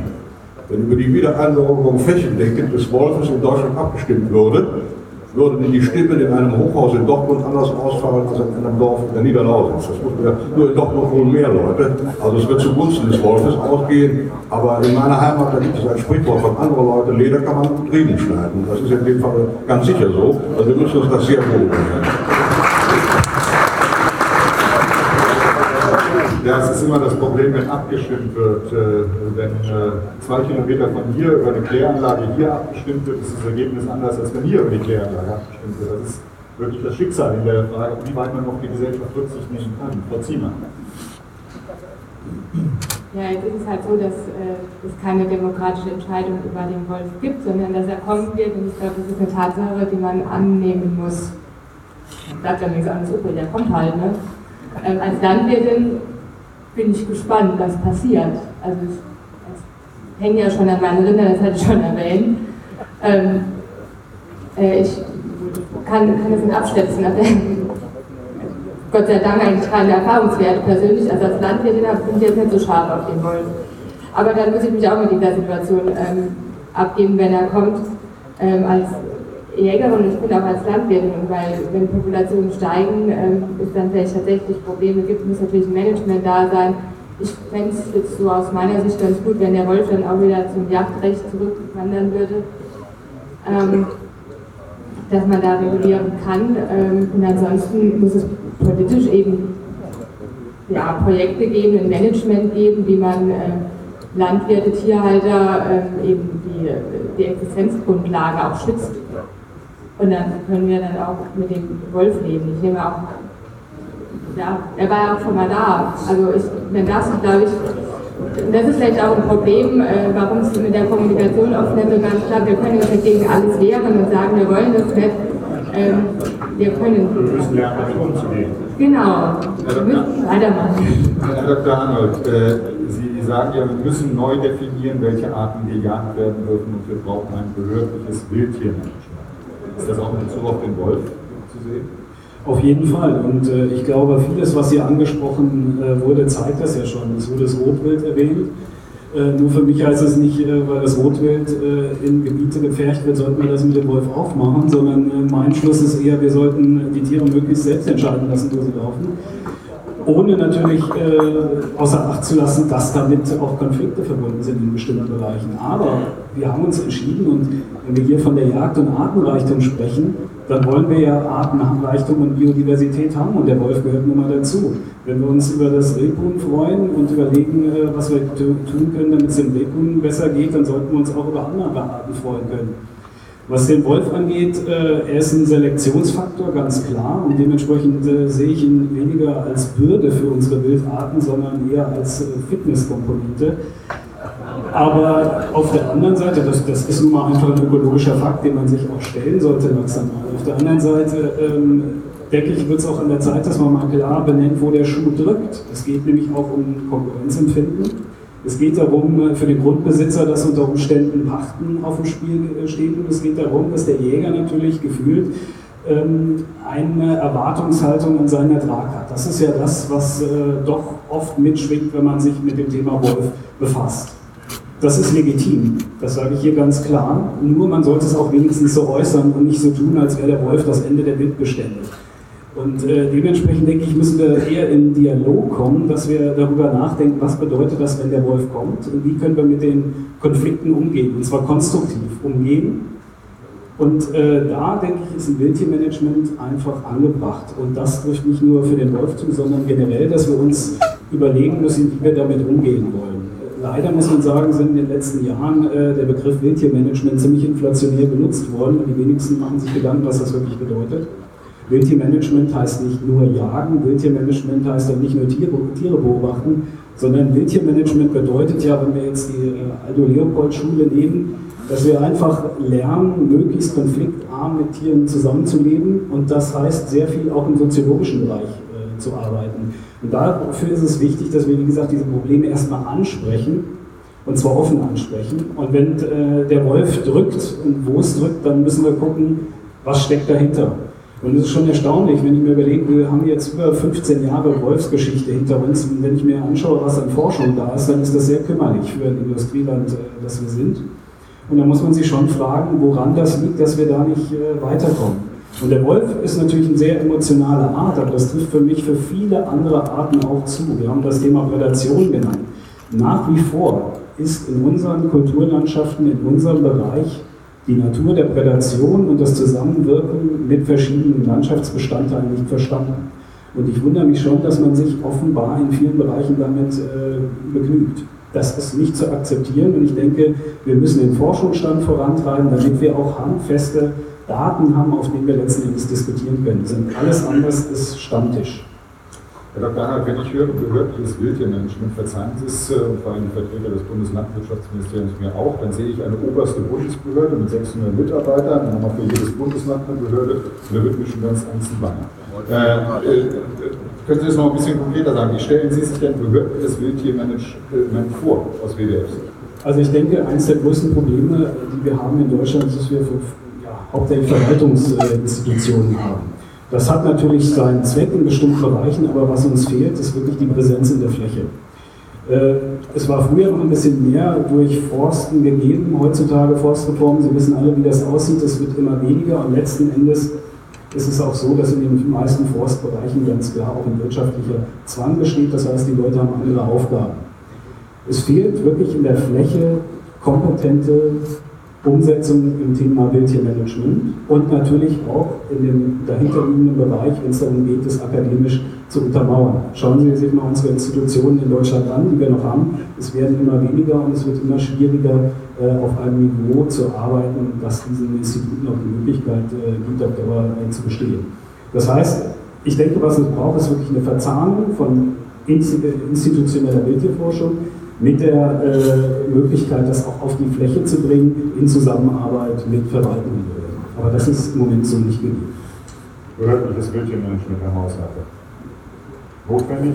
Ich jetzt äh, mit Herrn Leppmann äh, geeinigt, dass er zunächst antwortet, aber Gut, dann, das auch wenn Sie sich einigen, da will ich nicht irgendwie dazwischen funken. Ja, dann würde er aber gleich auch noch was sagen. Herr Leppmann, bitte. Ich wollte nur ganz kurz sagen, also ähm, das Angebot ist da, die dritte Manager sind in Viren flächendeckend vorhanden.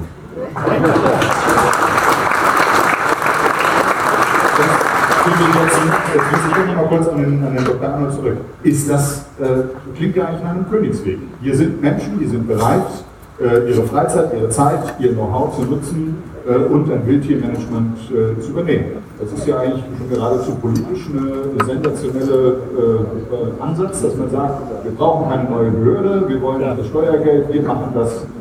Ist das okay? Sehen Sie, wenn Sie jetzt die Kollegen vom NABU fragen, dann werden Sie Ihnen erzählen, dass in den Ortsgruppen auch die guten Wildtiermanager sitzen. Und äh, so denke ich, sollten wir sehen, dass wir das auf ein neutrales Level bringen. Ich denke, wenn Wildtiermanagement in der Fläche Akzeptanz haben soll, dann sollten wir das zusammen machen. Das heißt nicht, dass die Jäger dann nicht ein festes Element sein sollten. Ganz und gar nicht. Die Jäger sind in der Fläche und die Jäger haben sehr viel Erfahrung, haben sehr viel Ortskenntnis. Und das sollte man auch einbauen, genauso wie man die anderen äh, ehrenamtlichen Verbände und Ortsgruppen von NABU und äh, anderen Verbänden einbeziehen muss. Aber darüber hinaus muss es doch eine neutrale Instanz geben. Und ich denke, da sollte man sich auch von behördlicher Seite nicht wegducken. Das brauchen wir.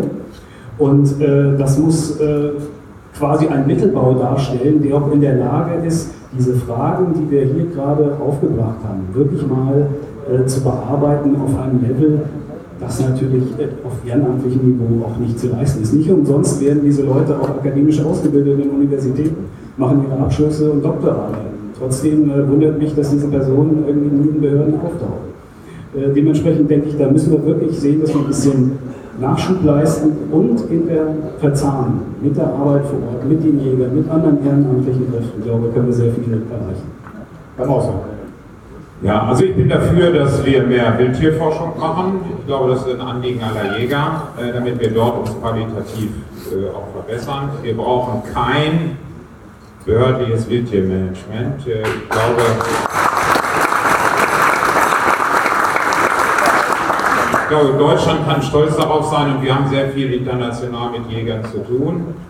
Äh, Wie gut wir da in Deutschland aufgestellt sind, deutlich besser als viele andere Länder auf der Welt. Wir werden beneidet um die hohe Kompetenz, die wir in der Fläche durch die Jäger haben. Gleichwohl muss man sich natürlich weiter verbessern. Nichts ist optimal.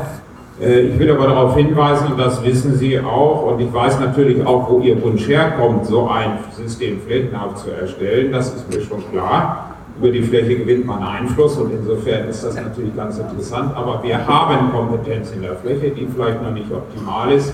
Aber denken Sie daran, es gibt flächendeckend nach wie vor Forstleute in Deutschland. Es gibt flächendeckend nach wie vor gut ausgebildete Landwirte und es gibt die Jäger, die ja auch nicht ganz dumm sind und gut ausgebildet werden. Und da gibt es sehr viele, die sich auch insbesondere ökologisch außerordentlich äh, interessieren. Und das ist unser großer Vorteil. Der wird uns von vielen auch geneidet, dass wir tatsächlich in der Fläche sind, jeden Tag draußen sind und arbeiten. Und ich glaube, wir können das viele Dinge besser beurteilen als diejenigen, die dann ferne in irgendeiner Behörde sitzen und dort Entscheidungen treffen.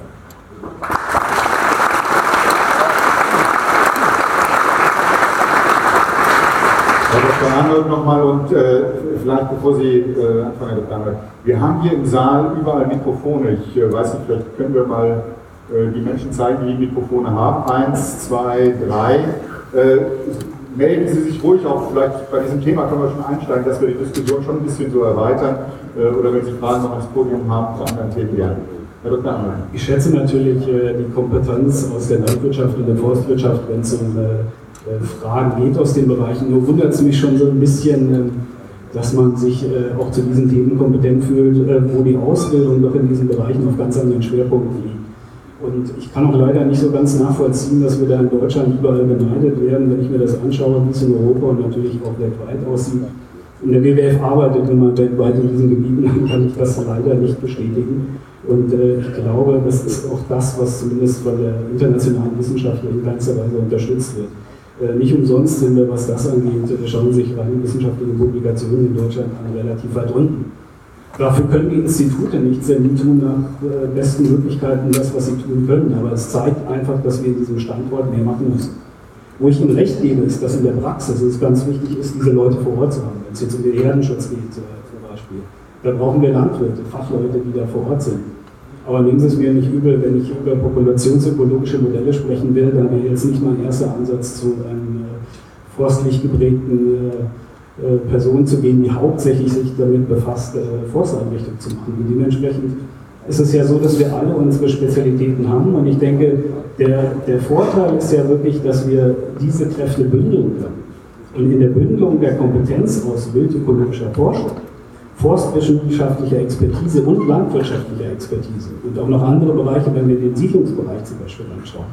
Da denke ich, ist doch die Chance wirklich drin, etwas Gutes zu entwickeln. Und ich denke, wir müssen uns einfach ein bisschen weiter öffnen und sollten aufhören mit diesen äh, Fronten, die hier aufgemacht werden. Das, denke ich, bringt uns nicht weiter. Herr Sie dürfen auch nochmal, aber nicht jetzt hier. Gerne ganz kurz. Äh, Herr Dr. Arnold, ich freue mich, dass es gelungen ist, mir gelungen ist, Sie aus der Deckung herauszuholen. Das, was Sie gerade angesprochen haben, findet tagtäglich statt. Und es gibt in vielen Bereichen wissenschaftliche Untersuchungen, die genau dieses Feld zwischen Ökonomie und Ökologie verknüpfen. Das ist das tägliche Brot, woran viele von uns, und ich zähle mich dazu, arbeiten. Und das, was Sie fordern, findet längst statt in der Praxis. Und das seit langer Zeit. Wir können uns gerne hier nachher etwas näher unterhalten.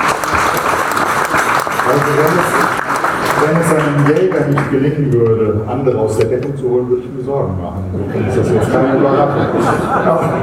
Die erste Frage mit dir vorne. Wenn Sie vielleicht gerade kurz sagen, ich kenne nicht jeden, insofern verzeihen Sie mir, wer Sie sind und äh, dann Ihre Frage oder Ihre Anmerkung.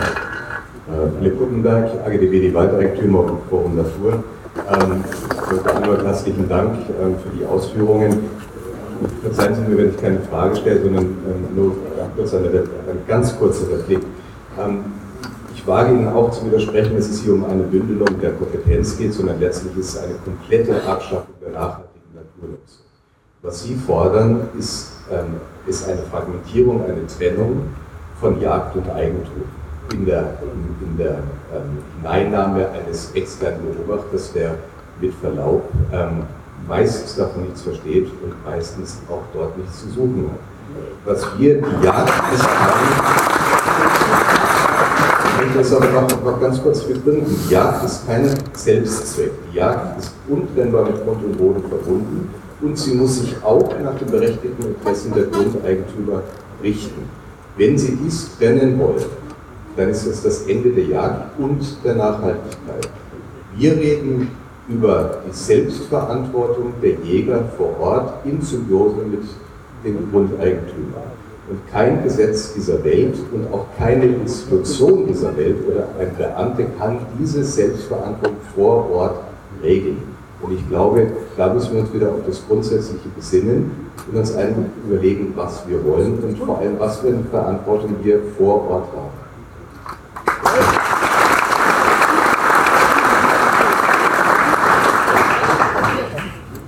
Ich glaube, ich bin hier missverstanden worden, um das nochmal klar zu machen. Ich möchte nicht, dass das Ganze getrennt wird. Und mir ist durchaus bewusst, dass in der Jagd eine Verpflichtung besteht. Gerade wenn wir jetzt über Schadenbildbestände reden und das Wirtschaften im ländlichen Raum. Das ist auch gar keine Frage. Und es ist auch klar, dass diese Kompetenz auch in der Region sein muss. Das ist vollkommen klar. Aber ich muss das nochmal sagen. Ob es jetzt die Diskussion zum Wolf sind, das Thema wieder Wolfsregulation, oder ob das die Frage der Prädation ist. Sehen Sie, ich bin promovierter Biologe und was ich so lese tagtäglich in diesem Bereich zeigt mir, dass es offenbar nicht so ist, dass diese Kompetenz so durchgesickert ist. Und äh, ich glaube, dass es wichtig ist, einfach dann stärkeren Austausch zu betreiben. Und es geht ja nicht darum, dass jetzt einzelne Kräfte irgendwo in einer oberen Struktur Dinge runterdeklinieren und sagen, das muss jetzt gemacht werden, sondern es geht einfach darum, dass wir ein bisschen mehr Handwerkszeug brauchen. Und das bedeutet natürlich, dass wir auch das so weit anbringen müssen, dass die Möglichkeiten in Deutschland erstmal da sind. Das sind sie momentan nicht. Es gibt wirklich Institute, die gute Arbeit machen, aber diese Arbeit wird in vielen Bereichen ignoriert. Und warum ist das so? Weil sie auch oft nicht verstanden wird in den entsprechenden Ebenen. Und was wir brauchen, sind Multiplikatoren, die es auch ermöglichen, diese abstrakte Forschung so weit runterzubrechen, dass sie in der Fläche umgesetzt wird. Das ist eher das, äh, was mir vorschwebt. Es geht nicht darum, die Kompetenz in der Fläche auszuüben und auch nicht bei den verschiedenen Nutzergruppen. Um das nochmal wirklich zu sagen. Weil es geht darum, das zu ergänzen über eine spezifische Fachkompetenz, die es ermöglicht, theoretische Grundlagen wirklich für die Praxis anwendbar zu machen. Und ich denke durchaus, ich muss es nochmal sagen, wir haben natürlich Nachholbedarf. Der Herr in der dritten Reihe, bitte. Äh, Sie haben das Mikrofon. Ja, Henning Wenzel vom Deutschen Jagdrechtstag. Ich knüpfe an äh, die Worte meines Vorredners an, der Eignungsbegriff. Das ist jetzt mehrfach auch hier in der Diskussion bekommen. Ich habe sowohl bei dem Thema Wolf als auch bei den Vorthemen Prädatorenbejagen, Niedergang des Niederwildes und dergleichen immer das Gefühl, dass wir Jäger uns im Prinzip selbst vor einen Karren gespannt haben, der nur temporär unser ist. Wir müssen uns doch ganz deutlich machen, dass wir das Jagdausübungsrecht, abgeleitet aus dem Jagdrecht, pachten auf Zeit, wenn nicht keine Eigentümer sind. Und deswegen diese ganzen politischen Diskussionen, diese grünen Jagdgesetze, diese Auseinandersetzung mit Naturschutzverbänden, die beim Thema Wolf und dergleichen da ihre Forderungen stellen, das sind alles Sachen, die nur ganz sekundär zu unseren Lasten gehen. Denn wir können jederzeit sagen, dann pachte ich dieses Revier nicht mehr. Meines Erachtens ist es jetzt dringend an der Zeit, dass die Grundeigentümerverbände an dieser Stelle viel aus ihrem Tiefschlaf aufwachen, erkennen, dass diese Diskussionen wie in Baden-Württemberg und dergleichen nicht ein Problem sind zwischen der Jägerschaft und dem NABU und grünen Regierungen, sondern es ist ein tiefgreifender Eingriff in das Grundeigentum, den die Grundeigentümer selber aus Verfassungsrecht, den es sich politisch nicht lösen lässt, mit rechtlichen Mitteln verteidigen müssen. Wir lassen uns ohne Not, siehe Wolf, vor diesen Karren spannen und argumentieren, warum wir den Wolf im Jagdrecht haben wollen oder nicht. Das ist primär erstmal nicht unser Problem.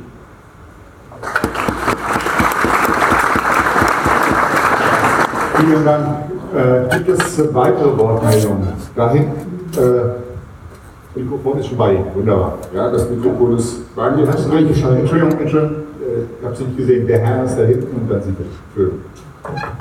Gut, äh, Dietrich Fricke, ich komme aus Niedersachsen, aus dem ländlichen Raum und ich möchte doch gerne mal wieder zu dem eigentlichen Thema zurück, denn Sie haben ja eingeleitet und haben diese Frage gestellt, wie können wir es machen, dass wir die Yacht zukunftsfähig machen. Und wir verlieren uns jetzt so ein bisschen im wissenschaftlichen Wer wem bevormundet. Das kann aber ja an anderer Stelle diskutiert werden. Und deshalb habe ich an Sie, Herr Lanz, eine Frage oder vielleicht geben Sie die weiter. Es ist doch festzustellen, dass in dem urbanen Raum eine gewaltige Naturentfremdung stattfindet, nicht zuletzt geprägt durch die Medien, die ja nur noch eine Bambi-Mentalität darstellen.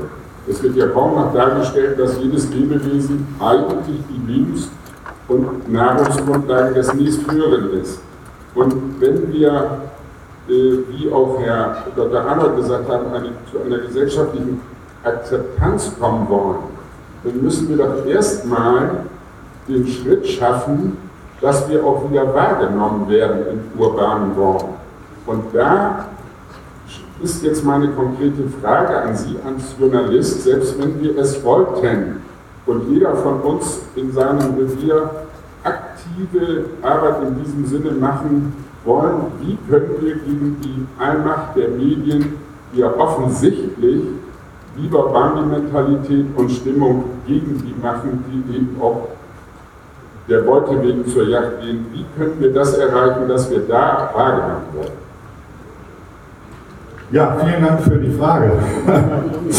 ähm, äh, ist jetzt schwierig. Erstens äh, hätte ich Lust, sie zu beantworten. Äh, zweitens ist es nicht ganz meine Aufgabe.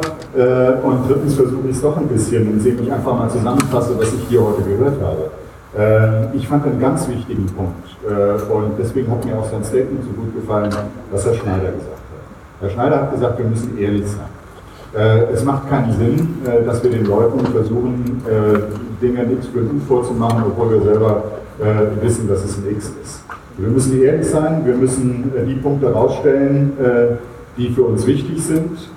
Und auf der anderen Seite müssen wir uns, oder Sie müssen sich zeigen als ein ganz normaler, aktiver Teil dieser Gesellschaft. Dass Sie damit gegen Menschen meiner Profession, die mit einem vorgefertigten Urteil rangehen und ihren Job missbrauchen, nicht erfolgreich sein werden, das sage ich Ihnen jetzt schon. Aber wenn jemand was eine böse Absicht hat, äh, wird es kaum möglich sein, ihn davon abzubringen. Auf der anderen Seite äh, breche ich gerne diese Lanze, indem ich sage, ist auch ein Nachname, breche ich gerne, äh, breche ich gerne diese Lanze, indem ich sage, äh, dass die meisten Journalisten schon anständig sind und auch einen gewissen Berufsethos haben äh, und es darum geht, äh, der Wahrhaftigkeit äh, gerecht zu werden und nicht Kampagnenjournalismus zu betreiben. Das ist leider ein Teil der Gattung, die es gibt. Ähm, aber dieser Punkt Ehrlichkeit und äh, zu zeigen, dass man auch in der heutigen Welt stattfindet. Und da ist mir vorhin aufgefallen, ähm, dass der äh, Staatssekretär im Landwirtschaftsministerium äh, das Thema Streckelegen äh, thematisiert hat, ob man das wirklich so praktizieren müsste oder nicht. Persönlich habe ich da jetzt keine besondere Empfindsamkeit und auch kein Problem damit. Aber wenn es sich herausstellt, dass es so ist, dass es akzeptanzmäßig nicht ganz so besonders toll kommt, wenn man da erstmal zeigt, mir fällt dann immer wieder Erich Honecker ein, wenn er seine Jagd abgeschlossen hatte. Äh, dann sollte man sich vielleicht von diesem äh, traditionellen Teil auch bereit sein zu verabschieden im Interesse des höheren Wertes, nämlich der Gesamtakzeptanz. Aber äh, das ist ein, ein, ein vielschichtiges Thema, äh, was Sie ansprechen. Und ich wollte eigentlich noch eine Frage dazu stellen, die ein bisschen jetzt eine Antwort ist. Ich wollte äh, nämlich fragen, äh, inwieweit die Jäger sich fit fühlen in einer Zeit, die geprägt ist von Shitstorms, von Twitter, von Facebook, von viraler Werbung, von all diesen Erscheinungen der digitalen Welt, äh, inwieweit sie sich da fit fühlen. Ich glaube, ähm, äh, da ist ein Schlüssel äh, zu der Antwort. Dass man, und wir, wir kommen ja auch immer wieder heute in der Diskussion an den Punkt der Kommunikation. Die Kommunikation ist in dieser Gesellschaft, die ja mit Smartphones überall ausgestattet ist und überall online ist, dass man hier schnell reagiert und auch, äh, dass man hier Themen setzen kann. Also äh, eine befreundete Politikerin hat mir mal gesagt, sie hat 20.000 Follower bei Twitter und damit ist sie kampagnenfähig. Kampagnenfähig heißt, dass wenn man an diese 20.000 seine Botschaft rausschickt, dass sie sich dort multipliziert in einem Ausmaß, dass sie durchaus gegen Boulevardzeitungen da auch gegenhalten können. Und das ist das, was sich heute verändert hat gegenüber früher. Äh, Medien sind wichtig, aber es gibt mittlerweile Möglichkeiten für jeden Einzelnen von uns, äh, Menschen, Mengen zu erreichen, was, was es früher nicht gab. Und da liegt, glaube ich, auch eine Chance für Sie. Äh, ist ein Versuch einer, einer Antwort, oder Herr Lippmann, äh, Sie wollten dazu vielleicht auch noch was sagen. Also ich würde einfach nur gerne ergänzen, wo die Chance ist. Wenn wir uns das anschauen, allein unseren Verband zu nehmen. Wir haben 245.000 Mitglieder organisiert in Kreisjägerschaften, Hegeringen, Landesjagdverbänden. Und was wir auf der einen Seite als Verbände machen können, ist, ähm, ja, ich sag mal, unsere Mitglieder sprachfähig zu gestalten. Als kleines Beispiel hier die kleine Broschüre haben die heute bekommen, Fakten statt Vorurteile. Einfach die knackigsten Fakten relativ schnell bei der Hand zu haben, die liefern zu können. Oder auch hier die Postkartenaktion, die jetzt in Berlin in den Szenelokalen läuft, jagdfakten.de. Einfach ganz nüchtern, sachlich die Themen entsprechend aufzuarbeiten. Und dann kommt ein Punkt, der wirklich mir ganz besonders wichtig ist. Wir machen Facebook, Twitter, sind da sehr aktiv, das ist alles ausbaufähig. Damit sind wir auch kampagnenfähig und auch die Petition zu Jäger der Fall hat gezeigt, dass wir kampagnenfähig sind. Aber wenn wir uns mal anschauen auf den einzelnen Internetseiten unserer Kreisgruppen, wir haben etwa 500 Kreisgruppen, wenn die überall die Verlinkung zum DRV-zu jagdfakten.de wäre, dann hätten wir bei der Google kennen dann nicht andere bei dem Thema Jagd oder Jagdgegner oder Jäger töten Tiere, sondern dann müssen wir erscheinen mit dieser ganz neutralen Darstellung, wie Jagd funktioniert. Und diese Macht haben wir. Wir haben die Möglichkeit, und das müssen wir nutzen, und diese Vernetzung in der digitalen Welt und in der persönlichen Welt ist so, so wichtig, ähm, um auch, ja, ich sag mal, die eigene Position und die Gesellschaftsfähigkeit tatsächlich herzustellen. Und ich glaube, was ganz wichtig ist, und das läuft auch sehr aktiv, sich selber einmischen in diesen ganzen Foren, ich weiß zwar nicht, wie die das machen, ich bin bei Facebook nicht persönlich, bei Xing habe ich es auch nicht mehr geschafft, aktiv dabei zu bleiben bei diesen ganzen Netzwerken, weil ich einfach nicht verstehe, wie das geht. Aber die Leute schaffen das. Nur in den Diskussionen, in, in den Kommentierungen, da ist eine Chance, selber Positionen zu beziehen, nicht als Verbandsfunktionär, sondern als ganz normaler Teil der Gesellschaft eine Meinung zu bringen. Und es ist ein gravierender Unterschied, ob Präsident Fischer ein Statement als DRV-Präsident abgibt oder Lettmann als Geschäftsführer oder Sie, jeder Einzelne als Einzelperson, als ganz klarer, vielleicht auch kleiner Teil, aber Sie sind Teil der Gesellschaft. Und ich glaube, wenn wir das sauber machen, haben wir eine riesen Chance.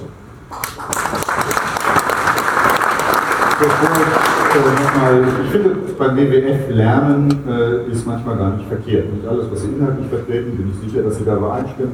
Aber die Art und Weise, wie äh, die Öffentlichkeitsarbeit beim WWF gestaltet wird und wie man auch äh, äh, dort mit, mit medial umgeht, ist, glaube ich, durchaus was, wo man sich ein Beispiel nehmen kann.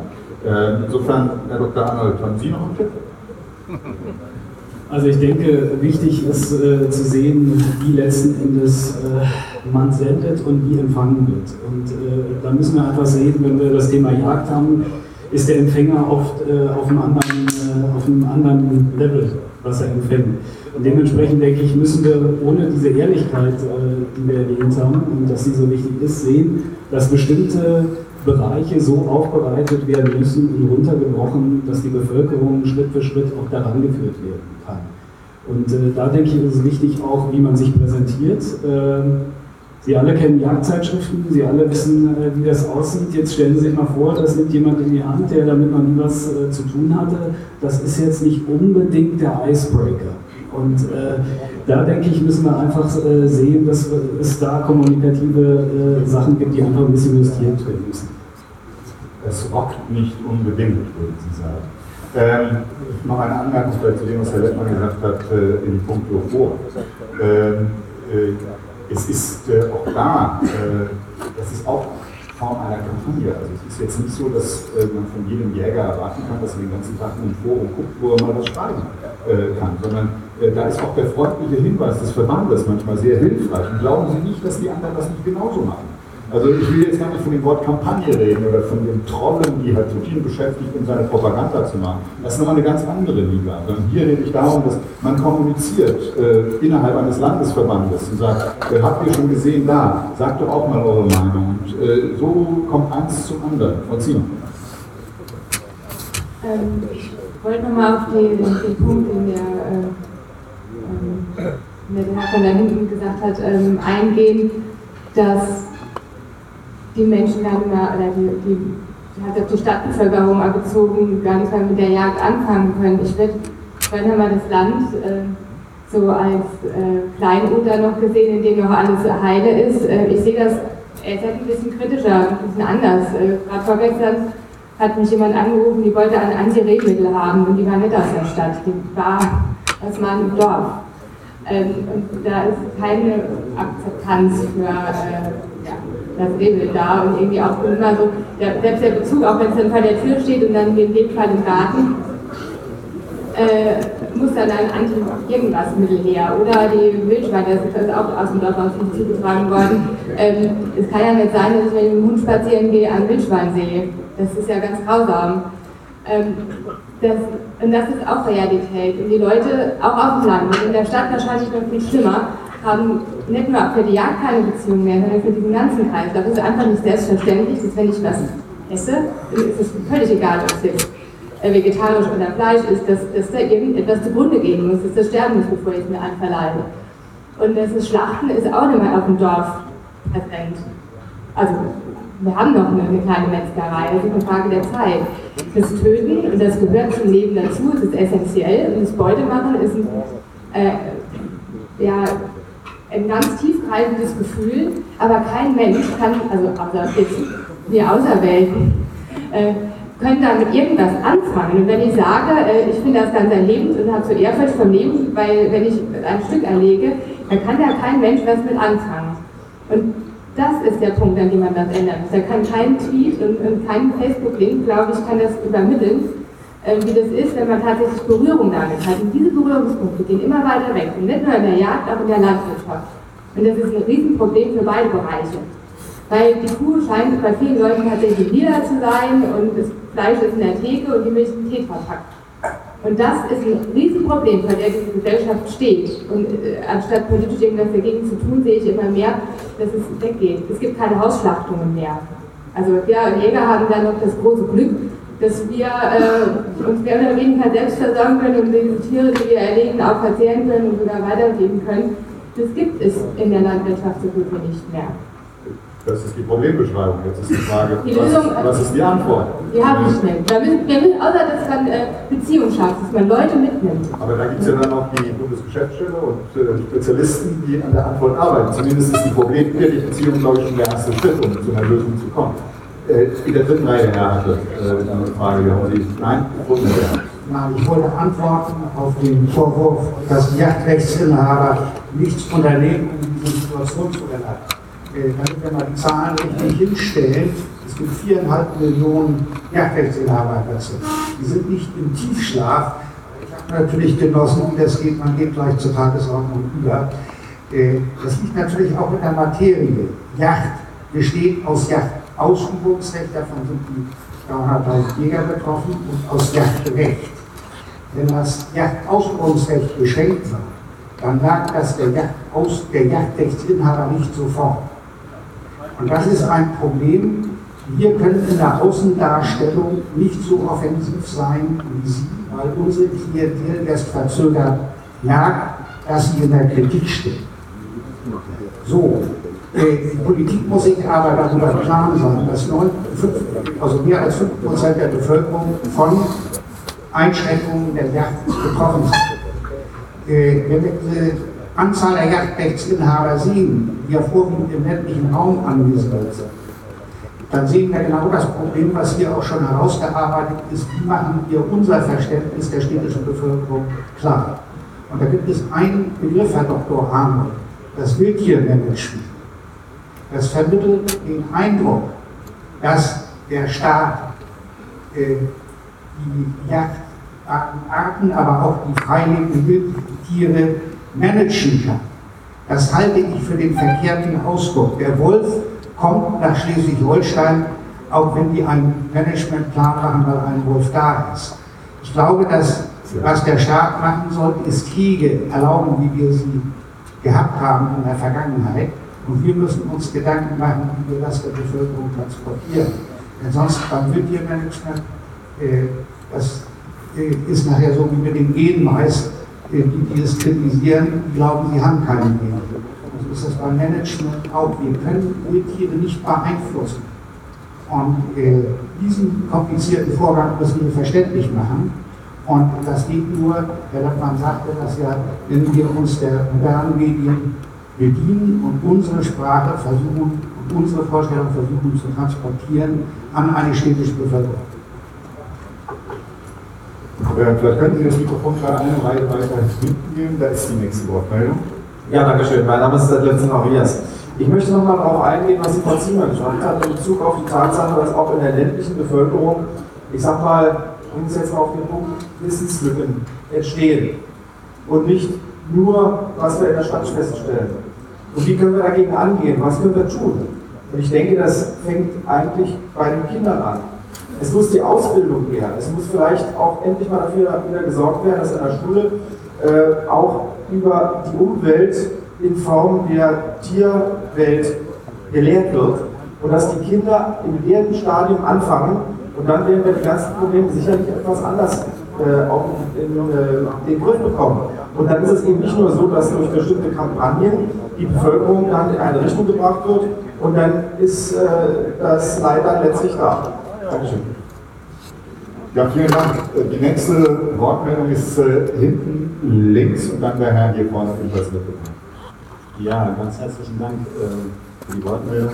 Magnus Wessel, mein Name. Ähm, ja, ich bin ähm, der naturschutzpolitische BUMD und Jagdgenosse und aus dem ländlichen Raum. Also passe ich nicht so ganz in die Klischees vielleicht in meiner Partnermarke. Ich bin auch regelmäßig als Treiber auf der Yacht, habe keinen eigenen Yachtschein, nur zum Hintergrund. Ich finde, wir diskutieren an ganz vielen Stellen ganz lange Zeit um Kleinigkeiten. Im Vergleich zu der Großbaustelle, die hier gerade genannt worden ist, und deswegen bin ich sehr dankbar dafür, dass hier jemand das eben nochmal darauf zurückgeführt hat. Wir haben doch ein gesellschaftliches Problem. Wenn kein Mensch mehr begreift, dass das, was auf meinem Teller liegt, irgendwas mit der Natur da draußen zu tun hat, dann haben wir doch kein Problem zwischen Jagd und Naturschutz, sondern haben ein richtig, richtig ernsthaftes Problem damit, wie Menschen ihre Welt wahrnehmen. Und da haben wir eine gemeinsame Baustelle. Und da sollten wir uns auch nicht auseinander differenzieren lassen. Jetzt.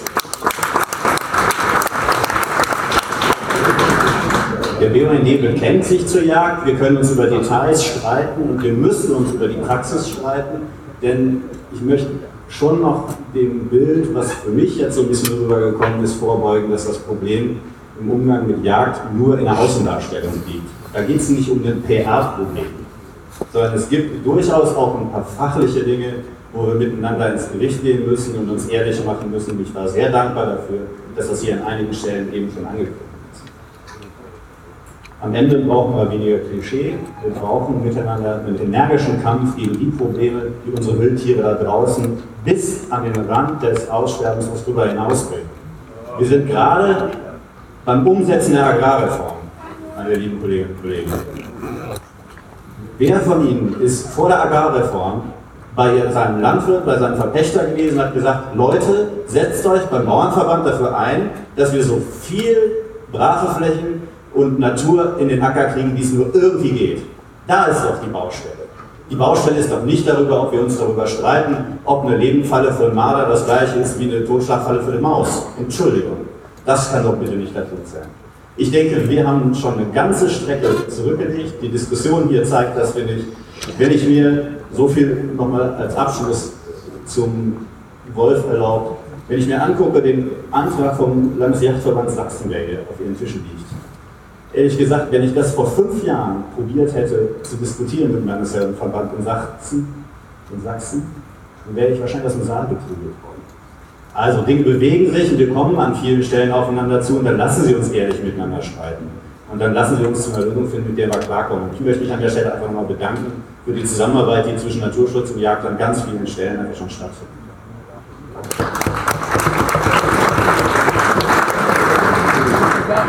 Ja, vielen Dank. Äh, Die nächste Frage hatte der Herr letzte. Ja, guten Tag, mein Name ist Markus Henk, ich bin Vizepräsident äh, der Landesjägerschaft Bremen.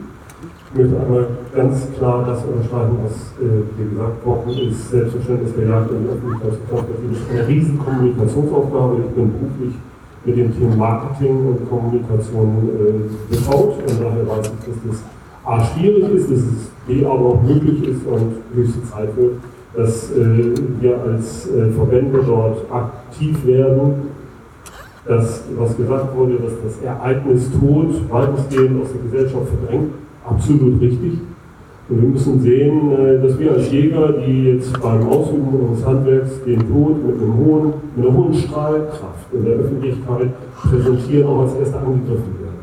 Damit aber auch eine Chance haben, das zu transportieren. Ich möchte das einfach nur unterstreichen. Ich will aber jetzt den Bogen schlagen ähm, äh, zu dem Thema äh, Fangjagd und damit mal dann auch wieder zurückzukommen zu dem Thema Deposition in der Öffentlichkeit. Ich bin in gewisser Weise etwas erschrocken darüber, wie eben über das Thema Fangjagd, Fallenjagd, Prädatorenmanagement äh, diskutiert worden ist. Hier wurde und einige Argumente gesagt, aber ich möchte mal die bedeutenden Argumente äh, auch nochmal ergänzen. Das ist nämlich einmal die Tatsache, dass wir äh, ganz viele äh, diesen Vogelschutzprojekte äh, laufen haben in Norddeutschland und Niederwildrevieren, dass kaum eines dieser geförderten Projekte heute mehr stattfindet, ohne das Prädatorenmanagement, ohne das Jachtausübung auf äh, Raubwild stattfindet. Das ist ein ganz, ganz wesentliches Element. Unsere Kulturlandschaft äh, verändert sich laufend. Einige Tierarten profitieren davon, andere Tierarten leiden darunter. Die Tierarten, die profitieren, ist heute unser Raubwild in erster Linie. Niederwildarten und geschützte Bodenbrückarten beispielsweise haben extreme Probleme bis zum Einbrechen ganzer Populationen flächenweise. Äh, wir haben die höchste Raubwilddichte, die wir jemals hatten. Ähm, hier sind wir als Jäger gefordert und auch das mit, einer ganz großen, mit einem ganz großen Öffentlichkeitsbezug. Und hier kommt das Prädatorenmanagement in Frage, die Fangnacht in Frage. Das tun wir heute in vielen Bereichen hocheffektiv. Hier wird viel getan, hier wird Monitoring gemacht. Wir haben beispielsweise in Bremen äh, ein, zwei, zwei Projekte laufen zum Thema Prädatorenmanagement und kooperieren hier beispielsweise auch sehr eng mit dem BUN Bremen, Martin Rode, sodass wir hier äh, wirklich einen sehr, sehr guten Austausch haben. Und das wieder in Bremen beispielsweise, was ein Stadtstaat ist, mit vielen Menschen, die also gar keinen Bezug zur Yacht haben, eine ganz hohe Strahlkraft, in die Bevölkerung rein. Wir kriegen sehr positives Echo. Wir haben sehr gute Kontakte zur Umweltbehörde. Das wird alles unterstützt und das ist also ein ganz gutes Beispiel, wo wir sagen, wir müssen, wir müssen als Naturschutzverband ähm, mit den anderen Naturschutzverbänden, NABU und BUND, so schwierig das auch manchmal sein mag, in eine enge Kommunikation gehen, selbstbewusst, in eine enge Kommunikation gehen, uns austauschen, mit dem Ziel, Kräfte zu bündeln. Wir müssen nach vorne gehen, um die Natur zu schützen, und zwar jeder in seiner Aufgabenstellung. Und ich glaube, wenn wir das tun, dann haben wir äh, damit eben eine Strahlkraft auch in die Öffentlichkeit, die neben den Themen, die wir eben hier genannt haben, äh, uns in unserem Selbstverständnis ganz weit nach vorne bringen und damit auch Dinge tun, wie Monitoring und ähnliches, dass wir eben halt auch im öffentlichen Verständnis mehr tun können, als dass wir wissen, wie wir Tiere töten. Sondern dass wir ein ganz, ganz großes Verständnis haben darüber, wie ökologische Zusammenhänge funktionieren und wie das eben halt auch in unserer Kulturlandschaft sich ständig verändert. Und hier brauchen wir Daten, Fakten und dann selbstbewusstes Handeln. Ich glaube, dann sind wir auf einem sehr, sehr guten Weg, dass äh, die Yacht auch morgen noch eine hohe Akzeptanz erfährt. Ja, vielen Dank äh, für Ihre Anmerkung.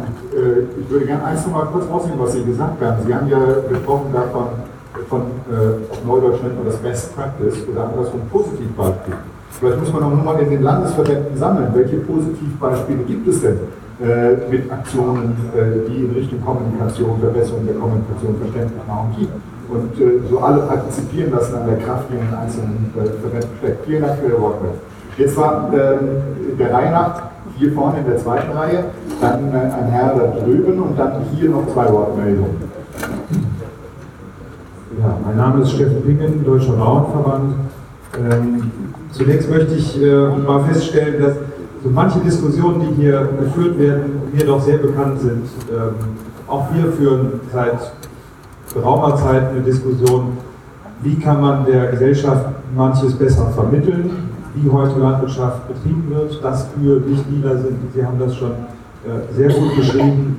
Ähm, also sehr vergleichbare Diskussionen. Auch die Mittel, die gewählt werden können, sind da sehr vergleichbar.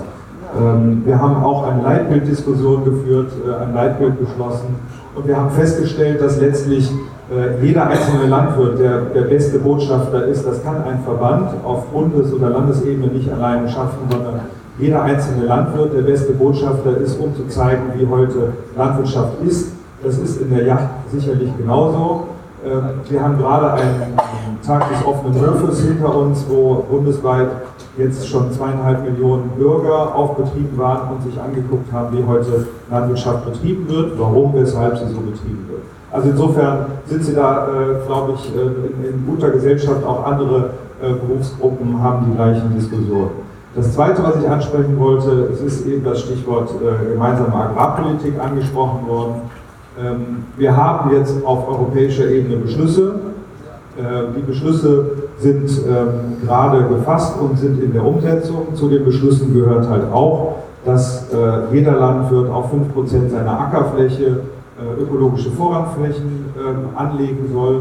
Und es gibt unterschiedliche Möglichkeiten. Da kann man sicherlich im Detail darüber streiten gerade auch mit der Jägerschaft, auch mit dem Naturschutz, ob alles, was in der Liste drin ist, ähm, aus ihrer Sicht sinnvoll ist. Aber es gibt natürlich auch andere Sichten der Dinge. Es gibt auch noch Landwirte, die die Einkommen erwirtschaften müssen. Es gibt äh, zunehmende Flächenkonkurrenzen.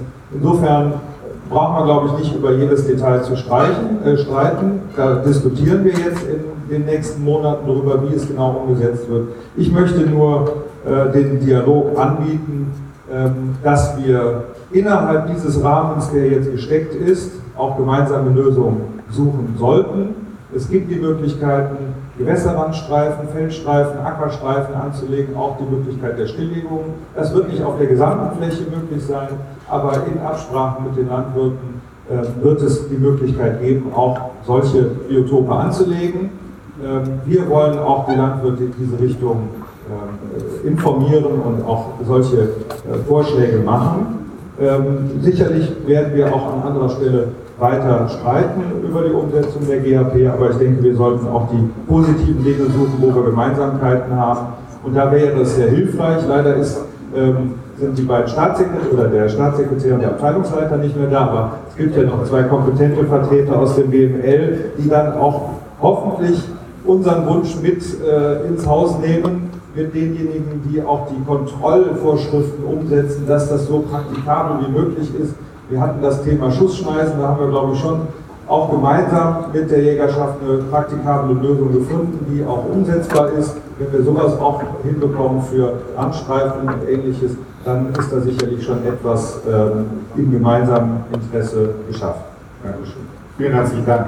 Herr Schneider, Herr Schneider hat noch eine Anmerkung dazu. Ja, ich würde gerne auch zum Thema ähm, Agrarpolitik äh, kurz noch etwas sagen, aus Sicht des Niederbildes.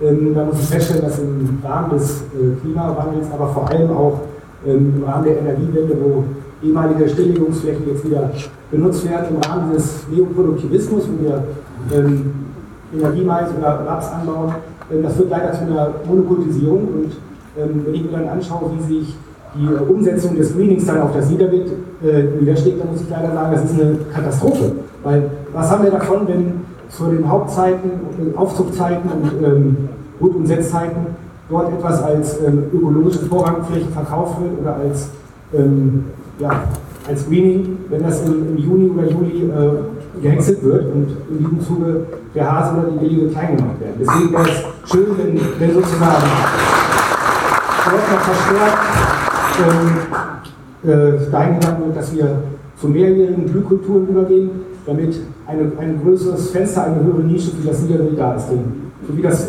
umgesetzt werden soll, ist es für das Niederwild nicht zum Vorteil. Vielen Dank, Herr Schneider. Äh, äh, ich habe ein Problem langsam. Es macht mir ja so viel Spaß, wir können ja um 8 noch hier sitzen, aber ich glaube, das wollen Sie nicht. Äh, das ist nämlich mit Ihrem Programm nicht vereinbar. Dann fällt dann auch noch die Hubertus-Disco aus, das wäre ja normal. Äh, insofern, wir müssen uns ein wenig jetzt äh, doch in der Zeit ein wenig jetzt in den Korridor finden. Vielleicht noch eine Antwort von Ihnen, vom Bauverband, dann äh, würde ich gerne noch die anderen Wortmeldungen machen, äh, dass wir dann langsam zu Ende kommen. Ich wollte nur noch mal kurz klarstellen, wenn Sie sagen, das ist eine Katastrophe. Wir reden gerade über die Umsetzung und das sollten wir gemeinsam tun. Da sind noch nicht alle Messen gesungen und gerade das, was Sie befürchten, wird gerade erst diskutiert. Also die Verordnung, wo das Entscheidende drinsteht, die werden jetzt gemacht und da sollten wir dann drüber reden. Frau Ziemer sollte noch dazu auch äh, kurz was sagen. Ja, nur ganz kurz, als Ökolandwirtin äh, kommt mir das weniger entgegen. Ähm, denke, Ökolandbau haben wir da sehr viel für Sie da wieder schon getan und sind ja immer noch dabei und das können Vorbild sein, auch für die anderen, das ist ein intensiveres Gründen. Die nächste Wortmeldung war der Herr äh, dort. Äh, dann sind äh, hier noch zwei Wortmeldungen und hier noch eine Wortmeldung. Und dann würde ich gerne die äh, Liste schließen. Bitte schön. Thomas Dietz, Landesjagdverband Baden-Württemberg.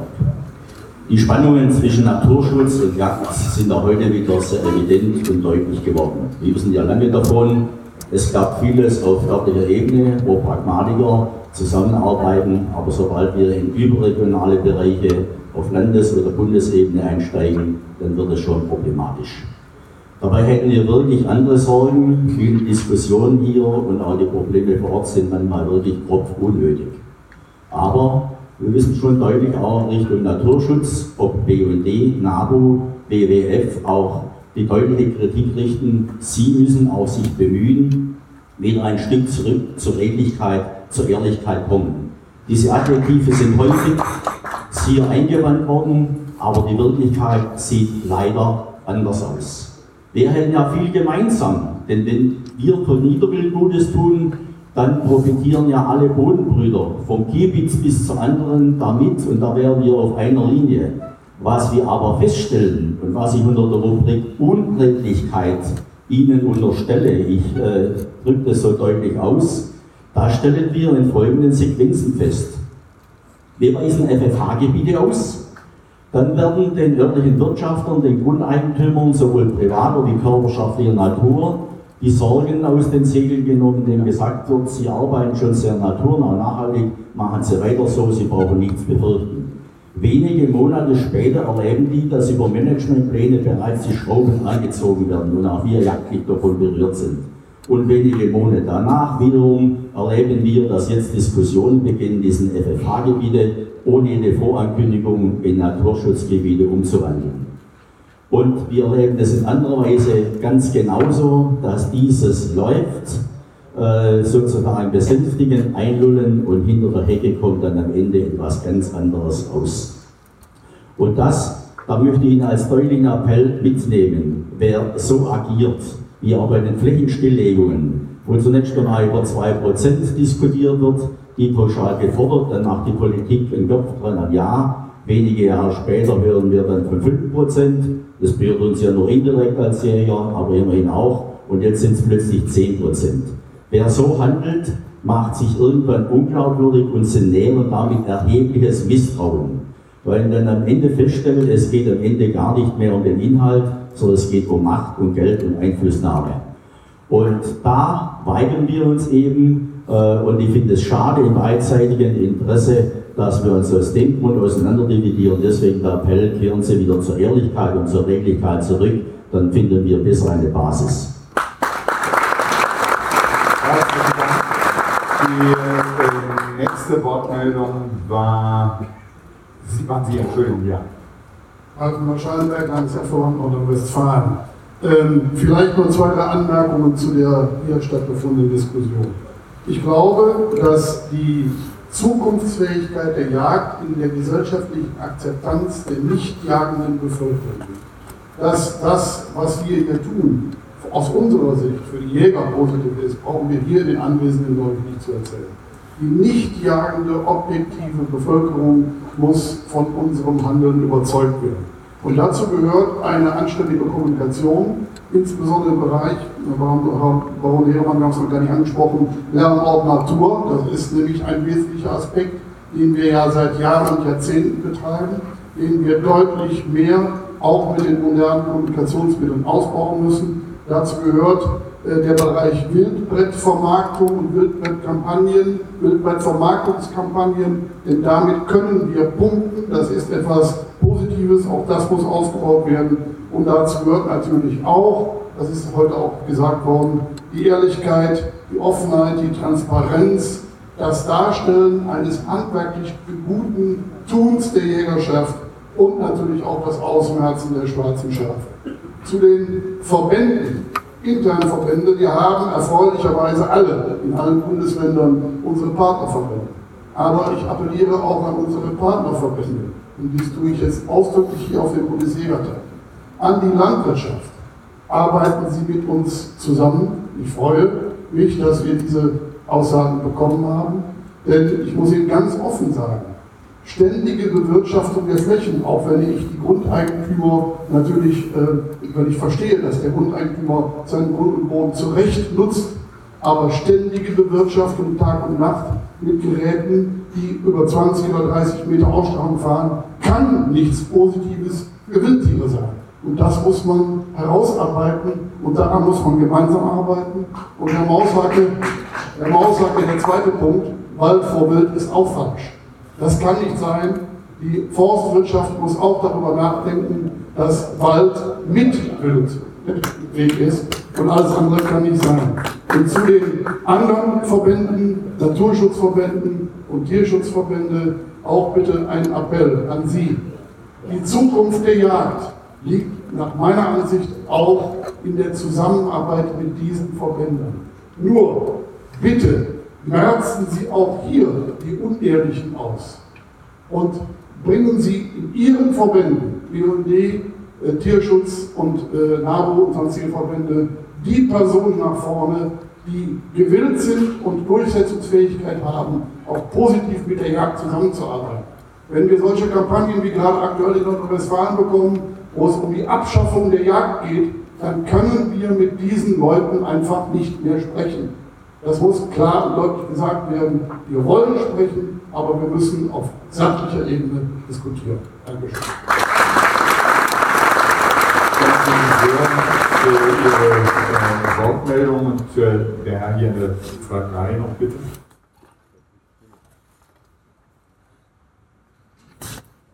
Mein Name ist Axel Heider, Bundeslandwirtschaft und Forstministerium. Ich möchte auf zwei Dinge kurz eingehen. Einmal Herr Dingen, Sie haben mich unmittelbar angesprochen zum Thema Greening. Greening ist eine große Chance. Eine Chance, alle Vorurteile zu widerlegen und einen Schulterschluss zu machen zwischen Landwirten, Grundeigentümern und Jägern. Und diese Chance sollten wir nutzen. Und an Kontrollauflagen der EU wird es nicht scheitern, wenn Schneisen zur Wildschadensverhütung im Mais, Lärchenfenster, Blühstreifen und selbst Wildmischungen zum Anbau nachwachsender Rohstoffe angesetzt werden. Denn alle diese von mir genannten Dinge fallen eindeutig unter Greening und sind in diesem Rahmen zulässig. Und wenn es da Zweifel gibt, sollten Jäger, Landwirte und Grundeigentümer gemeinsam den Ministerien und denen, die für die Aushebung zuständig sind, das Haus einlaufen, um das klarzustellen. Und einen zweiten Punkt, den ich ansprechen möchte, Ralf Müller-Schallenberg hat es angesprochen, Wald und Wild, beides, wir brauchen hier das ökologische Gleichgewicht. Das Bundeslandwirtschaftsministerium moderiert den Tisch, hat ihn in der letzten Legislaturperiode den Tisch Wald und Wild moderiert. Wir sprechen uns gegen Wald vor Wild aus, das sage ich auch als Bundesforstministerium. Wir sprechen uns aber auch gegen das Umgekehrte aus, Wild vor Wald. Wir brauchen hier einen an den regionalen Gegebenheiten orientierten Ausgleich und auch hier ist es wiederum notwendig, dass Grundeigentümer, Waldbesitzer und Jäger an einem Strang ziehen. Vielen Dank. Meine Damen und Herren, äh, ich würde jetzt noch eine allerletzte Wortmeldung hinten im Saal und dann äh, bitte ich äh, Verständnis, dass wir das vielleicht beim nächsten Mal auf jeden Fall fortsetzen. Bitte schön. oft angesprochen und vielleicht auch wichtig, dass ich nochmal auf ein paar Punkte eingehe hier. Ja, wir haben momentan die Situation, und das wissen wir seit zwei Monaten ungefähr, die Daten zur Natur, die belegen, dass die Lebensraumqualität aller Lebensräume und Biotope in Deutschland nachweislich mit erstmals flächendeckenden Daten sowie auch von vielen Populationen, die da draußen sind, abgenommen haben. Das heißt, offensichtlich verschlechtert sich für viele Arten die Lebensbedingungen. Wir haben heute die Diskussion um die Akzeptanz der Jagd in der Gesellschaft und wir haben ganz viel gesprochen über welche Koalitionen gibt es, wie kann man die Akzeptanz der Jagd in Deutschland festigen, herstellen und so weiter.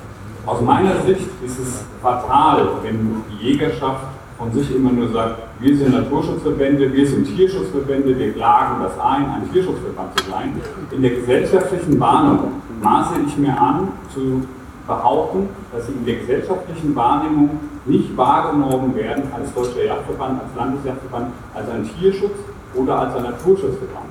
Und wenn es darum geht, dass wir gesellschaftliche Akzeptanz erlangen, dann bleibt letztendlich nur die Koalition mit den Natur- und vielleicht auch, das ist ein weiterer Schritt, mit den, äh, mit den Tierschutzverbänden. Das heißt aber auch gleichzeitig, dass wir uns über ganz viele inhaltliche Dinge, und es ist nicht nur die Fallenjagd, und es ist auch nicht nur der Schießnachweis, und es ist nicht nur bleifrei, unterhalten müssen und, äh, und dazu Lösungen auch kommen müssen. Das erfordert wahrscheinlich viel Streit, und wir hoffen uns darauf, und wissen auch, dass aus dieser anfänglichen Reitungswärme, die dann da entstehen wird, äh, letztendlich es zu einer Art Nestwärme kommen wird und dann hat auch ich, die Art der Jagd irgendwie noch eine gesellschaftliche Herzlichen Dank. Äh, Herr Lettmann, Sie wollten noch äh, eine Anmerkung. Also eine Replik kann ich mir an, an der Stelle wirklich nicht äh, verkneifen. Völlig d'accord, dass wir mit allen Verbänden ins Gespräch gehen müssen. Aber wenn der zweite Vorsitzende des NAU Berlin die Aberkennung der Landes des Landesverbandes Brandenburg, Berlin und des DHV als anerkannter Naturschutzverband fordert und wenn jetzt hier wie Nordrhein-Westfalen der Landesverband des NABU sich mit Peter und mit dem Komitee gegen den Vogelmord verbündet, dann hört es mit der sachlichen Auseinandersetzung auf. Und da sage ich ganz klar, dann ist die Gesprächsbasis einfach nicht mehr vorhanden. Bei aller sachlichen Diskussion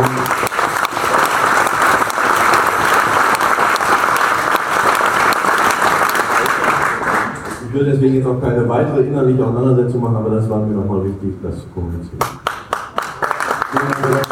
Ich denke, äh, wir haben viele, viele Themen angerissen. Jetzt zum Schluss nochmal ein ganz äh, delikates Thema, die ihre Fortsetzung finden müssen im Gespräch. Wir konnten heute einen ersten Weg gehen in Richtung Zukunft, den sind wir gegangen.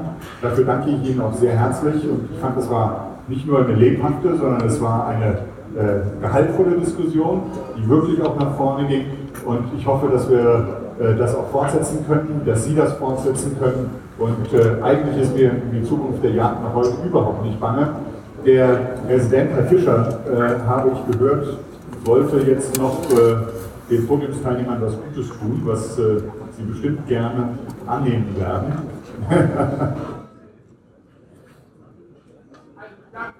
ja, bitte schön, nehmen Sie das Mikrofon. Ich danke bei Ihnen allen, bei Ihnen für die Moderation und bei Ihnen allen für die Diskussion bedanken, die Einbeziehung des Publikums.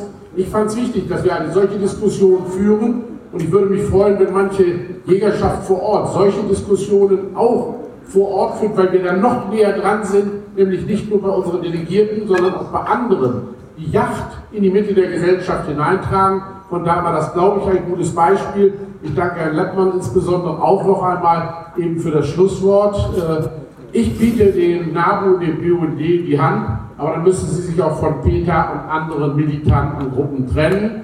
Wir beanspruchen den Naturschutz und den Tierschutz für uns und wir haben einen nachhaltigen und ganzheitlichen Ansatz. In diesem Sinne macht das Schlusswort nachher Herr Dr. Grasser als Berliner Gastgeber. Ich möchte Ihnen das Jahresmesser äh, Yacht äh, für das Jahr des Liederbildes überreichen und Herrn Lanz, äh, damit er den besonderen Genuss hat, ein Yachtkochbuch, bei dem, es gibt ja auch den Lanz, der kocht, nicht? also ein Lanz, ein Kochbuch, bei dem Sie dann gerade die Wildgerichte auch entsprechend genießen können. Ganz herzlichen Dank noch einmal an Sie alle. Sie haben ja teilweise sehr weite Anreisen gehabt für Ihr Engagement und wir werden weiter auf diesem Weg des Dialogs und der Diskussion uns weiter fortbewegen. Ja, vielen Dank, Herr Fischer. Äh, vielen Dank für das äh, Kochbuch. Wenn Sie dazu von mir eine persönliche Anmerkung würden. Ich liebe den Rewe in Baden-Baden. Dieses ganze Kurzgebrachte, was heute so modern ist, ist gar nicht so meins. Insofern hoffe ich, dass da noch ein paar althergebrachte Gerichte drin sind, denn ich esse wirklich gerne wild. Ich danke Ihnen sehr, dass ich heute hier bei Ihnen sein durfte. Äh, es war mir eine große Freude, einen Einblick zu bekommen in den Deutschen Jägerverband. Und ich habe es eben schon gesagt, Sie sind gut aufgestellt. Das geht in die Zukunft und ich wünsche Ihnen von Herzen eine gute Zukunft. Vielen Dank.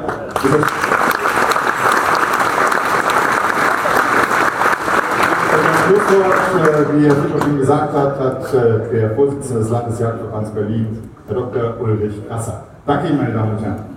Da Sie aus Baden-Baden kommen, Herr Vollmer, Kreisjägermeister aus der Region, wir sind sicher in der Lage, auch den passenden Rehrücken für das Rezept zu liefern. Werde ich tun.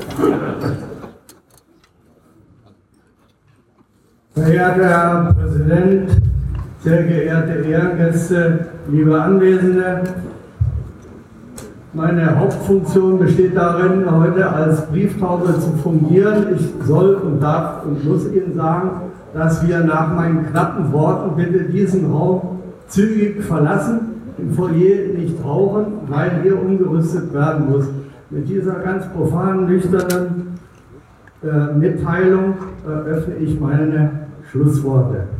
Allerdings haben Sie mir das Privileg dieses Schlussworts zugewiesen. Deswegen möchte ich doch einige Anmerkungen machen und darf meine persönlichen, also ganz subjektiven Eindruck wiedergeben. Der ethisch geschärfte Blick der Gesellschaft. Für mich die hervorstechende Formulierung dieses Nachmittags. Seien Sie versichert, wir, die Jägerschaften in den Stadtstaaten, dazu zählt ja Berlin auch, haben uns längst an diesen bohrenden Blick gewöhnen müssen. Die Tatsache, dass gleichwohl zunehmend junge Leute mit guter Ausbildung und teilweise auch sehr hohem Bildungsabschluss in unsere Jägerkurse kommen, stimmt mich und uns optimistisch. Bemerkenswert auch der wachsende Anteil junger Frauen. Auch dies ein bemerkenswerter Trend. Soweit zum Thema Zukunft der Jagd. Jetzt aber ein kurzer resümierender Blick zurück. Ich hoffe, dass Sie alle, die Sie an diesem diesjährigen Bundesjägertag teilgenommen haben, die Berlin 2014 in guter und hoffentlich auch angenehmer Erinnerung behalten werden. Worauf fußt meine Zuversicht? Ganz einfach. Wir haben einen Bundesjägertag erlebt, in dem die organisierte Jägerschaft wieder alte Tugenden neu belebt und entdeckt hat. Welche meine ich? Die Fähigkeit, sich zuzuhören, die Fähigkeit, kontroverse Positionen der anderen, die andere Meinung, diesen mit Respekt zu begegnen, sie auch gelten zu lassen. Die Fähigkeit zu Konsens und zu Kompromiss. Das alles stimmt mich zuversichtlich, weil sie uns das Fundament gibt, um mit Geschlossenheit in die Herausforderungen der Zukunft, die ja teilweise bedrohlich sind, mit Optimismus hineinzugehen. Dies bitte als ein Eindruck, den Sie hoffentlich mit mir teilen. Wenn ich nicht allein bin, würde ich mich freuen. In diesem Sinne wünsche ich Ihnen einen entspannenden Abend, gute Heimreise und angenehme Erinnerung an unsere, meine Heimatstadt.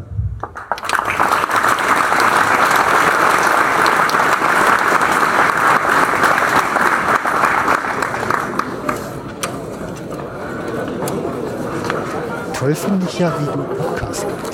Ja, aber was Wenzel gesagt hat, hat er genau Ich bin immer wieder auf der Suche nach den richtigen Erklärungen um dieses neue Medium. Ja. Ja. Ja. Au- Aufklärungsarbeit. Ja, damit man versteht, was die jungen Leute da so machen. ja. Das kommt ja bei den jungen Leuten an. Okay, also ich glaube, nach so einem Tag ist man auch ganz froh, wenn er rum ist, ne? Ja, wir sind jetzt äh, 4 Stunden 24 laut Anzeige. Mhm. Das Spiel Niederlande gegen äh, Argentinien war kürzer. Okay. Ähm, das hat aber später stattgefunden. Also jetzt war dieser Tag vorbei und äh, hast du denn noch was erleben dürfen? Vor der Hubertus-Disco? Ja, ich habe der der Herr Hartwig Fischer war noch mal so nett, äh, sich für ein kleines Interview zur Verfügung zu stellen, ähm, um so ein kleines Resümee aus dem Bundesjägertag zu ziehen. Und ja, das haben wir dann gemeinsam gemacht. Natürlich habe ich auch ein Selfie gemacht mit ihm, so wie Angie und Poldi. Naja, der investigative Paparazzi, ne? Das habe ich mir nicht nehmen lassen. Ja, interessant war, war eben noch am Ende, dass sich da eben NABU und BUND auch in die Höhle des Löwen gewagt haben, ähm, auf dem Bundesjägertag und eben auch sich da zu, zu Wort gemeldet haben. Das, war halt eben auch, muss man sagen, die waren, waren nicht nur zu zweit, die waren schon irgendwo zehn Leute waren das und das war halt die, der, der jüngste Tisch, der da ne, beim Bundesjägertag saß. Ja. Aber Gefahr erkannt. Nächstes Jahr wird's besser. ich habe mit den Leuten aus Sachsen geredet, aus Sachsen-Anhalt und aus Schleswig-Holstein. Mit den Leuten heißt mit den jungen Mit den, mit den Geschäftsführern dort und, und Ach so, okay. Hm. der Landesjagdverbände. Und nochmal an der Stelle, ich habe das Versprechen von euch aufgenommen. Kannst du das Versprechen noch mal eben kurz in Anführungszeichen zum Besten geben? äh, nein, die, die, das ist schon in trockenen Tüchern, da bin ich mir sicher. Was genau? Dass die ihre Jugend nächstes Jahr mitbringen. Ja, dieses Versprechen in der Göttergehörgang. Ja, an, ansonsten werde ich Herrn, Herrn Fischer bitten, nochmal ähm, vertrauliche Gespräche zu führen. Okay, der, der Mann ähm, gefällt mir und, und wir, wir sollten ihn unterstützen. Ja. Ja, dann hören wir uns noch mal dein investigatives, äh, knallhart recherchiertes Interview mit Hartwig Fischer an. Und ich bin jetzt auch gespannt. Ich höre es auch das erste Mal. Auspegeln hier. 1, 2, 3, 4, 5, 6.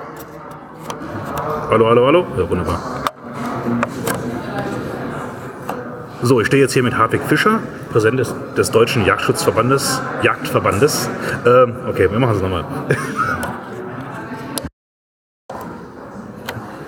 So, ich stehe hier mit Hartwig Fischer, dem Präsidenten des Bundes. Ach Mann, das.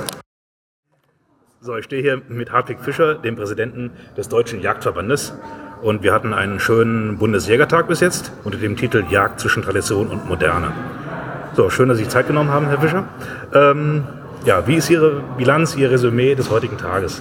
Der Bundesjägertag war geprägt von Inhalten. Heute Morgen der Darstellung der wichtigen Themenfelder, wie zum Beispiel Munition, wie zum Beispiel Yachtrecht und Eigentum, wie zum Beispiel die Herausforderung in den Landesjachtverbänden, in denen derzeit Landesjachtgesetze neu gemacht werden. Und äh, da haben wir auch gleichzeitig Gutachten vorgestellt, die zeigen, dass die Verfassungsmäßigkeit mancher Landesjachtgesetze in Frage steht und wir dort die Verbände unterstützen.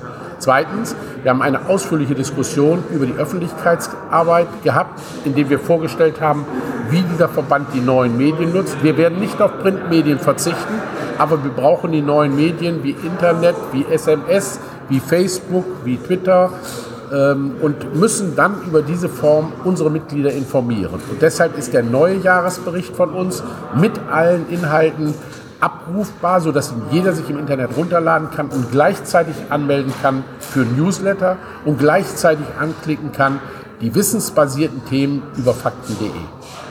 Das ist gut. Warum ist der Deutsche Jagdverband mit einer der, der wenigen, die im Internet präsent sind? Wenn man sich die Landesjagdverbände anschaut, von, von 16 Stück sind, sind unter fünf Verbänden sind die Leute präsent. Wenn ich jetzt auf Twitter schaue, auf, auf Facebook schaue, also wir wollten Vorreiterrolle haben und es ist immer so, wie früher auch beim Internet, dass dann in anderen Bereichen die anderen auch kurz darauf nachkommen. Wir sehen, dass, dass jeder Kreisverband praktisch, jeder inzwischen eine Homepage hat. Wir sind nur noch nicht genug miteinander vernetzt und das ist die Voraussetzung des Austausches von Kommunikation. Ich möchte keinen Yachtverband führen auf Dauer, bei dem die Information von oben nach unten läuft aber leider noch nicht zu allen Mitgliedern, aber von unten nach oben eigentlich nur noch über die normale Kommunikation funktioniert. Deshalb bin ich auch bei Facebook, weil man mich da am schnellsten erreichen kann oder auch persönlich über E-Mail. Das ist die Grundlage für meine Arbeit. Das habe ich selber auch schon ausprobiert und Sie haben mir auch geantwortet. Ja, das ist gut. Dann, dann hoffen wir mal, man, man sagt ja immer, der, der Fisch stinkt vom Kopf, dass die jetzt im positiven Sinne die, die guten Ansätze, die, die gute Vernetzung, die Sie da reinbringen, dass die auch in die Landesjagdverbände runtergehen. Ich habe da überhaupt keinen Zweifel, weil ich sehe, wie dieses Präsidium insgesamt, und das sind ja die Präsidenten der Landesjachtverbände, diesen Kurs aktiv mit unterstützt haben und von daher auch in ihre Jägerschaften hineintragen. Auch die Geschäftsführer sind voll in diesen Prozess eingebunden aus den Landesjachtverbänden und alle sehen, dass es ohne eine solche Kommunikation bei einem modernen Verband, der in der Mitte der Gesellschaft agieren will, nicht mehr geht. Gut.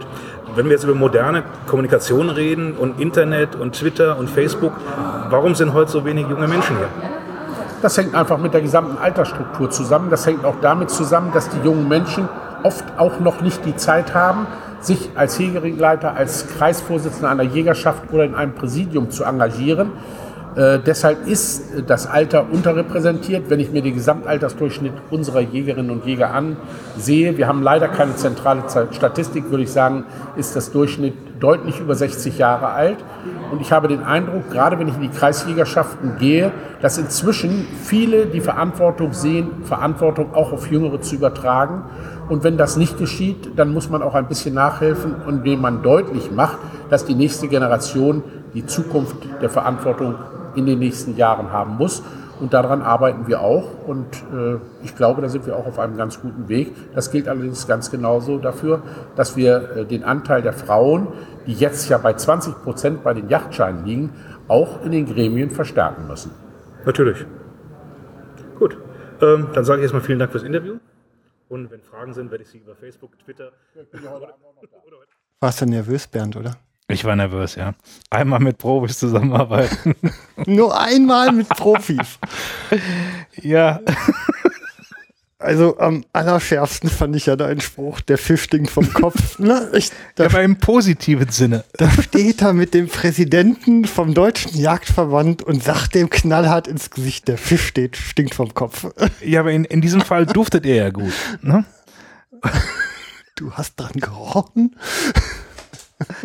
Nein, er macht Gutes, er bringt es in die oberen Gremien und es muss sich eben, das Gute muss sich eben unten fortsetzen. Ne? Ja. Transparenz, Demokratie, ne? all die bösen Worte. Böse? Nein, also ich habe einen, einen, wirklich sehr, sehr guten Eindruck von Herrn Fischer und von dem ganzen Team des deutschen Jagdverbandes. Du bist ein Fanboy. Ich bin ein Fanboy geworden, richtig. Irgendwas noch zu Es ist, nee, du, du bist ja heute hier der Führer. Ich bin, okay. Nee, ähm, ja, sehr interessante Sache. Es gab dann eben noch den, den Festabend mit der Hubertus Disco. Chaka. Ähm, äh, es gab eine schöne Verlosung mit, mit tollen Preisen. Ähm, da sind 5000 Euro zusammengekommen. Ja. Herr Hartwig Fischer hat spontan beschlossen, diese 5000 Euro äh, werden für die Jugendarbeit ähm, ja, ausgegeben, investiert. Ja.